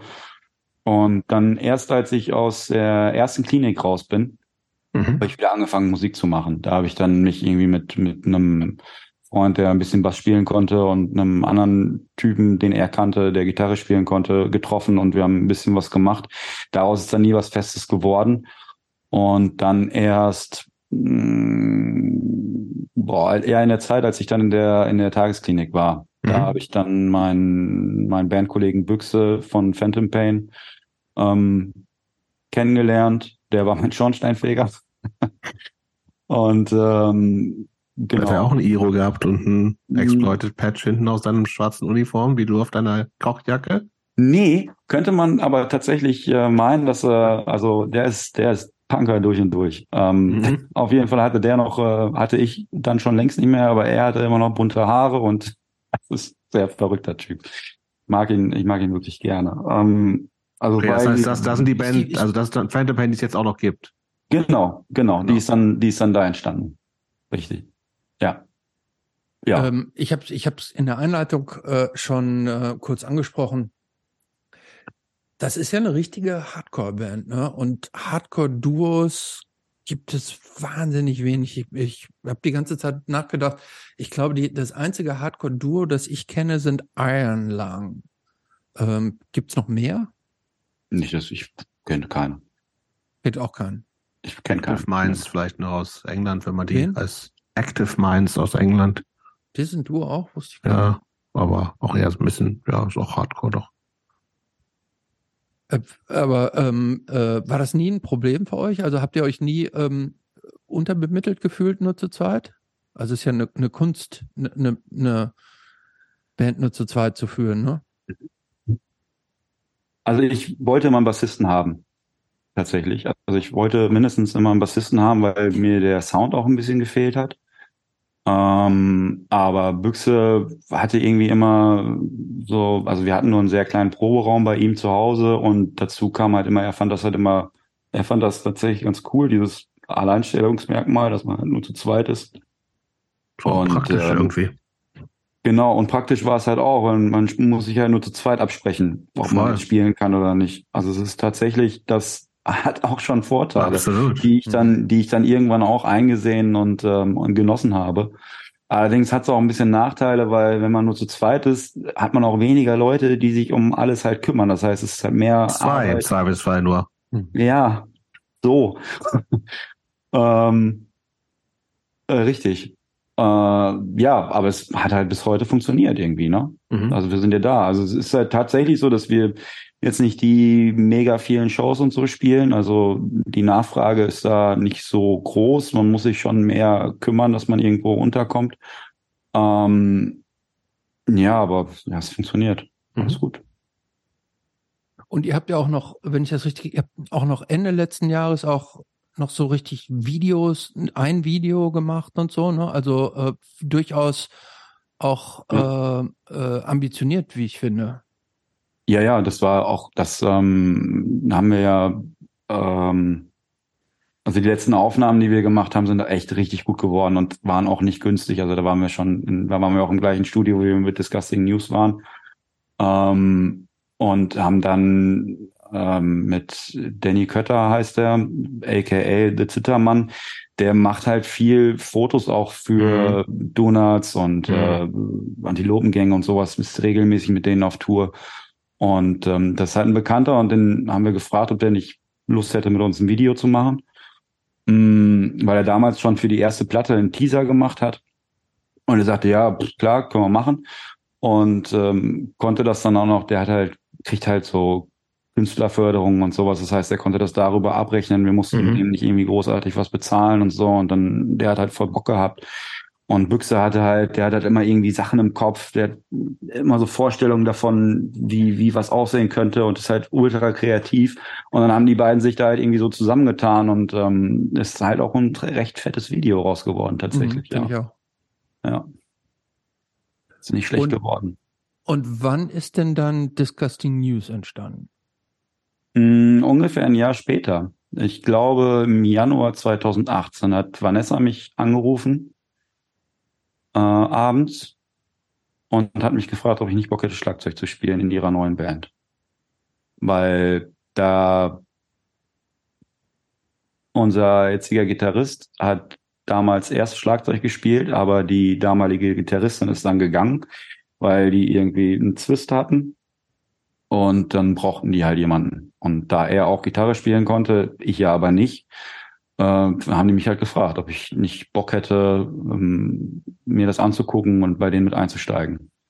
Und ähm, ich hatte ja nichts zu tun. Ich war ja Arbeits, arbeitssuchend in Anführungsstrichen. Mhm. Also der Berufsfindungsvorgang war ja noch. Ich war krankgeschrieben oder arbeitslos, weiß ich nicht mehr, eins von beiden. Ähm, und habe gedacht, klar, natürlich, ich habe ja Zeit und dann warum nicht? Ja. Ab wann warst du denn dann eigentlich schon tiefer in auch in so einer richtigen Szene verbandelt? Oder? Ich, ich in einer Szene. Nee, also ja, gut, also du, vielleicht, vielleicht, vielleicht ist er gar nicht. Also vielleicht, aber äh, immerhin ja. kanntest du ja Vanessa und also da, da waren, gab es ja offensichtlich schon gewisse Connections so auch. Ne? Ja, das, das ging. Also es ging erst so los, tatsächlich als ich so 30 war, dass ich dann auch wesentlich regelmäßiger natürlich auf Konzerte gegangen bin. Wieder, weil ich davor war, habe ich halt eigentlich nur gelebt, um zu arbeiten. So, mhm. ich habe mhm. nur gearbeitet und wenn ich frei hatte, hatte ich nicht noch Bock, irgendwas anderes zu machen, außer halt vielleicht zu saufen und zu kiffen. Mhm. Tatsächlich habe ich viel gekifft. Ähm, also war ich eher eher unregelmäßig auf Konzerten und ähm, das ging dann tatsächlich erst mit mit ja, mit 30 so los, dass ich dann echt regelmäßig auch im AJZ dann war und in der Potemkin Bar und dass man halt ähm, auch mal woanders hingefahren ist für Konzerte und so. Und ja, aber ich habe ich hab mich nie so als Teil von von der Szene irgendwie gesehen. Also das tue ich auch heute nicht. Ähm, Vanessa sagt dann immer, ich habe mit Vanessa schon oft darüber gesprochen. Sie sagte mir, natürlich bist du, natürlich bist du in der Szene so, aber mhm. es ist, weil ich, also ich, ich spiele da Musik, ich Ne, ich habe das Label und so und dann, Richtig, dann du machst ja auch ein Label, also du bist ja schon sehr aktiv, ne? Guck mal, du hast zwei Bands, bringst Platten raus, machst du nicht auch einen kleinen Distro im, im Grunde neben dem Label? So, das sind ja schon ja, sehr, ja oder ja, nein, aber oder? Es liegt alles gerade ein bisschen, ein bisschen auf Eis tatsächlich, weil ich ähm, seit ich wieder Vollzeit arbeite, dann tatsächlich ein bisschen, also es ist alles so entstanden in der Zeit, als ich halt erst fast ein Jahr krankgeschrieben war, dann ein Jahr arbeitslos war. Da hast du natürlich jede Menge Zeit und halt Bock auch Sachen zu machen. Ne? Und Mhm. jetzt gerade ist tatsächlich ein bisschen, ach so, und ich hatte noch Kohle von der Versicherung und so. Das spielt natürlich einmal die Karten, wenn man Platten rausbringen möchte. Hm. Das ist ja auch nur da so entstanden, weil wir kein Label für die erste Disgusting News Platte gefunden haben. Sondern habe ich Mhm. gesagt, ey, weißt du was, dann mache ich es halt. Kein Problem. So, ich habe das Geld, ich habe Bock und eine Zeit und dann ähm, habe ich das halt gemacht und dann ist das so entstanden und seit ich halt wieder Vollzeit arbeite, ist das tatsächlich ein bisschen runtergefahren, das Ganze. Ähm, aber ja, der Shop existiert und Distro läuft alles, es ist alles noch vorhanden. Mhm. Ähm, genau. Was wollte ich eigentlich sagen? Weiß ich nicht mehr. Genau. Mit Szene, aber, aber mit Disgusting News seid, beziehungsweise wart ihr auch schon deutlich mehr unterwegs jetzt als Phantom Ja. Pain, oder? Ja, ja, auf jeden Fall. Ja, ähm, da kommen auch mehr Anfragen. Also anfangs, anfangs ähm, war es halt so, dass wir viel eingeladen worden sind zu so ähm, zu so feministischen Shows und sowas, ne? Also so Mhm. kleine kleine feministische Festivals und auch von ähm, von von von von ähm, äh, Konzertgruppen angefragt worden sind, die halt ähm, viel Wert darauf legen, dass halt mindestens irgendwie ein, dass halt ein Flinteranteil in der Band ist und sowas und ähm, das haben wir halt mit Phantom Pain nicht. Ähm, und ja, Nervt, war nervt dich das manchmal? Nee, ich kann es verstehen und finde das ja auch gut. Also ich finde die Entwicklung hier gut. Mhm. Ähm, ich, ja, in dem Fall profitiere ich irgendwie davon. So, und manchmal fühlt sich das auch nicht richtig an. Und das haben wir auch bandintern schon mal besprochen und haben auch schon Sachen abgesagt, weil wir gesagt haben, nee, lasst mal lieber eine Band den Platz, wo das mehr, die das vielleicht mehr erleben oder die, ne, das, keine Ahnung, die da mehr drin sind oder wo halt Mhm. Noch mehr Frauen in der Band sind, weil wir haben halt eine Sängerin, das ist alles und das ist jetzt nicht, da hat man sich nicht bewusst für entschieden, Mhm. sondern das ist halt so entstanden. Und ähm, deswegen, nee, ah, nerven tut mich das nicht, nein. Mhm. Nein, es ist, es ist halt so. Und es ist, es ist auch total okay. Also, das heißt, ich kann mich nicht beschweren. Wir spielen ja viele Konzerte und das macht halt richtig Bock. Also, was, was, was soll ich jetzt sagen? Nee, das ist ja total scheiße. Nein, das ist cool. Das ist cool. Wie lange äh, gibt es Disgusting News jetzt? Wie viele Jahre sind das? Mm, boah, die haben 2017 haben die angefangen, mit mir 2018. Das ist dann jetzt im fünften Jahr, richtig? Okay. Ja. Ja. Gab es da eigentlich auch schon so größere, na gut, war Corona natürlich auch, aber so Touren oder sowas? Vorher Mhm. schon? Eine Tour haben wir nie gemacht. Das Okay. haben wir zeitlich irgendwie nie so hingekriegt, Mhm. dass, äh, weil Vanessa, Vanessa ist irgendwie, die ist so ein, so ein äh, beruflich so sehr viel auf Fortbildung aus und so, ne? Die hat halt erst, die war anfangs war die noch in ihrer Ausbildung, dann hat die halt gearbeitet als Erzieherin, dann hat die aber direkt, glaube ich, irgendwie die nächste Stelle angetreten, dann macht die jetzt zurzeit macht sie wieder irgendeine Fortbildung, Umschulung, nicht Umschulung, sondern äh, Weiterbildung, so die ähm, die macht halt beruflich halt ziemlich viel, die ist ja sehr aktiv. Ich arbeite relativ viel, weil ich halt einfach das Vollzeit mache und irgendwie haben wir das nie so, das ist dann halt schwer zu viert so eine Woche Urlaub zu bekommen. Mhm. Es ist halt so. Und äh, ja, tatsächlich. Das Mhm. und streben wir auch gerade gar nicht an. Also wir sind halt froh, wenn wir, wenn wir ähm, jedes Wochen, äh, jeden Monat irgendwie einen Weekender spielen können. Mm, Das ist im Moment das, was wir zeitlich hinkriegen und was wir auch, ähm, ja, also der letzte Weekender hat gezeigt, was wir auch körperlich hinkriegen. Also als ich mir am zweiten, also boah, wo haben wir gespielt? Wir haben in Trier gespielt und das zweite Konzert war in Wuppertal. Mm, Das reicht dann auch schon, sagst du. Ey, äh, auf dem Weg nach Wuppertal habe ich gedacht, boah, ey, wenn ich jetzt morgen noch ein Konzert spielen müsste, ich würde sterben. ich könnte gar nicht, würde morgens gar nicht aufstehen können. Also das passt schon so, das ist okay. Mhm. Gut. So, ähm, ich würde jetzt tatsächlich noch mal zu unserem Thema zurückkommen, über das wir schon relativ viel gesprochen haben. Äh, du hast es äh, ja neulich schon in dieser äh, Stammtischrunde ja, das erzählt. Das kannst du mal, noch mal erzählen, weil das werden ja nicht alle gehört haben. G genau. Ähm, denn nach vielen Jahren der Abstinenz ähm, hat es einen Rückfall bei dir gegeben vor kurzem. Wie ist denn das gekommen? Also was war der Auslöser? Mhm. Ich glaube, also ich glaube, einen bestimmten Auslöser gibt's für sowas nicht. Ähm, also es ist ja, also im Moment, ich befinde mich halt in einer Trennungsphase mit meiner Frau und ähm, die du erst vor drei Jahren geheiratet hast? Genau. Mhm. Die ich erst vor drei Jahren geheiratet habe. Ähm, und also wir haben halt ein Haus gekauft, das muss jetzt verkauft werden. Die Trennung von, also auch wenn das von mir aus kam, ist es natürlich nicht einfach. Und es hängt natürlich unheimlich viel dran. Dann hause ich jetzt gerade in dem, äh, in dem Büro von einem, von, von unserem Bassisten, der mit der Situation natürlich auch nicht total amused ist. Das heißt, ähm, und da ich eh ja, ich neige ja dazu, depressiv zu werden, ähm, dann verfestigen sich halt auch so Gedanken. So, dann ist halt, dann, dann bezieht man unheimlich viel auf sich jetzt, die Launen des Mitbewohners oder sowas. Dann, dann rede ich mir ein, dass, dass ihn das total stört, dass ich hier bin oder dass ich jetzt das und das habe ich mhm. jetzt gemacht und das, das findet er total kacke und kann jetzt aber nicht drüber reden und lalala und habe halt auch mit niemandem geredet. Und ähm, dazu kommt dann auch noch, dass ich ähm, ähm, ja, ich habe halt auch noch jemanden kennengelernt, eine Frau, und ähm, da läuft halt auch nicht irgendwie alles rund und so. Und ähm, ja, dann ist mir einfach alles zu viel geworden.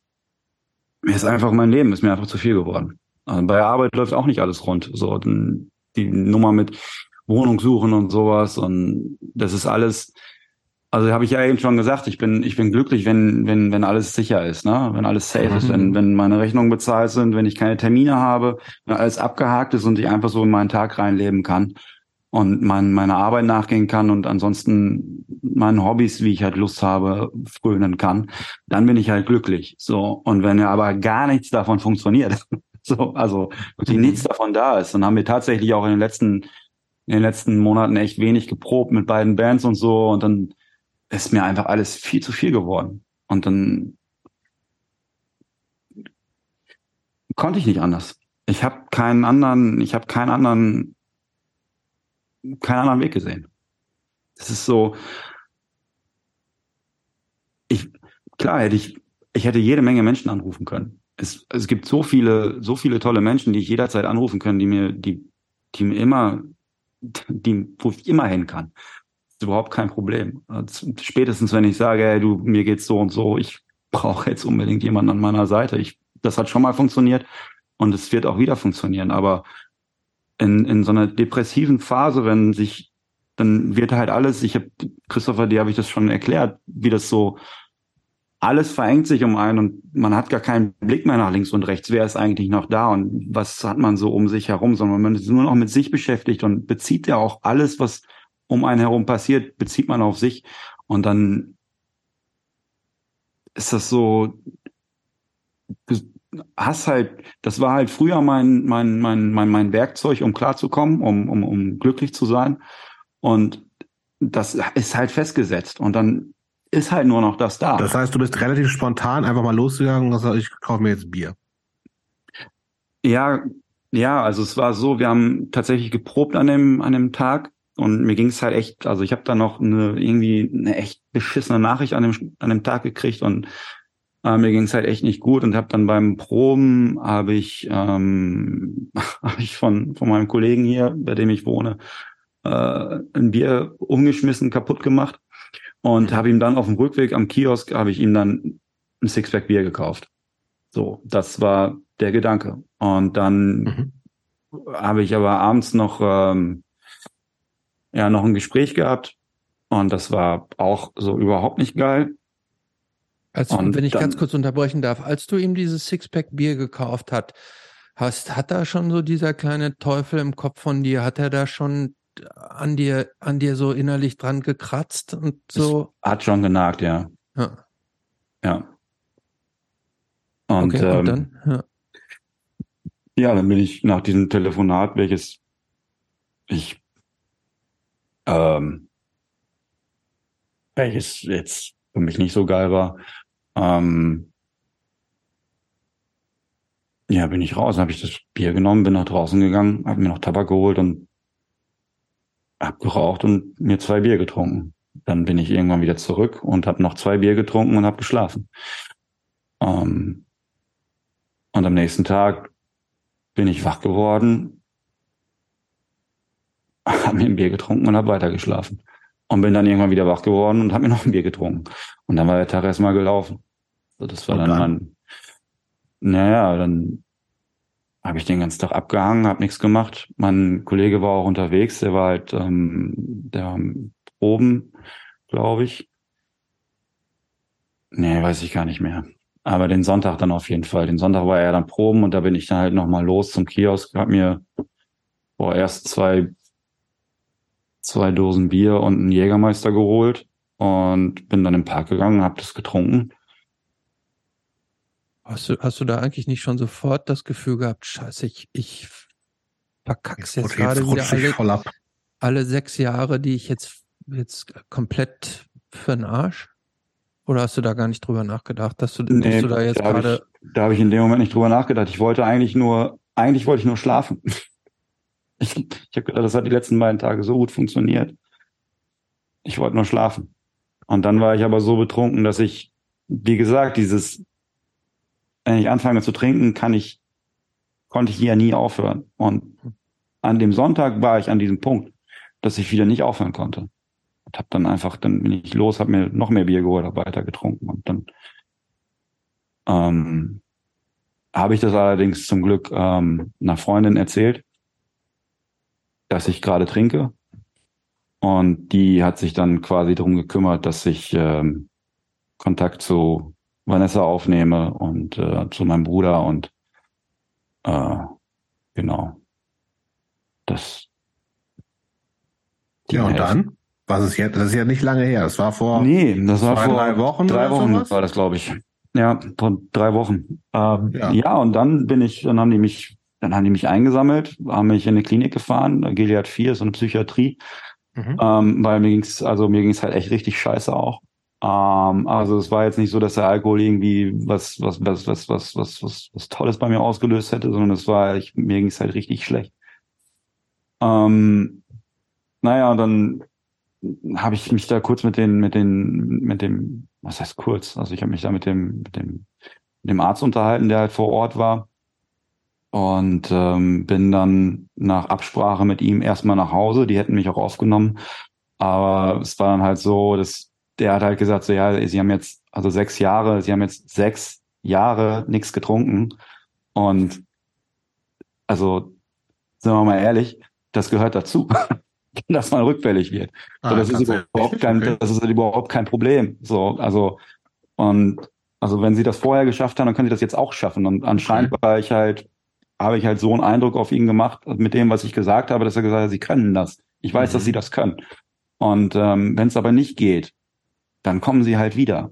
So, dann kriegen wir das schon irgendwie hin. Und ähm, ja, dann hatte ich hatte zum Glück am, am nächsten Tag direkt ein, ähm, ich bin hier in Therapie und hatte am nächsten Morgen direkt einen Therapietermin um halb, boah, um halb acht, glaube ich, war das. Ne? Das war das erste Mal seit langem, dass ich wieder einen Kater hatte. Das war richtig schlimm. Ähm, und konnte dann zum Glück sofort, sofort mit meiner Therapeutin, also konnte sofort aufarbeiten, was passiert ist. Mhm.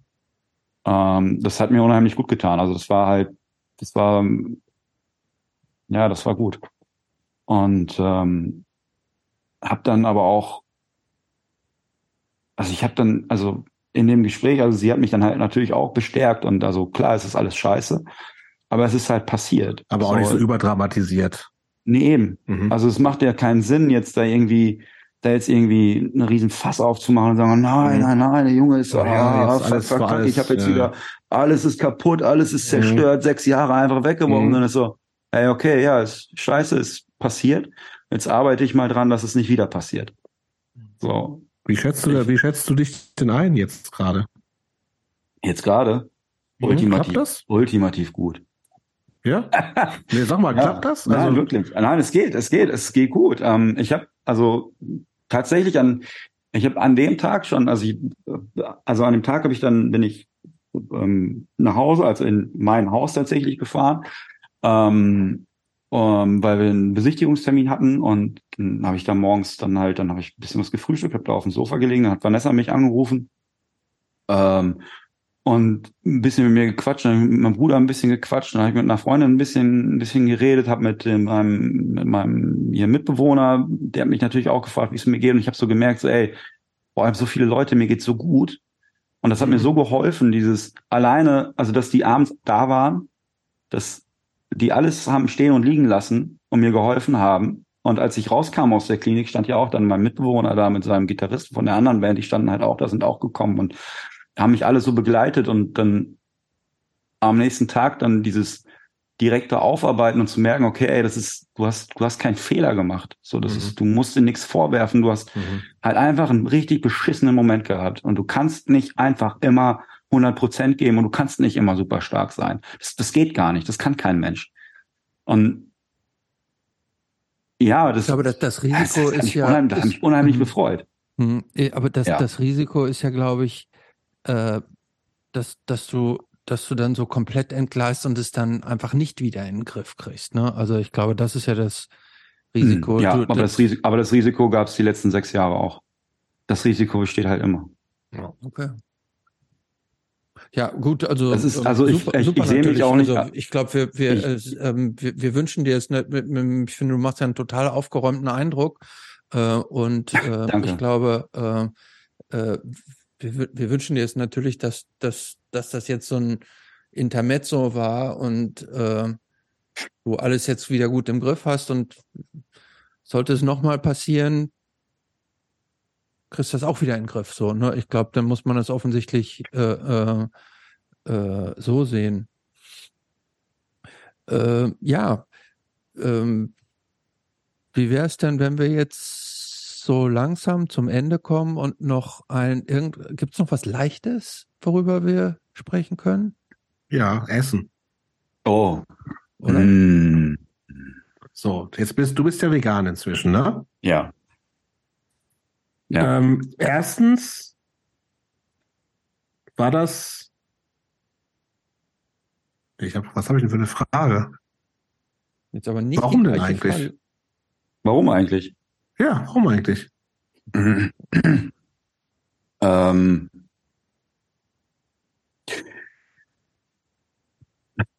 also meine Freundin, meine jetzt, also meine Frau, jetzt Frau, ähm, ist seit zehn Jahren oder so Veganerin. Also ich habe mhm. die halt so kennengelernt. Ich habe Fleisch gegessen, habe ja auch ähm, zuletzt nur Fleisch verarbeitet eigentlich. Mhm. Das war halt mein Job.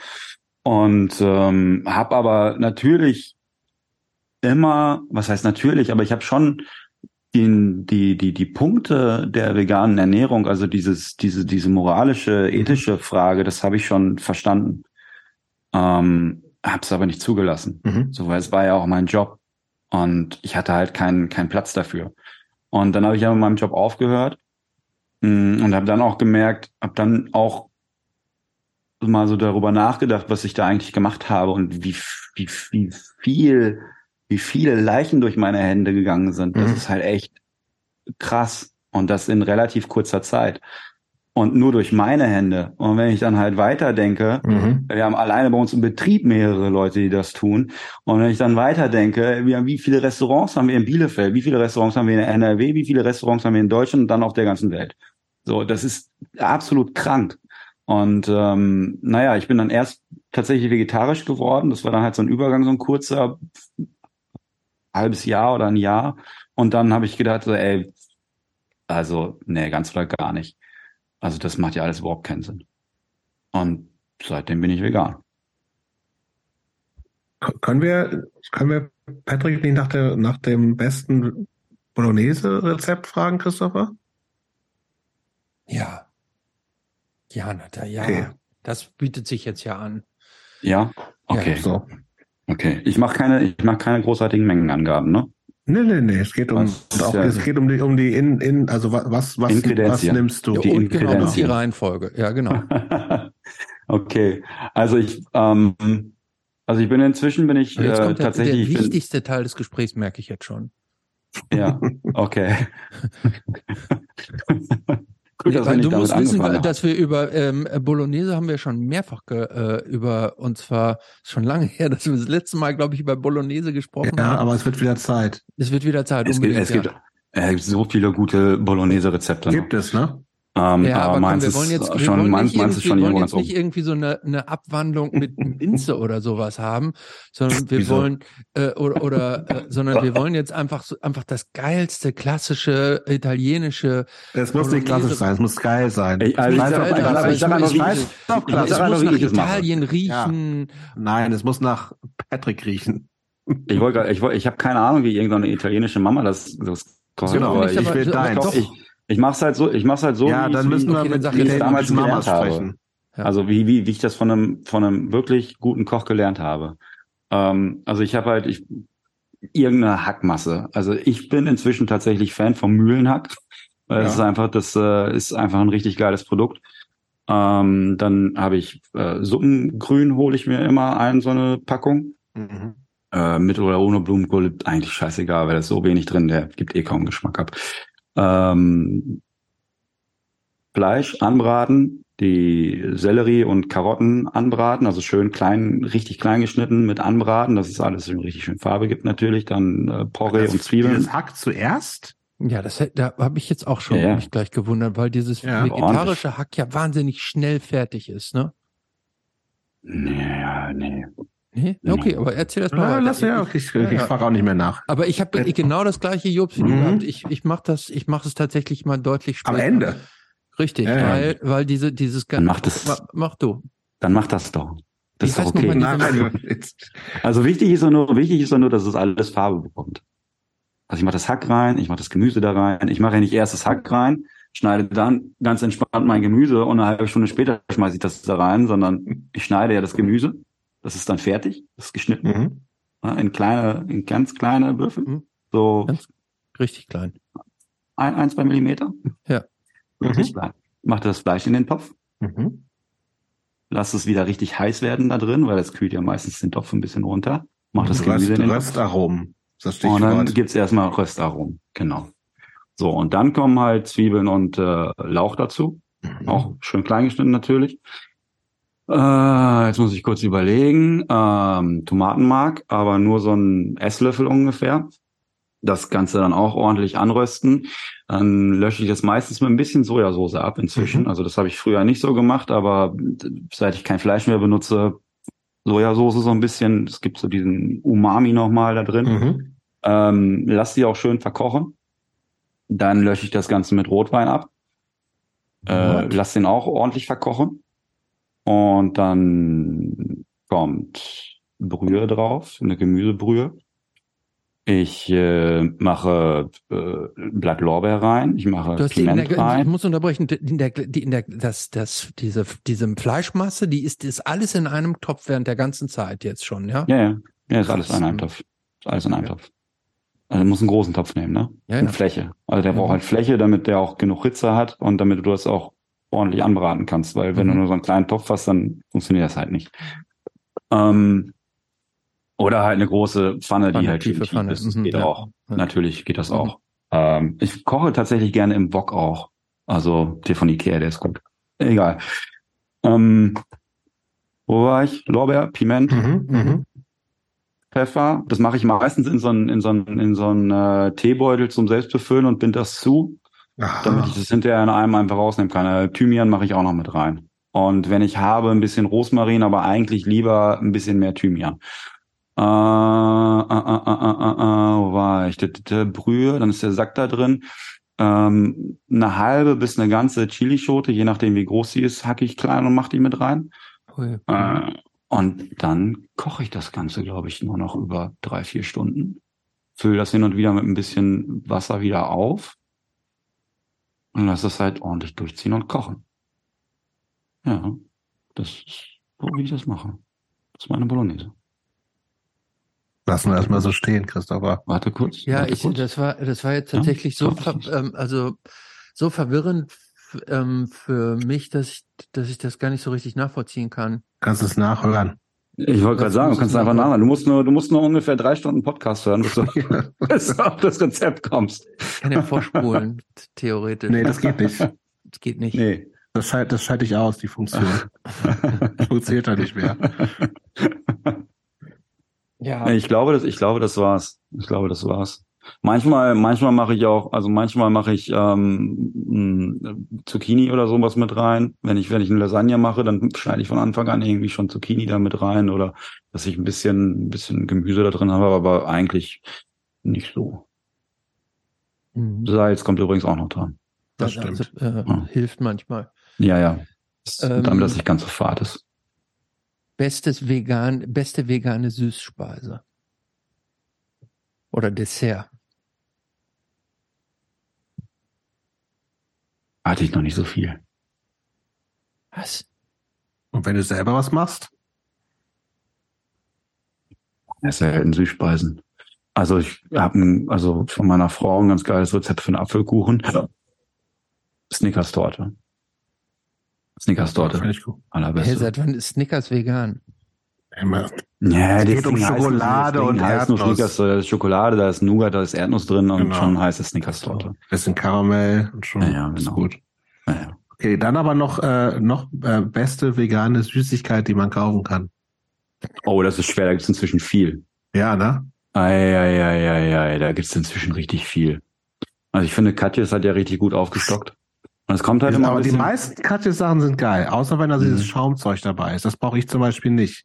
Mm, Fred Ferkel finde ich Fred eigentlich Ferkel ziemlich ist, cool. boah, echt, boah, den Ja. finde ich hart. Aber Party Ferkel, Party Fred finde ich zum Beispiel langweilig, weil da ist das Weingummi am Ohr nicht mit dran. Ja. Aber es Ich ist ja bin, immer, ich also bin großer Fan vom Sheroes Mix. Heroes. Ja. Ist auch von ja, Katjes. Ja, ja. Ein bisschen Doch, ja. Lakritz auch dabei. Zwar auch ein bisschen Schaum, Okay. aber auch. Ja, ich bin tatsächlich nicht so der Lakritz-Typ. Ähm, was ich jetzt neulich, ah, das ist sehr gut. Sehr gut. Und Rosinen. Ähm, also es ist ja immer die Frage, ne, Weingummi oder Schokolade. Schokolade ist ja auch eine Süßigkeit und ich bin, Ja. es, man muss mal echt, eigentlich bin ich eher so der Salzige. Eher so der Chips-Typ. Okay, dann noch, dann noch beste vegane Chips. Okay, ähm, da würde ich, mh, würde ich sagen, äh, die ungarisch von, Schon, ne? ja, ungarisch und die Pepperoni von Fanny Frisch. Und wie sehr nervt es uns, dass diese scheiß Pringles-Idioten ihre ganze Boah. Rezeptur geändert haben? Darf ich Schimpfwörter benutzen? Unbedingt. Was Voll die Arschlöcher. Fick-Arschlöcher. Ernsthaft. Ja, total. Ein, Wirklich. also so viele geile Sorten ja, und jetzt Barbecue, machen wir sag ich einfach nur. ja Sweet Paprika, Barbecue, äh, so Ja. viele geile Sachen und dann äh, jetzt heutzutage sich zu überlegen, nö, machen wir nicht mehr vegan. Ja. Was ist das denn für eine Logik? Total bescheuert. Boah, bekackten scheiß Arschlöcher. Ja, wirklich, ey. Christopher kann darüber nur lachen. Ja. Das, das, ist, das, ist die, das ist äh, der Ärger des kleinen Veganers, des Ja. kleinen Mannes. Ja. Ja, da freut man sich, da freut man sich Genau. fünf Jahre lang, ne, dass, dass Ja. jede Woche neue vegane Produkte rauskommen und dann kommt Pringles und sagt, nö, wir nicht mehr. Ihr habt Das ja jetzt genug. Ja, irgendwie haben sie auch recht. Wir haben ja jetzt genug. Wir hatten ja früher nichts. Ja, es ist ja, also Ist tatsächlich, ich bin, dran. ich habe ja angefangen, ich habe ja, in der, ich habe ja angefangen vegan zu werden in einer Zeit, wo es halt echt einfach war schon, weil es halt schon Das viele stimmt. geile Produkte gab. Ja. muss ich, äh, muss ich sagen. Und deswegen, also heutzutage, was halt für mich nicht mehr zieht, ist dieses so, ja, weiß ich ja gar nicht, was ich da, was, Ja. was ich dann, was, wie, was, weiß ich nicht mehr. Ja, das ist wirklich kein Argument mehr. Ja, aber ich, ähm, ich muss es, ich muss es tatsächlich sagen, ich bin, ich bin so auf dem Weg zum Zwangsveganer. Weil Warum ich so das viele, denn? Ja, weil ich so viele Sachen nicht mehr ver Ach so, ja. Mhm. Äh, So, ähm, und ähm, zum Beispiel, ich esse keinen Käse mehr. Und äh, aber ich bin so ein Fro ich bin ein Freund von belegten Broten. Ich esse, gerne so Abendbrot. Mhm. Und ah, also Diese Genussscheiben? Ein Arsch, sag ich. Nee, nee, nee, da gibt's noch ein paar ganz gute, finde ich, ehrlich ah, gesagt. Oh, Der Name ist halt das, total Das ist kein Vergleich. nee. Es kommt ja drauf an. Mit so einem billigen Gouda kann das aus mal, also wahrscheinlich mithalten, würde ich sagen. Ja, vielleicht mit einem billigen Gouda kann es vielleicht ja. mithalten, aber mit einem guten Käse kann das halt alles nicht mithalten. Da hast du recht. Ich muss, dir, ich muss dir recht geben. Und ich bin, ja, ich bin, ich bin froh, dass ich nicht so ein, nicht so ein krasser Käsefan bin. Es gibt von Better inzwischen ähm, einen ganz geilen Camembert.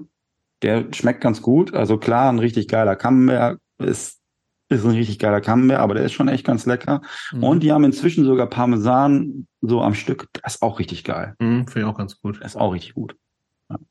Und dann was Neues, tatsächlich, das ist erst auch letzte Woche sozusagen in unseren ähm, Haushalt per Zufall eingezogen. Das gab es nämlich früher.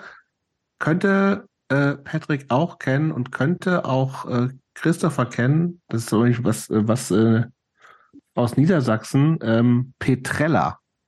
So ein Frischkäse. Mhm. Mhm. Gab es früher auch immer. Und den ja. gibt es seit ganz neuem auch in vegan. Oh, krass. Aber ich haben wir auch am Samstag zum ersten Mal gekauft. Ist, ist ziemlich geil. Petrella ist immer ein bisschen cremiger als Bressot gewesen.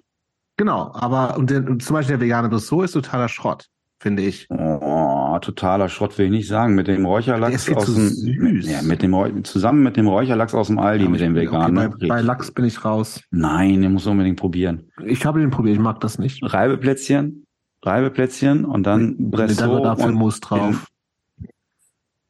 Sorry. Äh, ich finde, wir sollten an dieser Stelle das Ganze abbrechen. Okay, wir stellen aber noch eine Frage. Es ist eh spät. Genau. Christopher, stell du bitte die letzte Frage. Was bevor, uns, der, bevor wir uns streiten hier. Ähm, wir haben schon so lange nicht mehr gestritten übrigens hier. Ähm, ja. Was, äh, äh, ich muss übrigens noch mal eine Sache, ähm, ich muss noch mal zu einer Sache zurückkommen, über die wir vorhin gesprochen haben und die ich vorhin gesagt habe und wo ihr mich beide korrigiert habt. Dieses mit dem Verschleiß. Mhm. Ähm, da muss ich tatsächlich sagen, ähm, äh, dass mir das unangenehm ist, dass ich das gesagt habe, aber ich, ich mir war, äh, also als, ihr mich darauf aufmerksam gemacht habt, war mir sofort klar, dass die Formulierung irgendwie nicht in Ordnung ist. Aber ähm, dafür, dass diese Formulierung ist war bei mir so äh, tief drin, und ähm, äh, ich war da bis, bis heute vorhin, war, war ich dafür nicht sensibilisiert, dass die Formulierung nicht in Ordnung ist. Und das äh, wird mir hoffentlich nicht wieder über die Lippen gehen. Unabhängig das davon. Das finde ich gut. Finde ich, finde ich tatsächlich auch. Aber ich möchte mich nicht davon freisprechen. Ich möchte nicht sagen, dass mir das nicht auch hätte passieren können. Das ist ja egal. Aber du hast es nicht gesagt, sondern ich habe es gesagt und ihr beide habt richtigerweise äh, äh, auch sofort äh, eingehakt. Und ähm, völlig zu Recht. Und nur so verbessert man sich auch, indem man sich gegenseitig auf, auf solche Fehltritte hinweist. So, Frage X. Was würde der 15-jährige Patrick über Patrick 2023 denken? 15-jährige. Das bin ich ich.